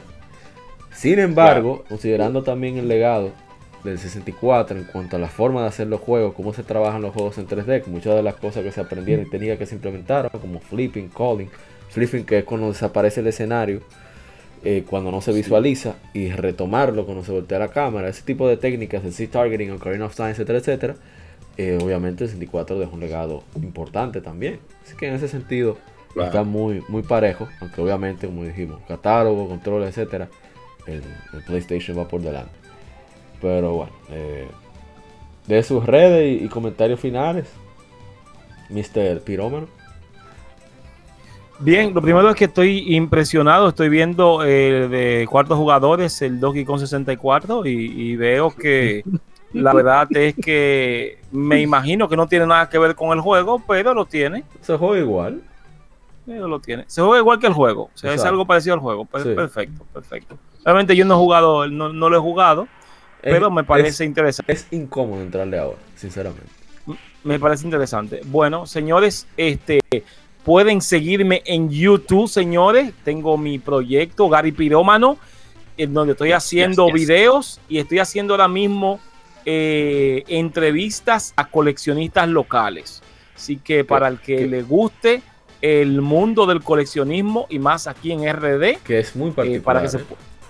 Sí, sí, señor. Esto es, esto es- aquí nosotros todo lo hacemos, todo lo hacemos a nuestra manera. No, pero yo digo, el coleccionismo en República Dominicana es muy particular al del resto de, de Latinoamérica, me imagino. Muy Sí, diferente. sí, claro, claro, Que, claro. que claro, la claro descri- que sí. en la descripción del episodio está el enlace a Gary Pirómano, o sea que no tienen que buscarlo mucho. Ahí mismo en la descripción, es. ahí está. Bueno, pues ya lo saben, señores. Busque, Y búsquenlo casi ahí dado. y apoyen. Busquen casi dado, No, todo ca- 100, ca- todo a casi 100, dado, todo a casi 100. dado, todo a eh, la 100. única tienda en donde todo es a 100 pesos, señor. Y preguntan todavía, ¿cómo dura, está casi dado. Estoy, estoy loco por ir con 500 mil pesos. Voy a llevar. Ay, todo. ay, Pues ay, llévate ay, a Gary no, también. No, no, no. Si, si va con, si va con Gary con 500 tu mil pesos y te lleva, te lleva hasta consola, muchachos. Llevamos a Consola Gary y también. colección y todo. A Gary compramos. con- Oye, tú vas con 500 mil, te lleva Gary con tu mujer y con tu la Pero- ropa. Y, no, y- y- Wow. y hablando en serio, Gary, sobre el 64 y PlayStation, para cerrar. Eh, puedo decir que el 64 eh, es una consola que marcó, marcó, marcó a muchas, muchas personas. Ese, ese aditamento, de, de ese, ese portento de tú no tener que tener un periférico para poder jugar a cuatro jugadores. También eh, pocos juegos, pero unos juegos con una rejugabilidad, porque creo que la gran fortaleza del 64 es la el fun factor, la, la rejugabilidad de cada juego, señor. Eh, cada, hay pocos juegos buenos, pero los juegos buenos que tiene son muy rejugables hasta el día de hoy. Y nada, el monstruo que fue la PlayStation, que fue la consola, que nos abrió los ojos a muchos videojugadores que, que, eh, gozamos de irnos a otra consola y decir, eh, eh, qué sé yo, no, no tiene que ser una sola compañía, sino que podemos movernos. Eh, eh, realmente quedamos un poco chocados con el 64, pues realmente muchos pensamos que Nintendo nos dio la espalda, nos crió, nos formó como jugadores y luego nos dio la espalda y, y nos dijo, no lo necesitamos, necesitamos otro tipo de jugadores. Y eh, nada, por eso la, el, el- el pequeño odio, hype, que considero que es un asunto de muchachos, porque eh, hay grandes juegos, hay grandes juegos. Yo veo a mi esposa jugando el 64 y yo digo, me perdí esa portada de cabezón, pero me agrada, pero me agrada. Ok. Gary Pirómano está en la descripción del, del episodio. Chequenlo, que hay muchísimo contenido de calidad. Esos tops son Duro, buenísimos. duro. Y, y duro. nada más con la portada no tiene para entretenerse porque uno se ríe. Gary es un demasiado duro. Entonces, eh, Activo, activo. Activo. Activo. hashtag activo. Eh, GamerLab TR, Mr. Nathanael. Nada, estamos, estamos ahí en Instagram, eh, GamerLabDR. No, pero, pero de su, su conclusión, porque entonces se le va a olvidar las redes de la gente. Ah, ya, ya. Uh, ok, eh, Conclusión primero por las redes. Bueno, eh, todo, todo se ha dicho. Realmente el 64 fue una consola que sentó un precedente, principalmente en la parte de, de la técnica, como mencionaste, en la parte del 3D. Fue un estándar, o sea, tú sabes, Mario 64 sentó un precedente para lo que sería a futuro todos los juegos plataformas 3D. Así es. Eh, es la consola party, es la consola que yo entiendo que es la consola que se goza en grupo, que se Te está en diciendo grupo, que esa era ríe, la- se- Ay, Dios mío, ¿cómo que se dice lo que se usa para fumar? eh, la juca. Esa era la juca de los 90. Ay, Dios mío. La juca de, de- de Ay, los jugadores. Sí. Eh, pero, pero no soy fanático, no me he casado con, con ninguna compañía. Siempre he dicho. No, usted es fanático de Mario, Soy no yo. de Nintendo. Exacto. Claro, porque yo siempre he dicho, mira, soy yo que mantengo la compañía, no ellas me mantienen a mí. O sea, Bien, Nintendo ni exacto. PlayStation me dan a mí dos centavos. O sea que, porque yo tengo que ser fanático de una consola. No.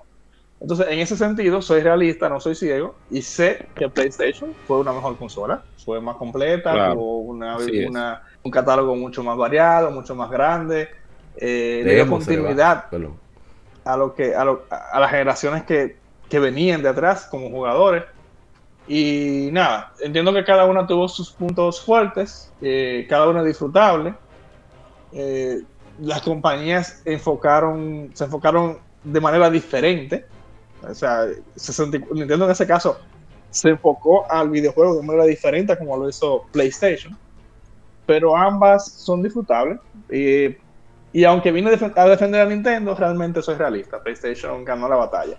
Y los números están ahí. No hay que volverse loco, los números están ahí. PlayStation Así rompió. es. Esa es la realidad. Eh, y nada, eh, ahí, como le dije, en Instagram, GamerLabDR. Ahí pueden ver algunos de mis trabajos, mis inventos, Las eh, las mi, colecciones. mi hobby, mi colección. Y si que ya tengo, tengo que decir, Nat- Nato, tengo que decir que los, los, los case que tú le estás haciendo a los juegos de Game Boy, señores, qué, Duro. qué duro. monstruosidad, señores. Thank you, thank you. Eh, también están Y ahí. nada, duro, ya en la parte en la parte profesional, si quieren encontrarme mi portafolio de diseñador, natanaelfernandez.com. Ahí Ahí, estamos. En, en la, su cuenta de, de Instagram está también en la descripción del episodio. Así que no tienen que buscar mucho tampoco. En iPad. y Ya aparece. Y entonces le toca ahora a la Jarzama. Jarzama. Conclusiones y sus redes. Bueno, bueno. Eh, obviamente, después de la aplastante victoria de Pero Dios PlayStation mano, pero no hay más. Es cierto, es cierto, es cierto. Es Oye, cierto, pero es ni el líder, que con su ¿Cuánta, 8%. cuánta, Dios mío, cuánta verdad en tan pocas Dios palabras? Ay, eh, ayúdalo, no, no, no. pobre. Lo 64, ayudo, que lo ayúdalo. ayudo, que- Protéjalo, protéjalo, protéjalo, sí. A ver, miren, eh, A tú que ayudar tú eres un fan de Zelda, protégelo, protégelo. vamos, vamos, vamos a ayudar un ching al, al pobre 64 para que la, la victoria no, no, no lo entierre tanto. Por Está lo tan menos, brutal, está tan brutal. por lo menos tres, tres metros nada más bajo tierra, no siete, Ok, tres por ok. lo menos. Ya. Eh, no, no, no. Eh, una gran realidad del 64. O- obviamente todas las consolas tienen su pro y su contra. Independientemente Sí. sepamos que en, gracias a la historia sabemos que PlayStation abusó. Pero Sí. hay una, hay una realidad. El 64 es The Party Machine. Eh, ese simple hecho de venir con, con sus cuatro entradas para controles, la convirtió rápidamente en una consola, vuelvo y repito, en The Party Machine. Eh, y luego, obviamente, con Mario Party, eh, aunque fue la 2 que, que realmente causó un verdadero boom y Ey. destruyó también muchas, muchos sticks. El mundo de vaqueros, lo máximo. Sí. No, claro, y destruyó muchos sticks del, ya del malogrado control del 64. Eh, pero aún así eh, fue una consola hecha precisamente. La idea de Nintendo, de hecho, con esa consola era eso: que, que el multijugador fuera lo más importante. Y nosotros, al ver la lista de juegos que tienen multijugador, nos damos cuenta de ello. Porque, bueno, mira ahí, Donkey Kong, eh, un juego que casi nadie sabe que, que tiene multiplayer. Sí, sí, Y sí, tiene multiplayer. Mira, Eh. Para que tú veas que es al revés. Los, mis, mis congéneros, o sea, los que jugaron conmigo en esa época, un saludo para ellos. Ellos no jugaron en single player. No jugaron al single player. No, no jugaron le pusieron la mano. Sí. Pero sí, sí, Donkey Kong tiene multiplayer, señores. Y aunque hay juegos como Superman 64 que embarran totalmente eh, a la pobre, eh, Claro. la calidad de juegos de la pobre consola, pero hay juegos que sí, Sí, eh, en verdad, eh, se pueden sacar eh, aparte. Eh, quizás no tantos, obviamente ahí en Metacritic vimos que hay juegos que llegan hasta 16, los juegos con nota de más de 90, pero eso no significa que los juegos de 80 sean malos, ni, ni nada por el estilo. El problema es que el 64 tiene un tema de... tuvo un tema de, de calidad en los videojuegos, eso fue parte de la razón por la que obviamente no pudo eh, derrotar al PlayStation ahí, eh, en parte porque hubo un liqueo, por así decirlo, de third parties que se fueron para, para PlayStation. Muchos de ellos por el sí, muchos de ellos por el tema del formato. Formato, Sobre todo- Sí, eh, sobre todo la gran Square. Sí, la gran Square que, que fue uno de los primeros en saltar el barco. eh, y luego demostrando con Final Fantasy VII lo que realmente se, se podía hacer. Eso la siguió mucho. Fíjense que el 64 casi no tiene RPG. Tiene. Tiene sus RPG, Como pero casi no cuatro, tiene. como cuatro. Yo- hay dos buenos. Son como cuatro. Hay dos buenos. Aunque obviamente hay uno de los, uno de los mejores tácticos de, de la historia del Tactics 64, Ogre, que es 64. Tactic Ogre. Son como cuatro Exacto. juegos nada más. Exactamente. Pero sin embargo, eh, todos los RPG, incluyendo a la competencia de Tactic Ogre, considerado uno de los mejores tácticos de la historia, Final Fantasy Tactics, está en, en PlayStation. Eh, Entonces, ese fue el problema realmente del 64. No es que haya sido realmente una mala consola per se. El problema es que no tuvo el apoyo de, de los reales third party. Y los que dieron el apoyo mayormente hicieron juegos que, mm, vamos a decir, casual. Para no decir la, la palabra. O no, que era- o que eran- eran más- experimentaron también. Que era más de lo mismo también. O sea, tú tenías un Sí, sí, aventura 3D, pero tú tenías Mario 64, tenías los juegos de Red, etcétera, etcétera, etcétera. Entonces, Y muchos Eh, experimentaron cosas nuevas también. Sí, muchos tiraron y- cosas nuevas. No, y hay una cosa, en realmente lo que dijo APA es una realidad. Hay muchos juegos que están imitando a Mario 64, que tú no notas que es Claro. imitando literalmente un copy-paste de Mario 64 Claro. con, con otro personaje y con otro Sí, eh, pero- cosa, pero eso es otro tema. Ahí habló de Goemon. Eh. Sigue, sigue, sigue. Sí, pero Entonces, es bueno. Sí, pero es bueno, bueno. Por eso es bueno. mismo. Sí, pero está bien. La cuestión es que realmente para mí el, el PlayStation eh, totalmente eh, gana esa parte, en, por lo menos en, mi, en lo personal, en mi caso. Eh, aunque por mi casa la- había, estaba dividido el tema, había gente con 64, había gente con PlayStation, pero en verdad por aquí, sacando casos est- extremos como Killer Instinct Gold o quizá GoldenEye, lo que más se jugaba era PlayStation, sobre todo cuando salió ese SmackDown. Eso fue aquí Sí, todo el mundo. Mira, el que no tenía PlayStation compró un PlayStation nada más para jugar SmackDown. Y cuando aquí llegó el multitap, se compró multitap para jugar SmackDown de, de 6 que se podía jugar. De- eh, déjenme decirle algo, muchachos. La última vez que amanecí jugando fue jugando el SmackDown 2. Ey, Fue Ya la última vez Ey, que amanecí jugando, señores. Ya, ya de ahí la edad no me permite ya sí, ese ya- tipo de, ahí ese No, no, tipo de pero aventura. Esa aventura, esa aventura murió, murió con No a ti, SmackDown Gary, 2 de Play. No solamente a ti. No solamente a ti, Gary. Déjalo quieto. No, pero, pero mira, eh, SmackDown fue eh, ese, aquí el PlayStation no vino con el tema de, de los cuatro controles.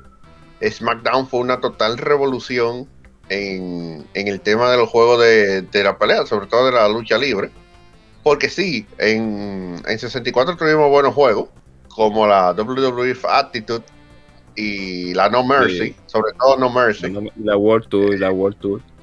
Sí, eh, que fueron juegazos, pero SmackDown fue SmackDown, o sea, eh, revolucionó totalmente el tema de los juegos de, de, la, de la lucha. En- y todo el mundo quería jugarla, y vuelvo y repito, se compraron multitap para eso y todo, y, y- era una liga fuerte eh, de eso. Y realmente, eh, por temas como Gran Turismo, por ejemplo, la misma Air Combat, eh, los RPG, porque yo jugaba RPG de los tiempos de Super Nintendo, pero como que con el PlayStation fue que esto es, ahí se eh, este es mi favorito. No, y, y también con los fighting, porque es que había de todo en PlayStation. Eh, tú no te aburrías. Pues, por ejemplo, al- yo que juego mucho Gran Turismo, llega un momento en el que tú dices como que, coño, yo no quiero jugar carrera hoy, que... Pero entonces el PlayStation ahí mismo te dice, hey, hey, ven a jugar Soul Calibur, o hey, Sí, ven a jugar Tekken. Ok, o tú podías agarrar y jugar uno de los mejores juegos de Mega Man también de la historia, Mega Man X4. Sí. Te podía dar tu, tu jugadita de, de X4 o X-Men vs Street Fighter también. O te podía dar, te van a jugar arcade 100% de, de carrera, Need for Sí. Speed 2 y 3. Ajá. Entonces, Eh, Eh, o la 1 No. si la llegaron. De hecho, yo tengo una, una conseguí Need for Speed 1 de, de PlayStation 1. Eh, venía, viene en un hard case, en un case, un case de eso de los de los long case, de los grandes, pero de Sí, de lo cartón, grande. Ya. pero de cartón. Ah, la Worms Sí. viene así también. Sí, eh, así viene la. PAL, la versión PAL. Mm, no, pero yo tengo la versión americana, vino así. Ah, ok, ya. Eh, hay otro jueguito de, de PlayStation que, si no recuerdo mal, creo que está en 64. Si no recuerdo mal. Pero que yo lo, por lo menos lo jugué en PlayStation. Era una maldita cura, que era Road Rush 3D. oh, Eh, sí, sí, sí, Sí, yo recuerdo de eso. En, está en 64, pero no es igual. Tú sabes que sí. para 64 con el asunto de la violencia le bajaron, le bajan. Ah, sí, estaba el Club de Mario en Bromando la Paciencia. en- Ya sé mismo. Eh, Para que no sepa qué es el Club de Mario, por, por cierto, el Club de Mario era prácticamente el, el centro de censura de Nintendo. Si, eh, si ellos veían un juego que era muy... Yo decía, no, eso hay que censurarlo. Eh, Sí. eh, hubo muchos problemas también con Nintendo por ese por ese tema también. en 64. Yo, yo no sé cómo existe Conquer Bad Fur. porque Eh, se lo presentaron a Minoru Arakawa, que era el, pre- era el cuñado de Hiroshi Yamauchi, que era el presidente de Nintendo of America, y él tenía, como se crió en Estados Unidos, su mentalidad era diferente. Entonces, en vez de presentárselo a Nintendo Japón, tuvieron la inteligencia de presentárselo a Nintendo of America. Y él dijo, el único que le entendió el juego que se explotó de la risa fue él. Todo el mundo No, y estaba de que, ay Dios mío. Yo no No, entiendo no. cómo ese juego existe en Nintendo 64, pero Bueno, bien. no salió en Japón. Eh. No, no, claro. Eh, y es lo que digo, o sea, hay una versatilidad de, de juego. Mira, el mismo Ape Escape, que, que quizá mucha gente diga, no, sí". pero Ape Escape era un juego para tú, un juego casual, para tú entretenerte ahí, vamos a atrapar monitos con una red. Un gameplay diferente su- para esa época. Un, exacto, un gameplay diferente que te obligaba. Miren, ustedes saben que el juego con el que yo di la existencia ya del L3 y R3 fue con Ape Escape. Sí, porque casi nadie sabía que eh, ni yo. Hasta Grand Theft Auto llegué a- 3 era desconocido eso. Y en, con Ape Escape fue que yo descubrí porque ellos te, te forzan a utilizar el, el R3 y el L3 para ciertas cosas. Sí. Y fue un juego hecho prácticamente para explotar el. Así como el, el Mario 64 fue hecho para explotar el, el control de 64. No, ese no, juego fue revés, hecho el para. control se hizo para Mario 64. Aquí al revés. El, el juego se hizo para el control. Continúa, continúa. Exacto. Aquí se hizo el juego para explotar el control del el DualShock. DualShock. Eh, porque bueno, sí, ciertamente, técnicamente, el control se hizo para explotar Mario 64. Porque lo hicieron en base al de Saturno. Pero esos son otros 500. Continúa, continúa. Eh, sí, eh, en realidad, eh, ahí tiene prácticamente por, por razones obvias que ganar el, el PlayStation. No solamente porque fue la consola que tuve, porque por lo menos tuve la suerte de tener amigos que tenían el 64 y cualquier cosa yo le pasaba el Play y ellos me pasaban el 64. O sea, yo pude jugar ambas eh, su en su tiempo de, de vida, en su generación. Y definitivamente el PlayStation se lleva la, Sí. la milla es que todo el RPG, que vuelvo y repito, no lo digo de relajo, a la gente aquí no le gusta leer, eh, puede sonar un relajo, pero es una realidad. A la gente no le gusta leer. eh, como, como persona que le encantan los cómics y, y tiene su podcast de cómic en Comic Zone. Ey, ey, vi- ¿Vieron cómo metí la cuña ahí? Sí, sí, Ya ¿te la gustó, verdad? la cuña, sí. Está bien, está bien. Pero muy profesional. Duro, duro, duro. Eh, resulta que realmente en este país la gente no le gusta leer en realidad. Una realidad, una realidad. sí. y los RPG son juegos que normalmente hay que leer mucho. Miren, yo tenía un amigo que él me decía, yo no puedo jugar Final Fantasy. Eso de que de, de dar un golpe ahora y después esperar que y estar leyendo vaina, yo no puedo tener eso. Porque a la gente no le gusta eh, ese tema, le gusta la acción de una vez. va, vamos, voy a ser muy como lo viejo, y vaina. Acción sin sentido y golpe, vaina. Eso es lo que realmente a la mayoría de las personas de aquí le gusta. Porque re- si ustedes se sientan a analizar, un juego de RPG, de JRPG ese tiempo, era como un ajedrez. Sí. Entonces, Sí. en el ajedrez hay que pensar y leer los movimientos. Por eso tú te detenías, elegías lo que tú ibas a hacer y el muñeco atacaba y luego te atacaban, porque tú tenías que, que ver qué movimiento tú vas a hacer después. Eso tiene una dinámica. Eh, Ah, por por- eso, a mí eso- me mata cada vez que yo digo que Final Fantasy VII Remake no me gusta, no sirve porque le quitaron eso. Esa mí era me- la A mística mí me de, viven sonando en Dragon Quest 11. juego. Continúa, continúa. Exacto, esa es la mística del, eh, del juego. Y tal vez por eso, si ustedes se fijan, juegos como Persona 5 han vendido pila dentro del nicho de, de lo que son, de lo que es el juego. Más de 6 Y millones. es porque mantiene, no, claro, mantiene esa mística de, de, mira, eh, vamos a pensar, párate, vamos a hacer esto. Incluso la Final Fantasy de celulares, la Brave Fuse, también tiene un reguero de fan, aunque ya la dañaron. eh, obviamente, como todo gacha que se respeta, ya está muriendo por todas las estupideces que hacen eh, para tratar de sacar la mayor cantidad de dinero posible. Pero fue un juego que gozó de muchísima popularidad y era lo mismo, o sea, eh, RPG clásico. Y pasa eso, vuelvo y repito, el PlayStation eh, quizás aquí en este país sobre todo no tuvo ese, ese auge tan grande por la gran cantidad de gente que no le gusta leer y que ocurre que la gran cantidad de juegos del catálogo de PlayStation eran RPG. Si ustedes se fijan, la gran mayoría de personas que tenían un PlayStation normalmente no tenían RPG. Lo que jugaban era o una Resident Evil, más o un Street. Fighter. Exacto, un Street Fighter, eh, una Gran Turismo, una Need for Speed. pero normalmente no tenían RPG. Lo que yo dije al principio de que cuando yo pregunté si alguien tenía Final Fantasy no era mentira. Nada, todo el mundo me decía que no. Eh, y el que la tenía, que era un panita mío, en realidad él no la tenía. él la tenía apretada. Se la tenía apretada un primo. Por eso él no me la pudo apretar. Y él era el único, nada más bien como dos gente que la tenía. Eh, sin embargo, todo el resto, del que estoy diciendo que en ese curso había mucha gente completa y no tenían RPG. Eh, o sea, haciendo Sí. una encuesta en los tiempos de, lo estoy hablando con experiencia propia, normalmente no tenían ese tipo de juego, la- Sí. El que tenía un PlayStation. Una- Igual pasaba una- con el 64, el que tenía un 64 lo que tenía Party Games en su mayoría. Que si Diddy con Racing, que si Mario Kart 64, que si Mario Party, GoldenEye, eh, ese tipo de juego. Eh, Mario 64 porque venía con el eh, con el 64. Pero normalmente compraban juegos para... Y casi siempre los que yo por lo menos conocí que tenían 64 en ese tiempo es porque tenían hermanos. Tenían Sí. más de dos hermanos. Eran tres. Entonces les convenía, de que, ah, mira, tú compras 64 y compras dos controles y le das para allá, ya con eso resuelven todito. Eh, y ese era el, el mercado al que Nintendo quería, quería tirarse. Nítido.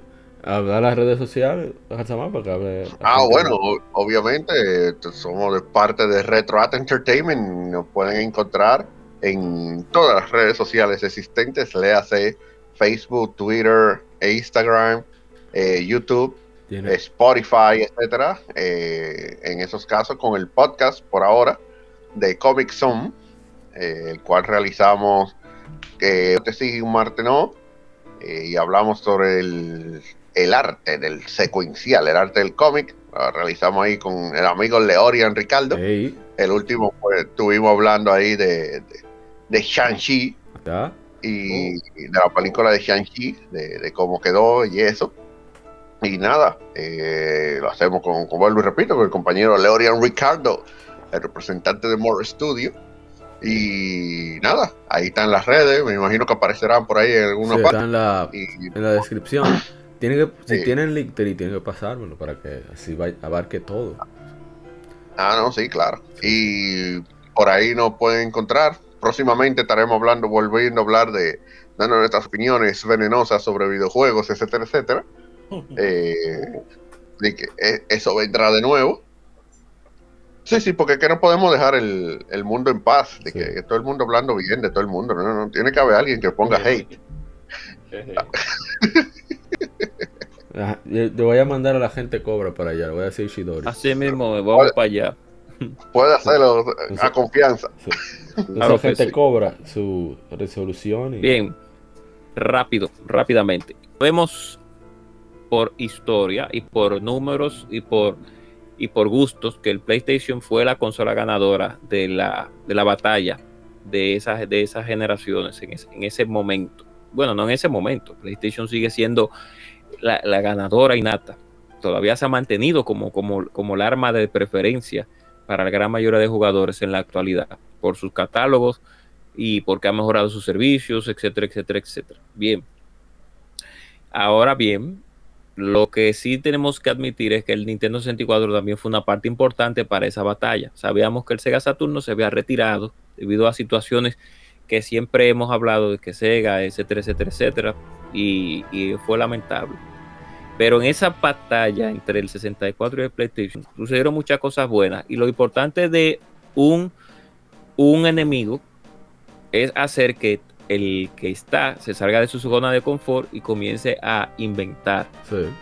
Eh, Nintendo, claro, Nintendo venía con una línea de free and fa- family friendly y después de que Sony entró a la- a la- en la batalla tuvo que hacer cambios. Eso se vio con el Nintendo GameCube que ya permitió que muchos juegos con ca- clasificación M o eh, con M o un poquito más hacia abajo pues fueran permitidos en su consola, No cosa que en el 64 todavía. También, Sí, ah, por ejemplo, facilitaron los SDK, los kits de desarrollo. Fueron, vivieron lo- los más fáciles de programar, de hecho. Los de Nintendo GameCube. Exacto. Exactamente. Continúa, continúa. Entonces, ese enemigo arrésimo marcó una diferencia. Marcó una diferencia, como dijo Gary, de, de jugadores que venían ya del Super Nintendo y querían algo más, algo más juvenil. No querían esa línea todavía para ciertos públicos más con, con menos edad. Y eso, eso es una realidad innata, porque muchos criticamos eso de Nintendo en su tiempo. Y pues es algo que a la vez ayudó y a la vez pues marcó una gran diferencia y ya a lo largo de la historia sabemos ya lo que pasó. El Nintendo 64 fue, fue de Phone Machine como, como, como mismo hemos escuchado y sabemos y mucho tiempo duró el, el, la línea, con mucho, en mucho, con mucho tiempo duró esa línea de, de, jugadores que venían sedientos de buenos juegos, dentro de los pocos que hay, buenos juegos de plataforma, y, pero principalmente centrado en la diversión de cuatro jugadores. Con el PlayStation nos fuimos algo más personal, no era tanto un 2, un player 2, un player 3, un player 4, sino que era un player 1, con grandes historias y increíbles sagas. Así que sabemos muy bien y admitimos, porque como digo, aquí en Legion Games siempre somos ecuánimes en nuestros pensamientos, sabemos que Sony pues ganó esa batalla, la sigue ganando, pero tenemos que ponerle su plato aparte también a la, a la gran N, ya que hizo una consola que a pesar de todo, a pesar de sus altibajas y sus grandes y, sus grandes defectos, pues se mantuvo en el gusto de muchas personas, tanto así que juegos eh, actuales en caja se venden por miles y miles de dólares. Cosa que a, veces no vemos en otras consolas, vemos más en la consola de Nintendo, eh, en el Nintendo 64 últimamente se está viendo eso, los coleccionistas están atacando mucho esa consola por X razones. Así que nada, eh, mis palabras finales son esas, sigan, siguen, síganos eh, viendo, escuchando, mejor dicho, también en, en modo 7, que Ishidori y mi hermano Somkat, además de de Edric y de Ray y de también Mr. Trumpetman. y se unió por aquí. Y un nuevo, y un nuevo integrante que tenemos también. Por aquí. También, eh, claro, estamos haciendo un trabajo. Yo tengo mucho ausente, pero ellos siguen haciendo un trabajo excelente. Y nada, eh, recuerden ya, recuerden ya para finalizar, recuerden hacer el bien y no mirar a quién. Puede ser que usted tenga un familiar que no haya llamado, que no haya visto hace mucho tiempo.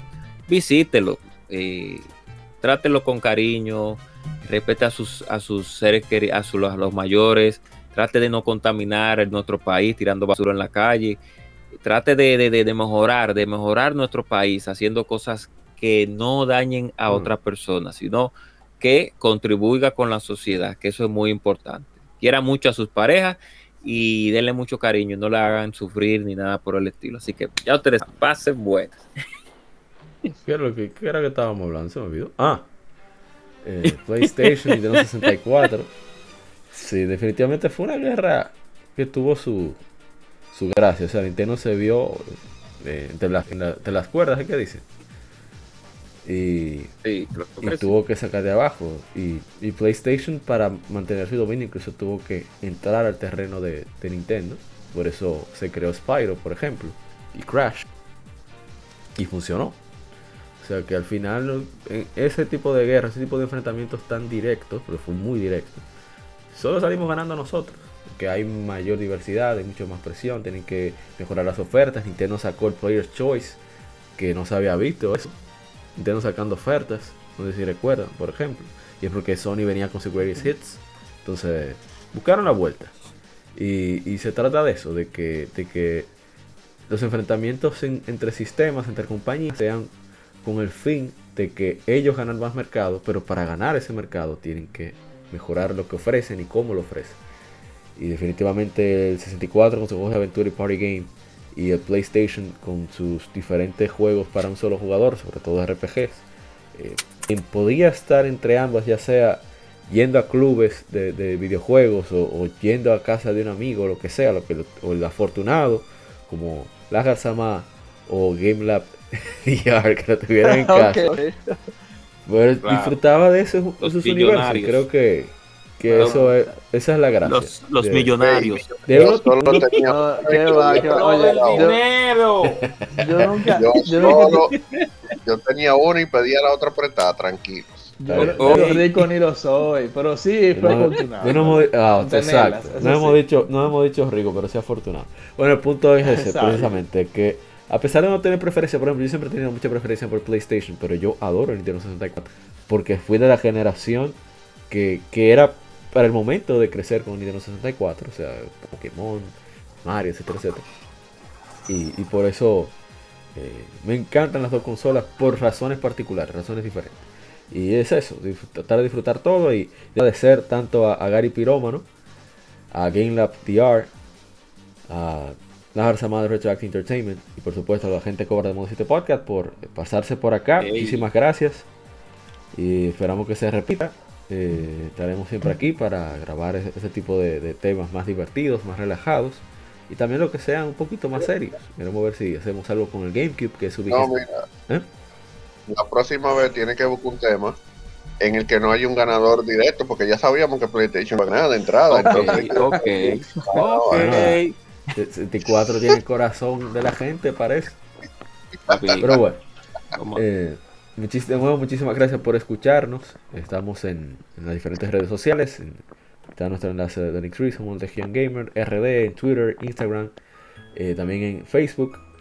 Y puedes eh, encontrarnos en YouTube como Legion Gamer Podcast. Puedes también buscarle hashtag GameFemérides.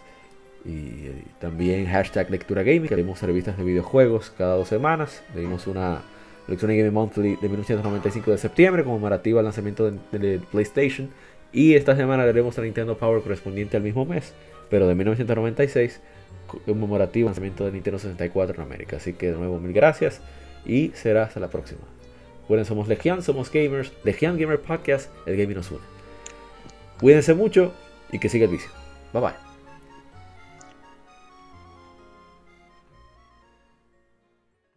Somos Legión, somos gamers. Legión Gamer Podcast, el gaming nos une. Un podcast diferente para gamers únicos, noticias interesantes, historia del gaming y mucho más para mantenerte al tanto del actual como del pasado. Porque todos jugamos, el gaming nos une. Estamos disponibles en iBooks, TuneIn, Spotify, iTunes y demás plataformas de audio. Perfecto para escucharnos mientras subes niveles, buscas un objeto específico o practicas para dominar esa jugada devastadora. Recuerda seguirnos en Facebook, Twitter e Instagram como Legión Gamer RD para que compartas con nosotros y seas parte de la legión de gamers únicos. Gracias por escucharnos y te esperamos para el próximo episodio.